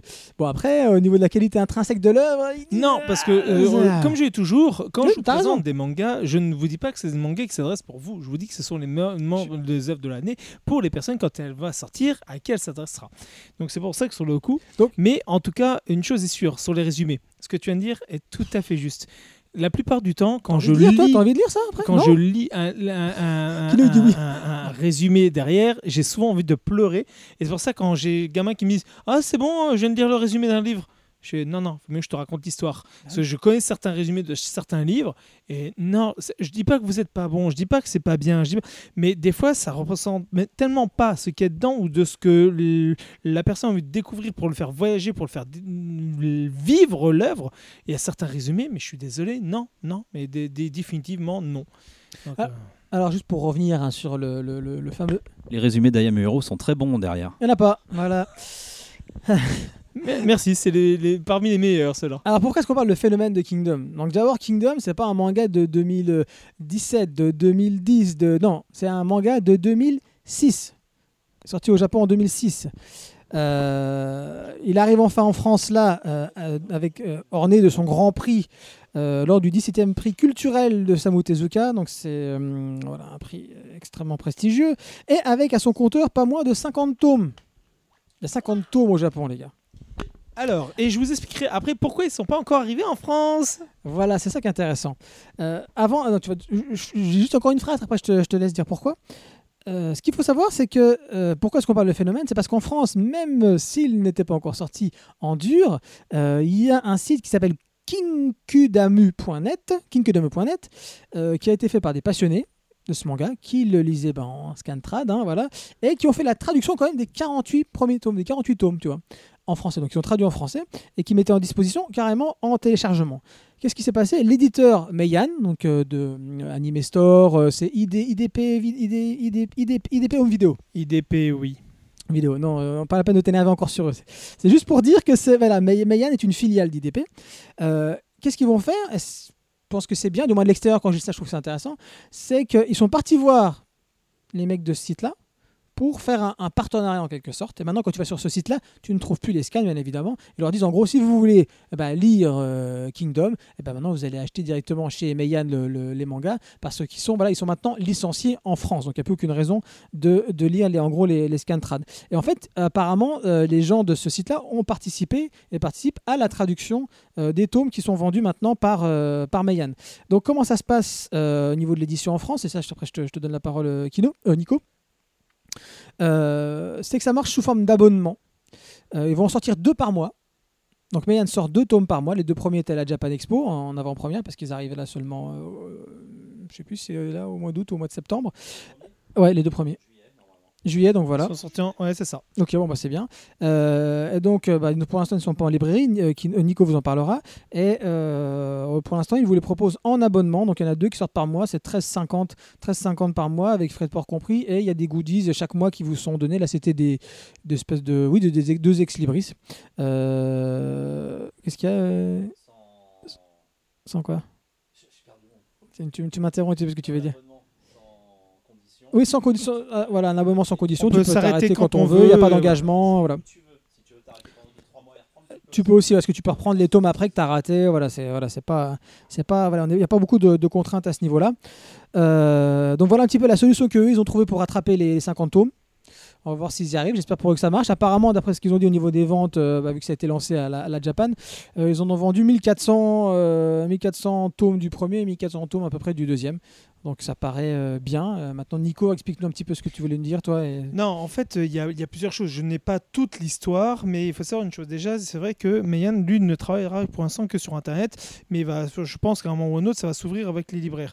Mais le problème, c'est que IDP a, eu pas mal de soucis avec les, libraires, pour, pour la simple raison que quand tu travaillais avec eux, en fait, ils te, ils t'imposaient un- une marge qui était tellement basse que même quand tu commandais le livre, tu perdais déjà de l'argent. Quand tu le vendais, tu perdais de l'argent. Et en gros, et tu le vendais 1 euro plus cher que sur leur site. Ce qui veut dire, en gros, ils te disaient, ben écoutez, moi un jour, ils m'ont appelé, ils m'ont dit, écoutez, euh, vous avez une trop grosse euh, marge. Je fais comme ça, j'ai une trop grosse marge, je gagne déjà rien sur ce que vous me vendez. Je perds même de l'argent à la commande, mais je suis à zéro sur, sur mes ventes. Quoi. Donc comment je peux ben non, non, on va vous descendre de 10 points votre, euh, votre marge. Je dis, non, mais si vous faites ça, on arrête de travailler avec vous. Ah bah si, c'est comme ça qu'on travaille. Donc c'est pour ça que la plupart des libraires en France ont arrêté de travailler avec eux. C'était impossible. D'accord. Et d'un coup, ils ont sorti une autre édition qui s'appelait euh, Anna. Donc, c'est une autre collection de euh, Yaoi, parce que IDP, c'était du Yaoi.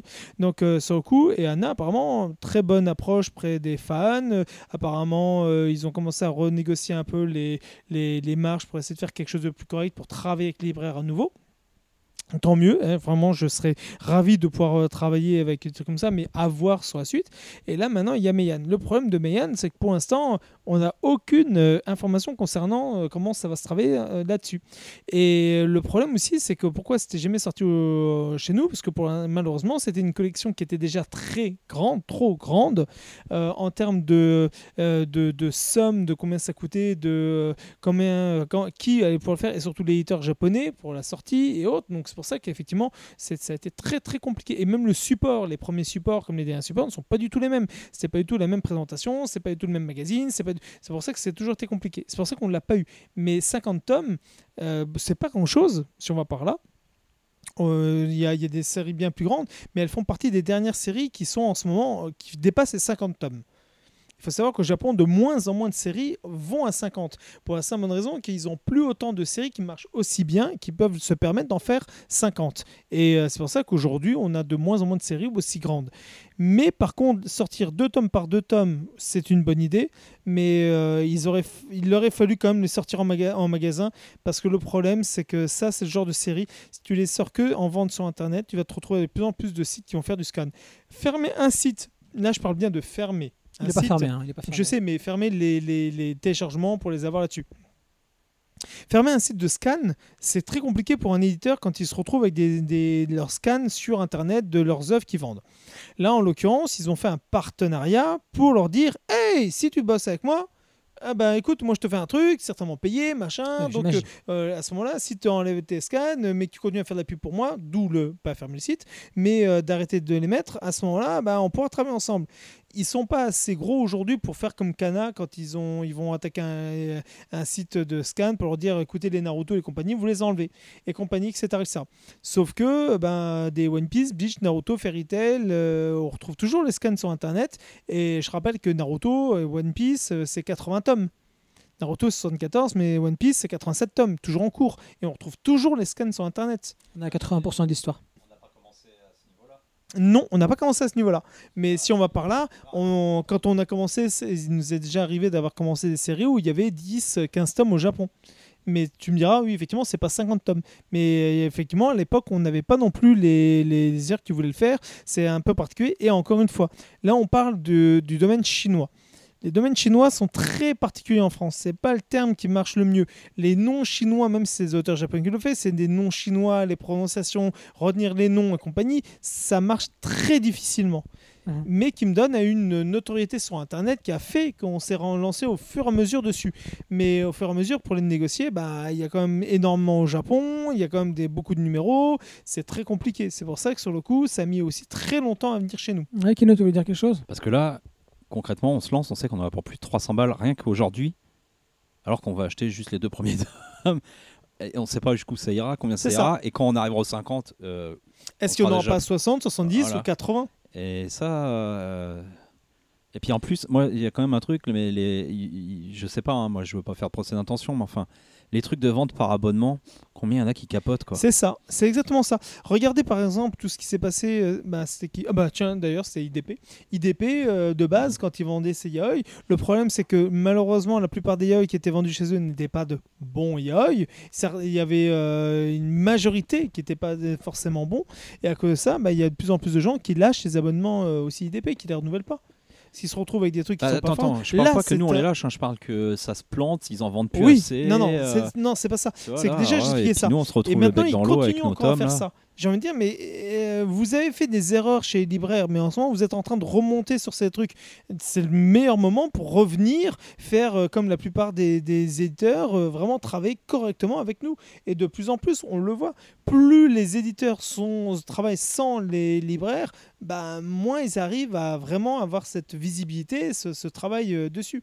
Et je, moi, je leur souhaite que demain, on puisse tous travailler ensemble. et le but n'est pas de se dire que pour nous, pour se mettre du fric dans la poche, mais le, comme tu disais, les abonnements, c'est toujours très compliqué. Surtout que là, je pense que, peut-être je me trompe, hein, mais de... on n'en parle pas tant que ça. Il n'y a pas des masses de pub et de com, je trouve réellement, même de leur propre côté. Non. Et je trouve que c'est pas fou. Ils- à mon avis, ils y vont à moindre frais, et pourquoi pas? Parce que finalement, euh, ils nous font les frais de port gratuits avec des goodies à 13,50€ les deux tomes. Donc ils peuvent pas se permettre non plus d'investir euh, comme des fous à côté.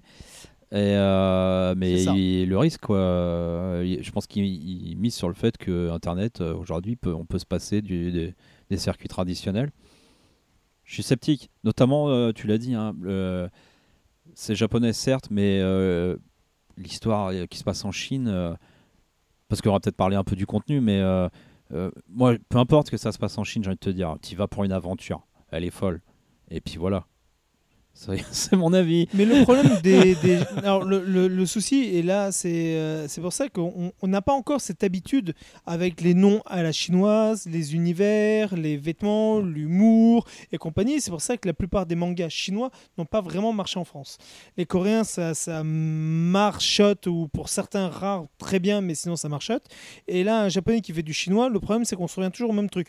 Ce sont les noms, ce sont les villes, ce sont les situations, les prononciations, se souvenir de tous les noms, c'est très compliqué. La plupart des gens, c'est quelque chose sur quoi ils bloquent.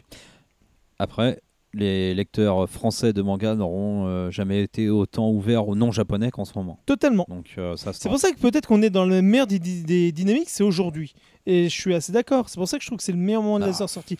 Mais hum, le problème, il, va ça, être là. ça manque d'appui parce que, euh, par exemple, pour nous, pour euh, qui suivons un peu l'actualité du, un peu du cinéma chinois et qu'en avons regardé, on sait quand même que c'est très peu et très mal diffusé. Nous, quand on s'est mis à lire des mangas quand on était jeunes, on sortait des dessins animés, on avait une base déjà. Là, il y a, je pense qu'il y a beaucoup des lecteurs, euh, notamment plus jeunes de mangas, qui ont zéro base sur, euh, sur le rapport avec la Chine. Quoi. Qui n'ont pas forcément vu des films chinois, qui n'ont pas forcément lu d'autres mangas chinois, il n'y en a pas des masses non plus. Euh, entre parenthèses, relisez, enfin, toujours, euh, je suis à la promo de Blood and Steel, qui est toujours bien. hein. On en avait parlé dans un épisode passé. mais il n'y a pas de raison de ne pas y aller non plus. Quoi. Si vous avez envie d'avoir une grande fresque, une grande aventure shonen, il n'y a pas de raison de ne pas y aller. Quoi. En plus, j'ai envie de te redire la même chose que Retour aux sources. Quoi. Le problème, c'est qu'ils ont sorti même d'autres œuvres d'auteurs aussi importants et aussi grands, comme par exemple Lord, qui était euh, sur l'histoire des Trois Royaumes, Hmm. avec euh, le, le c'était l'auteur de qui avait fait euh, comment ça s'appelle euh, Cran Freeman, qui avait fait euh, Strain, euh, de Sanctuary. euh, voilà, il, a, fait des, séries incroyables et il a sorti ça, sauf que ça n'a pas du tout marché en France. Le problème, c'est que quand il faisait du Yakuza, tout le monde aimait bien parce que c'était assez violent, un peu sexe. Mais là, quand on sort des trucs de, sur les comptes euh, euh, de Chine, euh, les combats euh, chinois, les empires, c'est quelque chose que les Français ont du mal à intégrer. Et puis alors si nous déjà on peut déplorer le regard qu'il y a sur le Japon, euh, un peu condescendant de la France, qui s'en fout un peu de ce pays en règle générale, mais nous on a grandi avec le club Dorothée, moi, où on nous présente, euh, on nous dit toujours ouais elle a diffusé des trucs violents machin, enfin elle nous a aussi euh, fait aimer un pays qui est à l'autre bout de la planète dont on nous parle jamais, et on s'est un peu intéressé à cette culture-là. C'est ça. aussi un apprentissage, une ouverture d'esprit. Alors déjà sur le Japon, la vision euh, c'est résumé à peu près sou- assez souvent à jeux vidéo, manga, violent, machin. Euh, la Chine, euh, si tu regardes dans, dans l'imaginaire et la culture française de comment on parle de la Chine à peu près, c'est quand même assez souvent, euh, bah, c'est made in China, quoi. Tu sais, j'ai un de mes meilleurs amis aider, qui, euh, qui s'est marié donc avec. euh, enfin, un très bon ami, pardon, loin. hein. qui s'est marié avec une japonaise.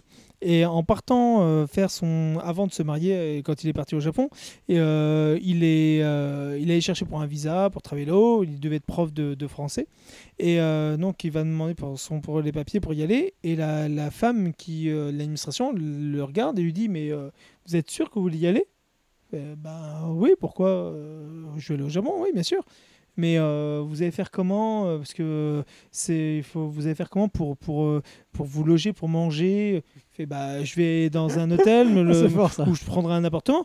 Oui, mais euh, c'est, c'est quand même un pays du tiers-monde. Comment vous allez faire? Il n'y a presque rien. Ah oui, Fait carrément. un pays du tiers-monde. C'est, c'est juste, à l'époque, c'est juste la deuxième plus grande puissance mondiale économique. Et Vous, c'est le pays du tiers-monde. Il y a encore des gens dans leur esprit, le Japon, c'est pas un pays riche. C'est, ils ont l'impression que ça va être comme la Chine, les bas-fonds de la Chine, les trucs avec les, les, les, euh, les, les gens qui vivent dans, dans des petites cahutes et compagnie. Ce qui est hein. quand même fou, c'est qu'en plus, l'image qu'on a du Japon, c'est quasiment que l'image euh, Technologie bah, compagnie. des villes. En plus, c'est ça le pire, quoi.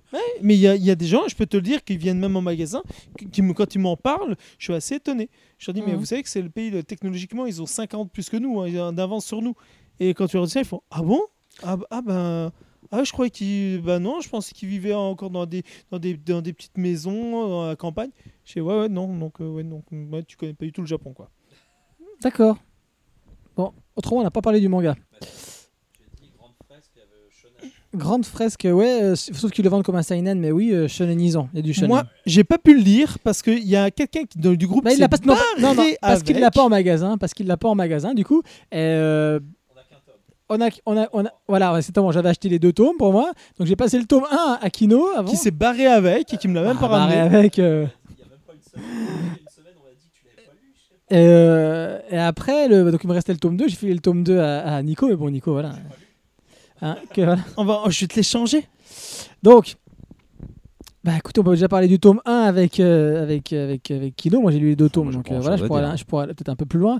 Euh, bah, moi, euh, j'y allais un peu reculon. Oh. Et je vous avoue que là, ouais, ouais, pourtant ça parle de Chine, hein, euh, j'aime, j'aime ça. Euh, j'ai l'air culon. Les couves m'ont pas rassuré quand je les ai vues à la Japan. Il faut que je reconnaisse. La tronche du gamin, elle est spéciale. Ouais, Elle ouais, est ouais, pas. ouais. Ouais, tronche très spéciale. Euh, Et alors, après, j'ai ouvert ça, j'ai lu, et j'ai été, bah, attends, voilà, j'ai été dithyrambique, il pourra vous le dire. Euh, je trouve que c'est un Il a dit c'est une merde chinoise. j'ai un premier tome d'une euh, d'une densité. gratuit. Ça faisait longtemps que j'ai pas lu ça. Euh, D'ailleurs, vous pouvez Oh. voir. un- Ah non, vraiment. Exagère, là. Ah non, non, non, non moi, je- c'est ce que je t'ai dit. Je leur, je leur dis là. Un, to- un premier tome comme ça d'une densité. quand, Depuis les Moi, trois t'a- Adolphe. Non, c'est en deux tomes, c'est fini. Là, Bah là c'est un tome et, un- et après on part sur cinq ans. Je veux dire, un tome comme ça, je le termine. Je suis en mesure de dire euh, c'est du grand manga. Je, les, autres, les premiers tomes qu'on a lus dernièrement, on dit ah et d'ailleurs tu nous reprochais, faut peut-être attendre le deuxième pour être sûr. Là, moi j'ai lu ce tome-là. Je veux dire, le mec, euh, il s'inscrit dans, voilà, dans la grande histoire, l'histoire de Chine, etc., des trois royaumes, des, des, euh, des- des- des royaumes des combattants, euh, avec la, donc la séparation de, de- de- de la Chine. Euh, première chose. Ensuite, tu dis, bon, bah, admettons, voilà, je ne connais pas trop cette période de, la Chine, qu'est-ce qui, de quoi ça parle? Il en parle rapidement. Il revient, il revient dessus de façon régulière dans, dans- dans ce premier tome, mais Ouais, et puis On- pas- on- c'est com- pas chiant. C'est pas ennuyant. léger, c'est fait comme il faut. Et tout de suite, on a, on, a, on a introduit par ces deux petits gugus, ces deux petits jeunes, où je dis, oula, en fait, c'est quoi C'est du shonen C'est du shonen que je suis en train de lire Où ils disent, voilà, je veux devenir le, le général, je veux devenir machin, etc. Alors qu'ils sont dans les castes les plus bas. Je dis, ouais, et puis tu es en train de se combattre. Voilà, en plein shonen. Je dis, bon, c'est pas trop ce qui, ce qui m'accroche d'habitude. Et après. Mais en fait, comment je pourrais résumer? Bon, ça c'est le début. Ensuite, euh, bah voilà, donc c'est leur but. Il y a une tierce personne qui arrive, qui va emporter un des deux pour justement l'emmener directement à la cour du roi. Donc il dit, bon, bah, il y en a un qui est déjà arrivé à, quasiment à là où il voulait être. Le deuxième reste dans sa, dans, dans sa cambrousse. Du tiers-monde. Du tiers. Parce que là, c'est la Chine, hein, on le rappelle. Là, la- Encore un autre retournement. En fait, ça n'arrête pas pendant tout ce tome. Et ce qui est vachement bien, c'est que il ne te perd à aucun moment et ça n'arrive pas toujours comme des tin comme ça. C'est c'est vraiment extrêmement bien amené. Et je trouve que c'est quelque chose qui est d'habitude dans, dans, dans Ah, le c'est manga. écrit propre. hein. C'est très propre, c'est très carré, c'est euh, bah, extrêmement bien dessiné, comme toujours. Enfin, les, les combats sont, voilà, sont hyper lisibles, euh, tout se passe très bien à ce niveau-là. Pour ceux qui aiment le, le- on revient petit- le deuxième côté un peu, un peu shonen, euh, les grands méchants qui arrivent avec leurs techniques spéciales, etc., sont hyper. Bien. Comment? Bien. Tout simplement. Non, mais vrai, pour le coup, autant la tronche du, du gamin, elle est un peu. Mais que les, les méchants, ils sont méchants. hein. Ah, Les méchants sont, sont extrêmement, extrêmement sanglants. Et puis, ils sont tout de suite identifiables. Ouais. Tout de suite. C'est ça. À point qu'il y en a un à la fin du tome 1, un peu style tortue, comme ça, tu te dis qu'est-ce que c'est que ce délire? Au final, quand bah, tu le vois dans le tome 2 hein, qui se développe, tu dis ah d'accord, c'est ça, c'est ça son pouvoir, c'est enfin, son pouvoir, sa technique, hein, parce que voilà, il est- non, on n'est pas dans quelque chose de surréaliste hein, normalement, c'est ça. Euh, pareil, on a, on a un sidekick euh, qui, est, qui vient des, de- de- du pays des montagnes, euh, qui est complètement. euh, Enfin, au début, il ressemble à une espèce de mascotte. En fait, Bon, il y a un Gugus qui est à l'intérieur. il Un oiseau en paille. Un oiseau en paille, ouais, voilà. Euh, en fait, il y a un petit Gugus à l'intérieur. Mais le lui, petit sidekick qui est, qui est même. C'est vrai, moi je le trouve pas trop embêtant justement. Non, moi, il- ça va, il Avec passe bien. Il passe bien. Mais il est là quand même pour. euh, Désamorcé. Pour désamorcer Bien toutes sûr. les situations quand elles sont un peu trop dures. Et c'est là que Bien tu sais sûr. que tu es dans, dans du shonen. Ouais, ouais, ouais. je vais pas ouais. faire une fixation là-dessus, mais Non, non, mais pour voilà. moi ça, ça me dérange pas. Et pourtant, je, voilà, c'est, ça me, ça me fait, j'ai les poils qui s'irrissent à cause de ça. Là, pas du tout. Et, et puis voilà, donc après, euh, il mais vraiment jusqu'à la fin, euh, il se passe. Et puis il y en a d'une, là, on part là où, là où on en est, dans la fin du tome 1, et puis après, on a une espèce de fuite en avant. Voilà, vraiment une fuite perpétuelle en avant. Euh, ils doivent arriver à un endroit pour trouver de, pour, bah, pour trouver de l'aide. Euh, Il y a des, des, vraiment des, des, gros retournements, des gros twists dès, dès- le tome 1, hein, un gros gros twist notamment. Euh, et puis ça n'arrête pas. Donc voilà, c'est vraiment, je vous dis, c'est dense au niveau historique, c'est dense au niveau de ses personnages, c'est dense au niveau de leur, de, de- de- des rebondissements. Vraiment, sûrement, je pense vraiment, je le dis comme ça, peut-être le meilleur tome que le premier, premier tome que j'ai pu lire cette année. Enfin, 2017-2018. Moi, c'est, euh, je- je- c'est rare que je dise ça, mais là, je suis assez, Mhm. euh, pour l'instant, ah bon, moi, c'est, je dis ce que j'ai je ressenti. préfère hein. Destin parallèle. Non, non, pas en premier tome. Non, c'est, c'est- Si. L'exercice est bien exécuté, mais euh, voilà, c'est, pour moi, c'est, moins, moins maîtrisé Il que ça. fantasme sur Kingdom. Euh, non, justement, mais parce que j'y j'y partais pas comme ça, j'allais vraiment pas de, de- de ce pied-là. quoi. Euh, Qu'est-ce que je voulais dire d'autre? Euh, bah, écoute, Je crois que j'ai tout dit en, assez rapidement de ce que je voulais dire. Tac. Oui, non, c'est tout. Non, bah écoute. euh, Moi, j'ai pas va. grand chose à rajouter, si ce n'est que je vois pas autant de densité que toi. Au contraire, je trouve qu'avec peu, il, il- il tient son tome quand même. Ce que, ce que je trouve très appréciable, c'est que tu sens que tu à... Tu lis le tome 1 et tu sens que tu es à, à l'aube d'une très grande aventure où tout peut se passer. Mhm. Où plein de gens vont pouvoir débouler, où plein de choses vont pouvoir se passer, où tu vas pouvoir aller dans des palais, dans la campagne, dans une rivière, une montagne, enfin tout, une forêt, tout ce que tu veux. Tu sens que voilà, la, la grande aventure, elle, elle est, elle- voilà, elle est là, elle démarre et tout est possible. Après, moi, je, je trouve ça très, très classique, très peu surprenant et pas si dense que ça. Quoi. Là, tu as résumé tout le tome 1 en trois phrases quand même. Non, je l'ai résumé parce que il y a plein de choses que je peux pas.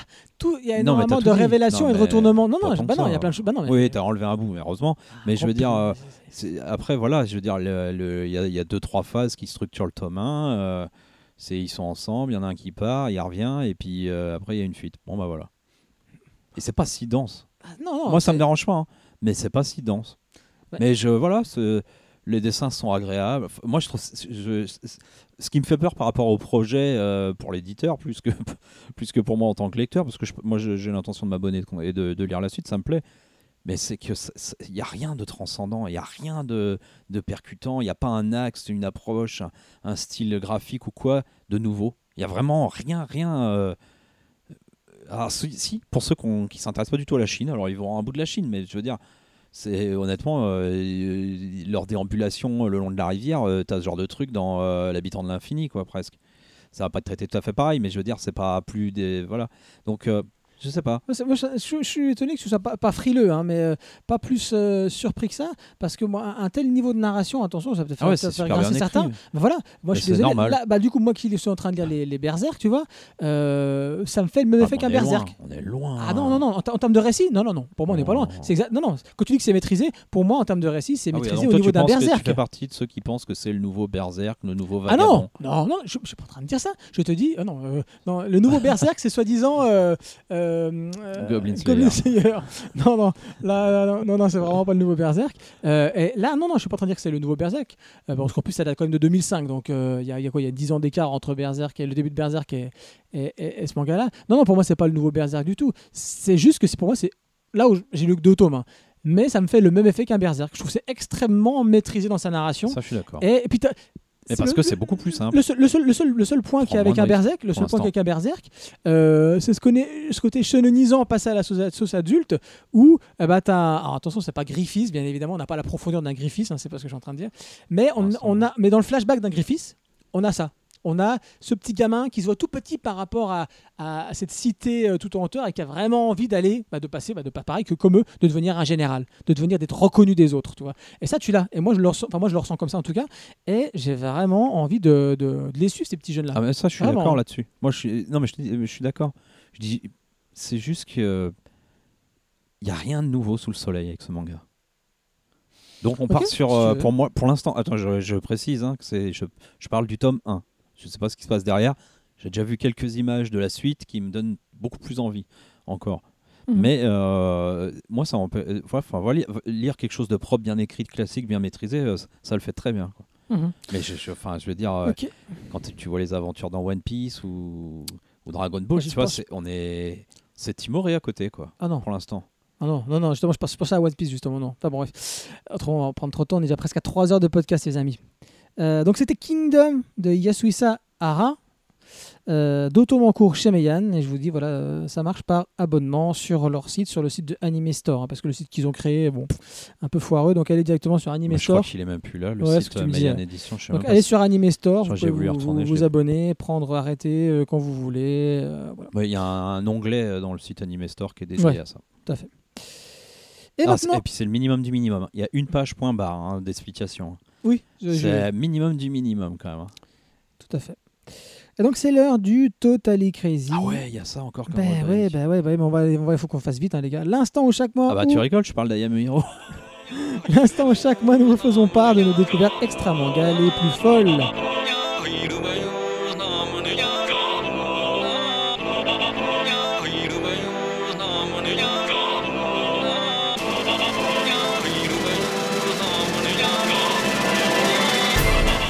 Ben écoute, parle-nous, Kino, de I Am a Hero, le film live de Shinsuke Sato, sorti en 2016. Tu peux faire rapide, ça serait bien, on va essayer de faire tous rapide. Alors vite fait, le réalisateur, moi j'ai vu un film de lui il y a très longtemps qui s'appelait Princess Blade, qui me au début des années 2000, qui était ouais. sympathique mais qui n'était pas plus marquant que ça. Depuis, il semblerait que le monsieur euh, ait fait d'autres films et soit surtout spécialisé en adaptation de manga, puisqu'il a fait du Gantz, du Bleach, du Death Note. Mhm, T'as dit qu'il avait fait un Death Note apparemment. Et Mm. il va faire, je vous ai dit quoi déjà? Inu- euh, Lastiro Lastiro Inuyashiki, Inuyashiki. qui juste Inuyashiki. Euh, du coup, euh, je pars pas euh, super confiant. Moi, Vulga, euh, point de vue Cinoche, je me dis ça va pas le faire. Donc je me lance. Je vous, tiens, je vous raconte un peu comme je l'ai vécu le long du film. Je me lance et là, je me dis mais génial, c'est pas mal. C'est le, le début, c'est le début. Alors, tu- alors ce, qui est, ce qui est très problématique, c'est qu'on l'a dit tout à l'heure, le mec a un découpage très cinématographique. Donc tu te dis bah qu'est-ce qu'il fait? Est-ce qu'il va refaire la même chose? Parce que tu te dis c'est déjà presque prêt. Généralement, c'est ce qu'ils font. Alors là, il fait pas que, mais il fait. Euh, bah, par exemple, tout le, le point de départ euh, des ZQN avec sa nana, là, euh, là il, re- il refait les mêmes plans. Et il est obligé, et puis ça marche très très bien comme ça. De manière, le découpage, il, est, il fonctionne à mort.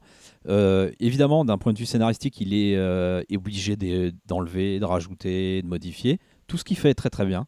Donc ça, c'est à peu près le premier tiers du film, nickel. Jusqu'à temps qu'ils prennent un taxi pour ceux qui ont lu le, le manga. Et à partir de là, ça n'a plus rien à voir avec le- quasiment avec le manga. C'est-à-dire pour ceux qui ont lu le manga, ça va jusqu'à à peu près euh, euh, jusqu'à à peu près la séquence du supermarket là, enfin des, Ouais. du centre commercial, mais sans le passage Mont Fuji, qui est avant hein, le centre commercial. Ouais, le meilleur, un des meilleurs passages. Non, non, ouais, bah ouais, ça on l'a pas dit tout à l'heure, mais c'est la, la montée du Mont Fuji hein, dans le manga est topissime, topissime. Voilà. Un grand moment de manga, les amis. Bah voilà. Et, euh, et là, là, pour ceux qui, vous, euh, enfin, on le dit souvent, on aime bien quand ça raconte avec du dessin, euh, vous allez voir. Et bah, sauf qu'ils ont saqué ça dans le film, et que au final, une fois qu'il a pris le taxi, bah là, t'as un grand ventre mou à peu près, voilà, il discute avec la nana. Je, schématise, hein, je vais assez vite. Il, il- discute avec la nana longuement au pied d'une porte d'un temple. Après, ça traîne dans une forêt. Et, et puis bah, après, ils arrivent au supermarché. Euh, et puis, euh, grosse scène finale euh, où il tue tout le monde avec son fusil. Et je vous ai fait le film. Autrement dit, ça va de soi que c'est chiant. Parce qu'au final, vous avez un film que de zombies. Il est bien évident qu'il a enlevé toutes les tergiversations du héros, qui de temps en temps s'imagine dans sa tête en train de tirer au fusil, puis ne le fait pas. Donc là, c'est plus comment il va devenir à Yame Hero, en fait. Mhm. C'est plus comment il. On regarde la bonne annonce pendant que tu expliques. Ouais, Ouais, bah, elle est sympa, elle donne envie. Hein. ouais c'est ça ce que je veux dire. Ah, Ah, l'image est Qu'est-ce propre. qu'il le raconte, Kino Il faut encore son. Ouais, ouais, ouais, ouais. Non, non, non. Mais moi aussi, quand j'ai vu la bande-annonce, c'est pour ça que je l'ai regardé, tu vois, pour le, pour le podcast. Sinon, j'aurais pas eu l'intention de le regarder. Et puis, euh, du coup, euh, tu regardes ça et, alors qu'est-ce que je disais? Ouais, il a enlevé tout le traitement des personnages. euh, alors évidemment, euh, le côté un peu sexuel détraqué du gars là, c'est au revoir. Euh, le côté, je suis un peu parle tout seul, je vois des, j'ai peur machin. C'est quasiment plus traité non plus. T'es plus dans l'action. Donc, euh, tu es dans l'action. Donc, alors, ce que je l'ai dit tout à l'heure, ce qui est très bien, c'est qu'il fait beaucoup plus parler les, les zombies. Ça, il les fait beaucoup Les plus actuels, ouais. Donc, euh, quand, effectivement, quand ils courent dans une rue et t'entends euh, les mecs, euh, mon loyer, ou enfin, je sais pas quoi, ce que tu veux, voilà, ils racontent leur vie un petit peu en, en essayant de lui courir après pour le becter. Ça, c'est bien fait. Mais sorti de ça, bah, après, il a changé un peu. hein, la lycéenne, il, a, il la trouve pas plus tard, il la trouve tout de suite, puisque du coup, il va plus dans la forêt de la mer d'arbres. Ah, Ouais, bah, ça aussi, ça saute. ah. Ouais, mais oui, en fait, eh ben, en fait, t'as quoi? T'as l'espèce, t'as un, un, un, un- un épisode plan-plan Walking Dead. C'est-à-dire, euh, t'as plus qu'un film de zombies. Alors, euh, franchement, dans ces cas, je vous conseille d'aller voir Dernier Train pour euh, Busan, parce qu'au moins le mec exploite sa situation euh, de fond en comble. Parce que je le rappelle, parce que je pense que c'est au final, c'est très fondamental. Le mec a un fusil. Et il n'y a pas de fusil au Japon. Donc la séquence d'héroïsme ultime, c'est qu'il tue 20 euh, zombies ou 30, je sais pas, qui arrivent de chaque côté de lui au, au fusil. Et le film Aïe. finit là. Au revoir comme ça. Ah ouais, fait- ouais, d'accord. Il tue, il tire, il tire, il tire. C'est plus, gl- c'est plus euh, gore que le, que le manga, parce qu'il y a du sang. Là, ils y vont, les têtes elles sautent, mais c'est toujours la même chose. Aussi, Ouais, mais une Il, tête. il se renouvelle pas, hein, le mec, hein, dans son genre. Il essaye pas de te faire peur plus que ça. Il je craque, je craque, et puis voilà quoi. Franchement, franchement, j'y partais à reculons et je vois la première demi-heure à peu près, parce qu'il fait 2 heures, hein, 2h06 le film. Je vois la, euh, ils ont le premier tiers. Je me dis, mais ouais, ça le fait. Il s'appuie comme il faut sur le manga. C'est un peu impersonnel. Ça va pas aussi loin dans le découpage que l'auteur, mais bon, c'est propre, ça va. Euh, on voit les, man- les, mangas, les mangaka et tout ça en train de dessiner. Je me dis, bah c'est bien ça. Et puis euh, au final, il vire toutes les thématiques. Tout est lessivé, tout est Oh. épuré, toutes les thématiques sont virées. T'as plus qu'un truc, un film euh, propre, bien fait euh, de, de facture, mais c'est un modeste film de zombies. C'est une chose rare ça au Japon ces derniers temps. Ouais, ouais, non, mais ça. caméras mais, euh, numériques à deux balles, là, pourtant ouais, c'est mais- eux qui les font, hein, mais les envoient à je l'étranger. suis pas sûr que tu penses comme moi des, des, des, des effets spéciaux, mais moi je trouve que ça passe. On avait parlé il y a quelques temps de Full Metal Alchemist, enfin j'en avais parlé, qui était bien euh, plus dégueulasse que ça, largement pour moi. D'accord. ok. Euh, euh, I Am a Hero, mais euh, pff, Ah. ça, ça fait mal au cœur quoi. Ah bah surtout puis, pour nous, je, comme on a aimé je, le je sais pas, je sais pas du tout euh, le contexte derrière et tout s'il prévoit de se faire un 2 parce que du coup le mec a traité, je sais pas, 6 mangas sur 22 peut-être quelque chose comme ça, 6 7 comme le grand maximum. Quoi. Donc euh, il peut en faire un. Alors mais par contre, euh, tu sais, le Mont Fuji, il doit y aller dans le film. Et tu le vois en loin derrière la galerie commerciale. Il est Mhm. là-bas au fond, mais tu le verras pas plus près. Ah la vache. Donc euh, oui. et puis bah, alors les bains mix, euh, fini. Donc I Am a Hero, le film live de Shinsuke Sato, euh, sorti en 2016. Mais je suis à peu près, eh, juste, je suis à peu près sûr que les gens qui ont bien aimé ces autres films à lui pourront aimer très probablement. hein. Moi, j'ai plus trop en Non, tête. toi, là, là, euh, là, t'es en- mode auteur. Là. Ils en ont rien à taper. Là, là ils vont lire le mec qui a fait. Ils vont voir le manga, c'est tout ce qu'ils vont voir. Ils en ont rien à faire de qu'est-ce qu'il a fait. hein. Ouais, bah alors dans, alors dans ces cas-là, euh, ce que Nico disait qu'il arrive pas tout à fait à. Enfin, c'est qui est compliqué à vendre du manga, bah, tout est viré là pour le film, quoi. hein. Du coup, du zombie, bim, il tire dessus. Mais c'est vraiment, euh, du coup, c'est un pauvre film, quoi, hein, parce que il y a pas de scène euh, très euh, marquante, très extraordinaire. Enfin, dernier train pour Busan, voilà. Alors c'est là où les gens vont peut-être, quand ils vont voir ce film, ils vont Revenir venir au magasin pour demander le manga, Ça- mais ça- ils vont pas se rendre compte. ça va leur que faire bizarre. Pas du tout le même, tout à fait le même truc. Et surtout quand tu vois un film en faire de, de 22 épisodes, de 22 mangas, en faire un film, même même si c'est de deux heures, c'est pas tout à fait ça. Et là, j'ai regardé la bande-annonce, ouais, elle donne un peu envie, mais à un moment, je vois des trucs, je me dis, mais euh, pourquoi ça pète de partout? Ils tirent tous, euh, ils ont à un moment, j'ai l'impression qu'ils ont tous des flingues, et je dis, euh, ouais, non, il y a un Non, bug. bah, c'est les BB guns encore une fois, Ah, c'est les c'est pistolets ça. à billes encore une fois. Ok. Les BB guns, ça fait des dégâts. hein. Euh, J'enchaîne rapidement euh, parce que je vais parler de, donc de Dark Tourists. Euh, c'est une série de documentaires euh, avec un animateur qui s'appelle David Farier. Ouais, tu connais hein? Ça a l'air d'être énorme ce truc. J'ai envie de le regarder, c'est fou. Ouais, bah ouais, c'est présenté comme ça en tout cas. hein. C'est présenté euh, voilà, un petit peu décalé, complètement fou. Alors les dark touristes qui existent véritablement, apparemment, c'est des gens qui aiment bien aller se mettre en danger, aller dans des endroits, euh, à faire du tourisme, mais dans des endroits où t'es pas censé aller faire du tourisme. Exemple, moi j'ai regardé la partie sur le Japon pour rester dans, dans le cadre. Il y a- d'autres- pays, d'autres euh, d'autres endroits où il va le mec. Mais là, c'est le Japon, c'est l'épisode 2. Euh, Exa- Exactement. C'est Le ça, mec. c'est exactement Ah ça. bah non, ouais, mais tu ouais. rigoles pas, c'est exactement ça. Et c'est un truc de fou. Le mec, il va à Fukushima. Ah, J'ai vu le- l'extrait, t'as le compteur qui est. Voilà, t'as, t'as, t'as- il spoil tout, mais c'est ça. Effectivement, ce que j'allais dire. Donc, il va dans trois endroits, euh, enfin, en gros deux. euh, dans cette, dans, ça dure 40 minutes. La première, donc, il est à Fukushima. Donc, ils ont tourné il y a un an, donc il y a six, ans- six ans après les, les événements, c'était en 2011, je rappelle, euh, qui ont fait euh, 20 000 morts, je crois, un truc comme ça. à peu près. Ouais, ben, Hein, ouais. voilà. Un, un- voilà, un vrai massacre. Donc on n'est que 6 ans après. hein. Donc ça veut dire qu'en termes de radiation, c'est encore bien. À un moment donné, ils disent. euh, voilà, ils ont, donc ils ont tous leur, leur compteur GGR, hein, les dark touristes là qui vont là-bas. Donc t'as plein d'Américains, c'est bizarre. Plein d'Américains, donc beaucoup d'anglophones, etc. Un japonais, euh, un peu, un peu fashion, enfin un peu, un peu zarbi-zarbe, euh, dans le bus. Donc ils partent tous avec dans le bus comme ça, avec un guide japonais. qui parle très bien anglais, pour une fois, c'est assez rare pour le, pour le dire, et qui est en train de leur expliquer voilà, bah, on arrive à tel endroit dans Fukushima, tel c'est le désert. C'est le désert. Non, mais attends, mais eux, ils y vont quand même. Non, non, eh, ils, et ils ont tous leur compteur les- Ils ont tous leur compteur GGR. Et ils regardent. Ah oui, bah moi on m'a dit que tant que je dépasse pas le, le 0,2, euh, donc le compteur GGR, ça va. euh, et je devrais pas avoir de, de, de séquelles. Le truc. Ils avancent, ils avancent, ils avancent. Puis le mec, il, dit- il- le pire, le, le- le guide est mort de il rigole. toi, il prend- Vous voulez continuer? Ah, écoutez, écoutez. Ah bah oui, on continue d'aller. Ils avancent. Donc. Et tout d'un coup, ça commence à monter à 10 fois normalement ce qu'ils sont censés pouvoir prendre en radiation. quoi. Et ils sont là. Alors tu les vois les pauvres gars, ils mettent leur petit masque, tu sais que comme quand t'as un rhume là, sur le qui ça sert à quoi de mettre ton masque sur le nez là Tu vois ça va te protéger des radios que t'es en train de prendre là Après ils vont dans un restaurant, chez les grands-mères ça s'appelle. Ils arrivent et ça c'est que je me demande parce que c'est, on peut que rire de, la bêtise humaine quoi. Ils se mettent tous assis, il y a personne dans le restaurant comme dans les films d'horreur. Il y a les, mam- les grands-mères qui sont en train de servir la bouffe là et puis ils sont en train de se dire mais vous avez déjà mangé Ils demandent au guide vous avez déjà mangé ici? Non. Euh, ça- vous savez d'où ça vient la nourriture? Non. Et les mecs, ils bouffent quand même. Parce qu'ils ont faim. c'est, Ah, on a quand même faim, donc on va manger. Ils savent pas d'où viennent la nourriture. Ils savent pas ce qu'ils sont en train de manger. Ils savent- les radiations qu'ils sont en train de d'ingurgiter, ils ne savent même pas. Ah, et en plus, mais regardez des, des- des informations, regardez les documentaires sur Fukushima, ça fait peur. Au Japon, on leur- on leur- au bout d'un moment, il y en a qui sont persuadés en disant bah, C'est bon, je suis tellement habitué que ça, ça me fait plus rien. Non, non. Ils se disent bah, maintenant, euh, nous, on nous a dit qu'on pouvait manger euh, les herbes qui sont autour, le gouvernement, et voilà. faire des, des- des soupes et compagnie. Fait, Ah, si, si, vous pouvez, il n'y a pas de danger. Et quand tu reprends un compteur tu te mets au-dessus de la, la soupe, tu prends la soupe, la soupe, elle fait Wouhou Euh, Ah, non, mais c'est... Donc ça, on, on en rigole parce que c'est, enfin, comme je vous dis, hein, de, la, de la bêtise humaine. Quoi. Euh, À un moment donné, le guide, qu'est-ce qu'il dit? Bah, Vous voyez, oui, moi, je n'ai pas de pouce qui m'est, qui m'est poussé euh, qui m'est, qui, ah, au milieu du front. Bah, Ouais, d'accord, mais bon, euh, c'est, pas, c'est pas maintenant que tu vas avoir les, tu vas avoir les dégâts. Quoi. Ouais, c'est un peu les jacasses du tourisme, c'est ça. Et euh, donc ça, c'est le premier endroit. Après, il va, bon, ça c'est une, transition. Il dort dans un hôtel euh, qu'avec des robots.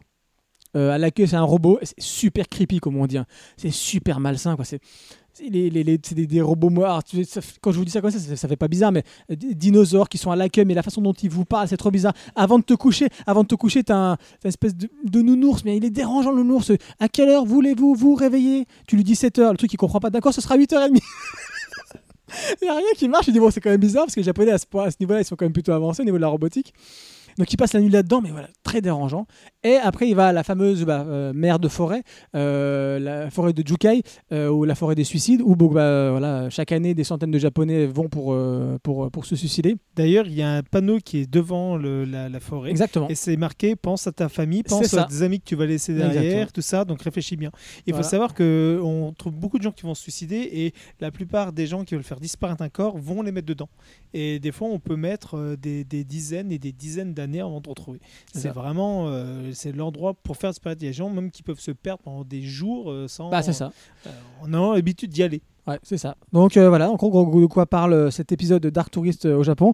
Euh, ce que je conseille, je sais pas, pour j'ai regardé qu'un épisode, je trouve pas ça transcendant même sur le, le- le concept, mais bon, pourquoi pas. C'est, euh, en tout cas, c'est bien vendu comme toujours. hein. Euh, mais euh, ouais, donc je, voilà, Dark Tourist euh, euh, spécial Japon. Euh, juste, juste un petit truc sur la forêt de la forêt des suicides, comme on l'appelle. Euh, bah, Il y a un film qui s'appelle La forêt avec euh, l'actrice de Game of Thrones. euh, qui est très sensuelle là, comment elle s'appelle? Dorm- Dormor Dormor? Nathalie Dormer, non, Nathalie Dormer, qui est dedans. Euh, si vous avez envie de voir un film, pour eux, c'est fait par des Américains, euh, ce qui se passe justement dans, dans, dans cette forêt, je vous le conseille, c'est vraiment pas mal du tout. Vraiment pas mal. Donc euh, la forêt, s'appelle la forêt. Voilà pour mon Télécrazy. Euh, donc on termine avec Nico qui va nous parler de Godzilla. Euh, donc euh, film c'est c'est deux films de Kobun Shizuno et Hiroyuki Seshita. film d'animation euh, Polygone. C'est Polygone qui anime. Ouais, et ben ça a été une superbe surprise. On t'amène l'histoire de Godzilla comme on la connaît, donc celle des, des, des- des tout premiers Godzilla, tout moche, qu'on a l'impression qu'on voyait en noir et blanc, avec euh, des créatures en- avec des câbles et compagnie. Donc tu vois ça, tu dis euh, Ah, c'est rigolo. Et ben imagine qu'on fait ça mais version euh, animation. Et là sur le coup, tu dis what? Et bah c'est hyper bien fait. On t'explique que l'humanité est partie. En fait, des, des extraterrestres ça, sont arrivés sur Terre. Euh, Il y a deux groupes d'extraterrestres. Un qui dit nous on on peut prédire l'avenir et euh, vous allez tous euh, disparaître, euh, votre espèce va disparaître, Godzilla va tous vous tuer. Et le deuxième fait bah nous on essaie de le buter, mais sinon on va essayer de se casser. Donc si vous voulez, on peut vous en prendre avec nous. Et donc en fait, ils partent dans l'espace et ils essaient de survivre. Et notre héros est un des rares enfants qui est parti de, de là-haut et euh, qui a vu Godzilla et qui a vu ses parents mourir sous ses yeux euh, juste en décoller. Et là sur le coup, lui il a une haine farouche à ça. Et le truc, J'ai regardé ça avec mes enfants, je savais pas. c'est vrai en plus. hein. Alors oui, c'est pas tout à fait pour les jeter enfants, mais euh, le, le- le- le premier film est plutôt pas mal et euh, le deuxième alors, parce que j'ai pas encore vu le deuxième. le deuxième est euh, extra, est vraiment extra. Il, a, il amène une autre vision de, de l'univers de Godzilla. Et à un moment, je- on, on- on te parle de, du peuple donc, qui, a, qui sont capables de faire des prévisions. En fait, ils, se- ils sont des nomades de l'espace parce que leur planète a été détruite à cause d'un cataclysme. Et ils ne veulent pas prononcer son nom parce que euh, s'ils le prononcent, c'est un peu comme euh, un- le mauvais sort. Si tu le prononces, bah, ça risque d'arriver. Et quand tu sais ce que c'est, là tu te dis, bon ok, tu sais qu'il va avoir un 3 et tu sais qu'il peut en avoir d'autres. Ah bon? Parce que, ah oui, carrément, il y a un 3. hein. Je peux te le dire, je te l'annonce immédiatement, il y a un 3. S'il n'y a pas de 3, c'est que c'est pas normal. C'est, il peut pas ne pas avoir, vu comment se finit le 2, tu dis déjà 1, c'est pas, c'est pas Pour moi, fini. c'était en deux parties. Non, et ben justement, quand tu vas voir le 2, parce que tu le regarderas, Ah qui oui, vachement bien. parce que je fais tout à l'heure même d'ailleurs. et là sur le coup, ben, tu Ah oui. te rappelles de la fin du 1. Non Tu me la diras après. D'accord. Donc à la fin du 1, euh, Godzilla a des ailes qui poussent, il s'envole, euh, il va combattre contre le soleil qui est en fait... euh, non, voilà. Et D'accord. donc il y a, il y a- il y a, hum, une situation qui amène dans la fin du 1, tu fais non mais c'est quoi cette histoire? Et en fait tu te rends compte qu'en fait tout ce que tu as vu, ben, c'est pas du tout ce que- à quoi tu t'attendais. Donc quand tu regardes le 2, tu te fais bon alors comment on va s'en sortir de toute cette merde? Et après là tu as, la t'as la révélation du 2 et tu fais ok il y a un 3. Il n'y a pas autre chose, il y a un 3.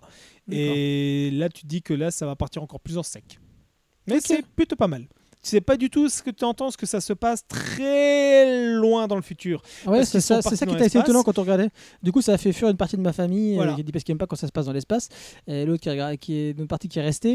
Et euh, oui, c'est assez dur. C'est Voilà. assez, assez dur, assez mature en fait au niveau des thématiques. Ouais, je C'est m'attendais pas ça. à ça. Les personnages sont sales, ils sont débraillés, déchirés les vêtements, abîmés, ils crèvent de faim, ils sont dans un endroit. euh, et le coup, on te dit qu'ils doivent retourner sur Terre. Et le problème, c'est qu'ils vont mettre des années-lumière à venir. Et à combien de temps ça fait que le temps passe et euh, combien de temps va passer avant qu'ils reviennent sur Terre? Et quand tu as ça, tu dis Ok, bon, eh ben, ok. Stan, il faut que tu arrêtes de traumatiser ta famille avec tes films. Depuis ce matin, il me raconte que des anecdotes où il fait peur à sa famille avec ses films. Oui, Ghostland. Et, et c'est le mec qui est, qui, est, qui est comme toi. Ils sont, vous êtes tous les deux vidéoludiques, vous connaissez certains films, vous êtes cinéphiles. Et tu sais que c'est pas comme ça que tes gamins ils vont après. euh, c'est pas un traumatisme ça. hein? Ouais, arrête. hein. Oui, tout à fait. Disney. euh, Ça dépend quel Disney. hein, tu Ah, sais. non. Moi j'ai appris qu'on pouvait forcer une fille à être embrassée quand elle dort, que euh, pro- grâce à un- un- au syndrome de Stockholm, euh, elles peuvent t'épouser. euh, non, mais ça, tu regardes la des Papels aussi. hein. Bref, allez. Les amis non, on va, pas, c'est bon, on va faire un podcast spécial La Casa des Papels. C'est pas très espagnol, ça. Euh, pas très japonais tout ça. Ok les amis, bon allez, on arrête. C'est ainsi que le rideau du Harukia Full Manga Café se referme en espérant vous retrouver le mois prochain pour plus de manga de Manhwa et de Global Manga. Euh, si vous aimez le podcast, n'oubliez pas de nous écouter, continue, enfin, de continuer à nous écouter, de vous abonner sur iTunes, euh, iTunes Podcast, sur euh, c'est vrai que euh, je, je- je vais répondre à un auditeur, j'ai déjà répondu par Twitter, qui, nous a, qui dit que ça marchait pas sur son application de podcast sur Android. Moi, j'ai sur Android Castbox, ça marche nickel. Donc pour ceux qui veulent nous écouter sur Android, vous pouvez le faire sur Castbox. Autrement, eh bien euh, voilà, sur YouTube aussi, on est, on, on est présent, on est là. Sur le site Wesh. Tu l'as dit peut-être. Sur le site, ah, bien sûr, directement sur le site d'Aroka, YouTube. www.arokacafé.com. Euh, voilà, vous pouvez laisser des messages sur. euh, bah, je, maintenant, je vais mettre plus en avant le- l'Instagram parce que c'est là où on est le, le plus présent. Euh, sur le Facebook, un petit peu sur le Twitter. hein, on est là quand même, mais c'est sûr que si vous voulez qu'on réponde Merci plus rapidement, ce sera. Instagram. Ben oui. Euh, remerciements. Bah, D'habitude, on fait au Kensington Café. Oh, on, les- bah, on les, quand remer- on les même. remercie Ah encore, oui. même si elles sont, elles, sont, elles sont en vacances. Nico Voilà, elles, méritent leurs vacances. Ah, elles méritent et, leurs vacances, ouais. elles- c'est- c'est- ça me tue toujours parce qu'elles prennent toujours en vacances en même temps que moi. C'est vrai. Donc, quand je suis en vacances, je peux Tu pas peux y pas y aller. aller. C'est Eh horrible, mais on Bah, vous façon, embrasse toute que vous la le France, méritez. toute la euh, France prend ses vacances au euh, mois d'août, au ouais, début août. hein. mais, mais elle le mérite vraiment de le prendre. Donc c'est le 12 rue de la Faïencerie à Nancy. Puis Euh, qu'elle nous écoute pas. voilà. On pas. remercie aussi à tout manga. Euh, Ah bah, il nous cours- écoute lui. huit cours des arts à Nancy. Euh, et puis bah, Ocho Production pour la mise à disposition technique euh, www.ochoprod.com. On vous souhaite de bonnes vacances et on se retrouve à la rentrée. On vous a donné des bons conseils de lecture. Allez-y. Et ne nous oubliez pas. Qu'est-ce que c'est que ça? J'ai envie de dire Le ça. mec il a un coup de blues d'un Ouais, coup. mais comme ça. Ne laissez pas dans la forêt tout seul. Allez, à la rentrée. Au revoir. Au revoir. Au revoir, bye bye.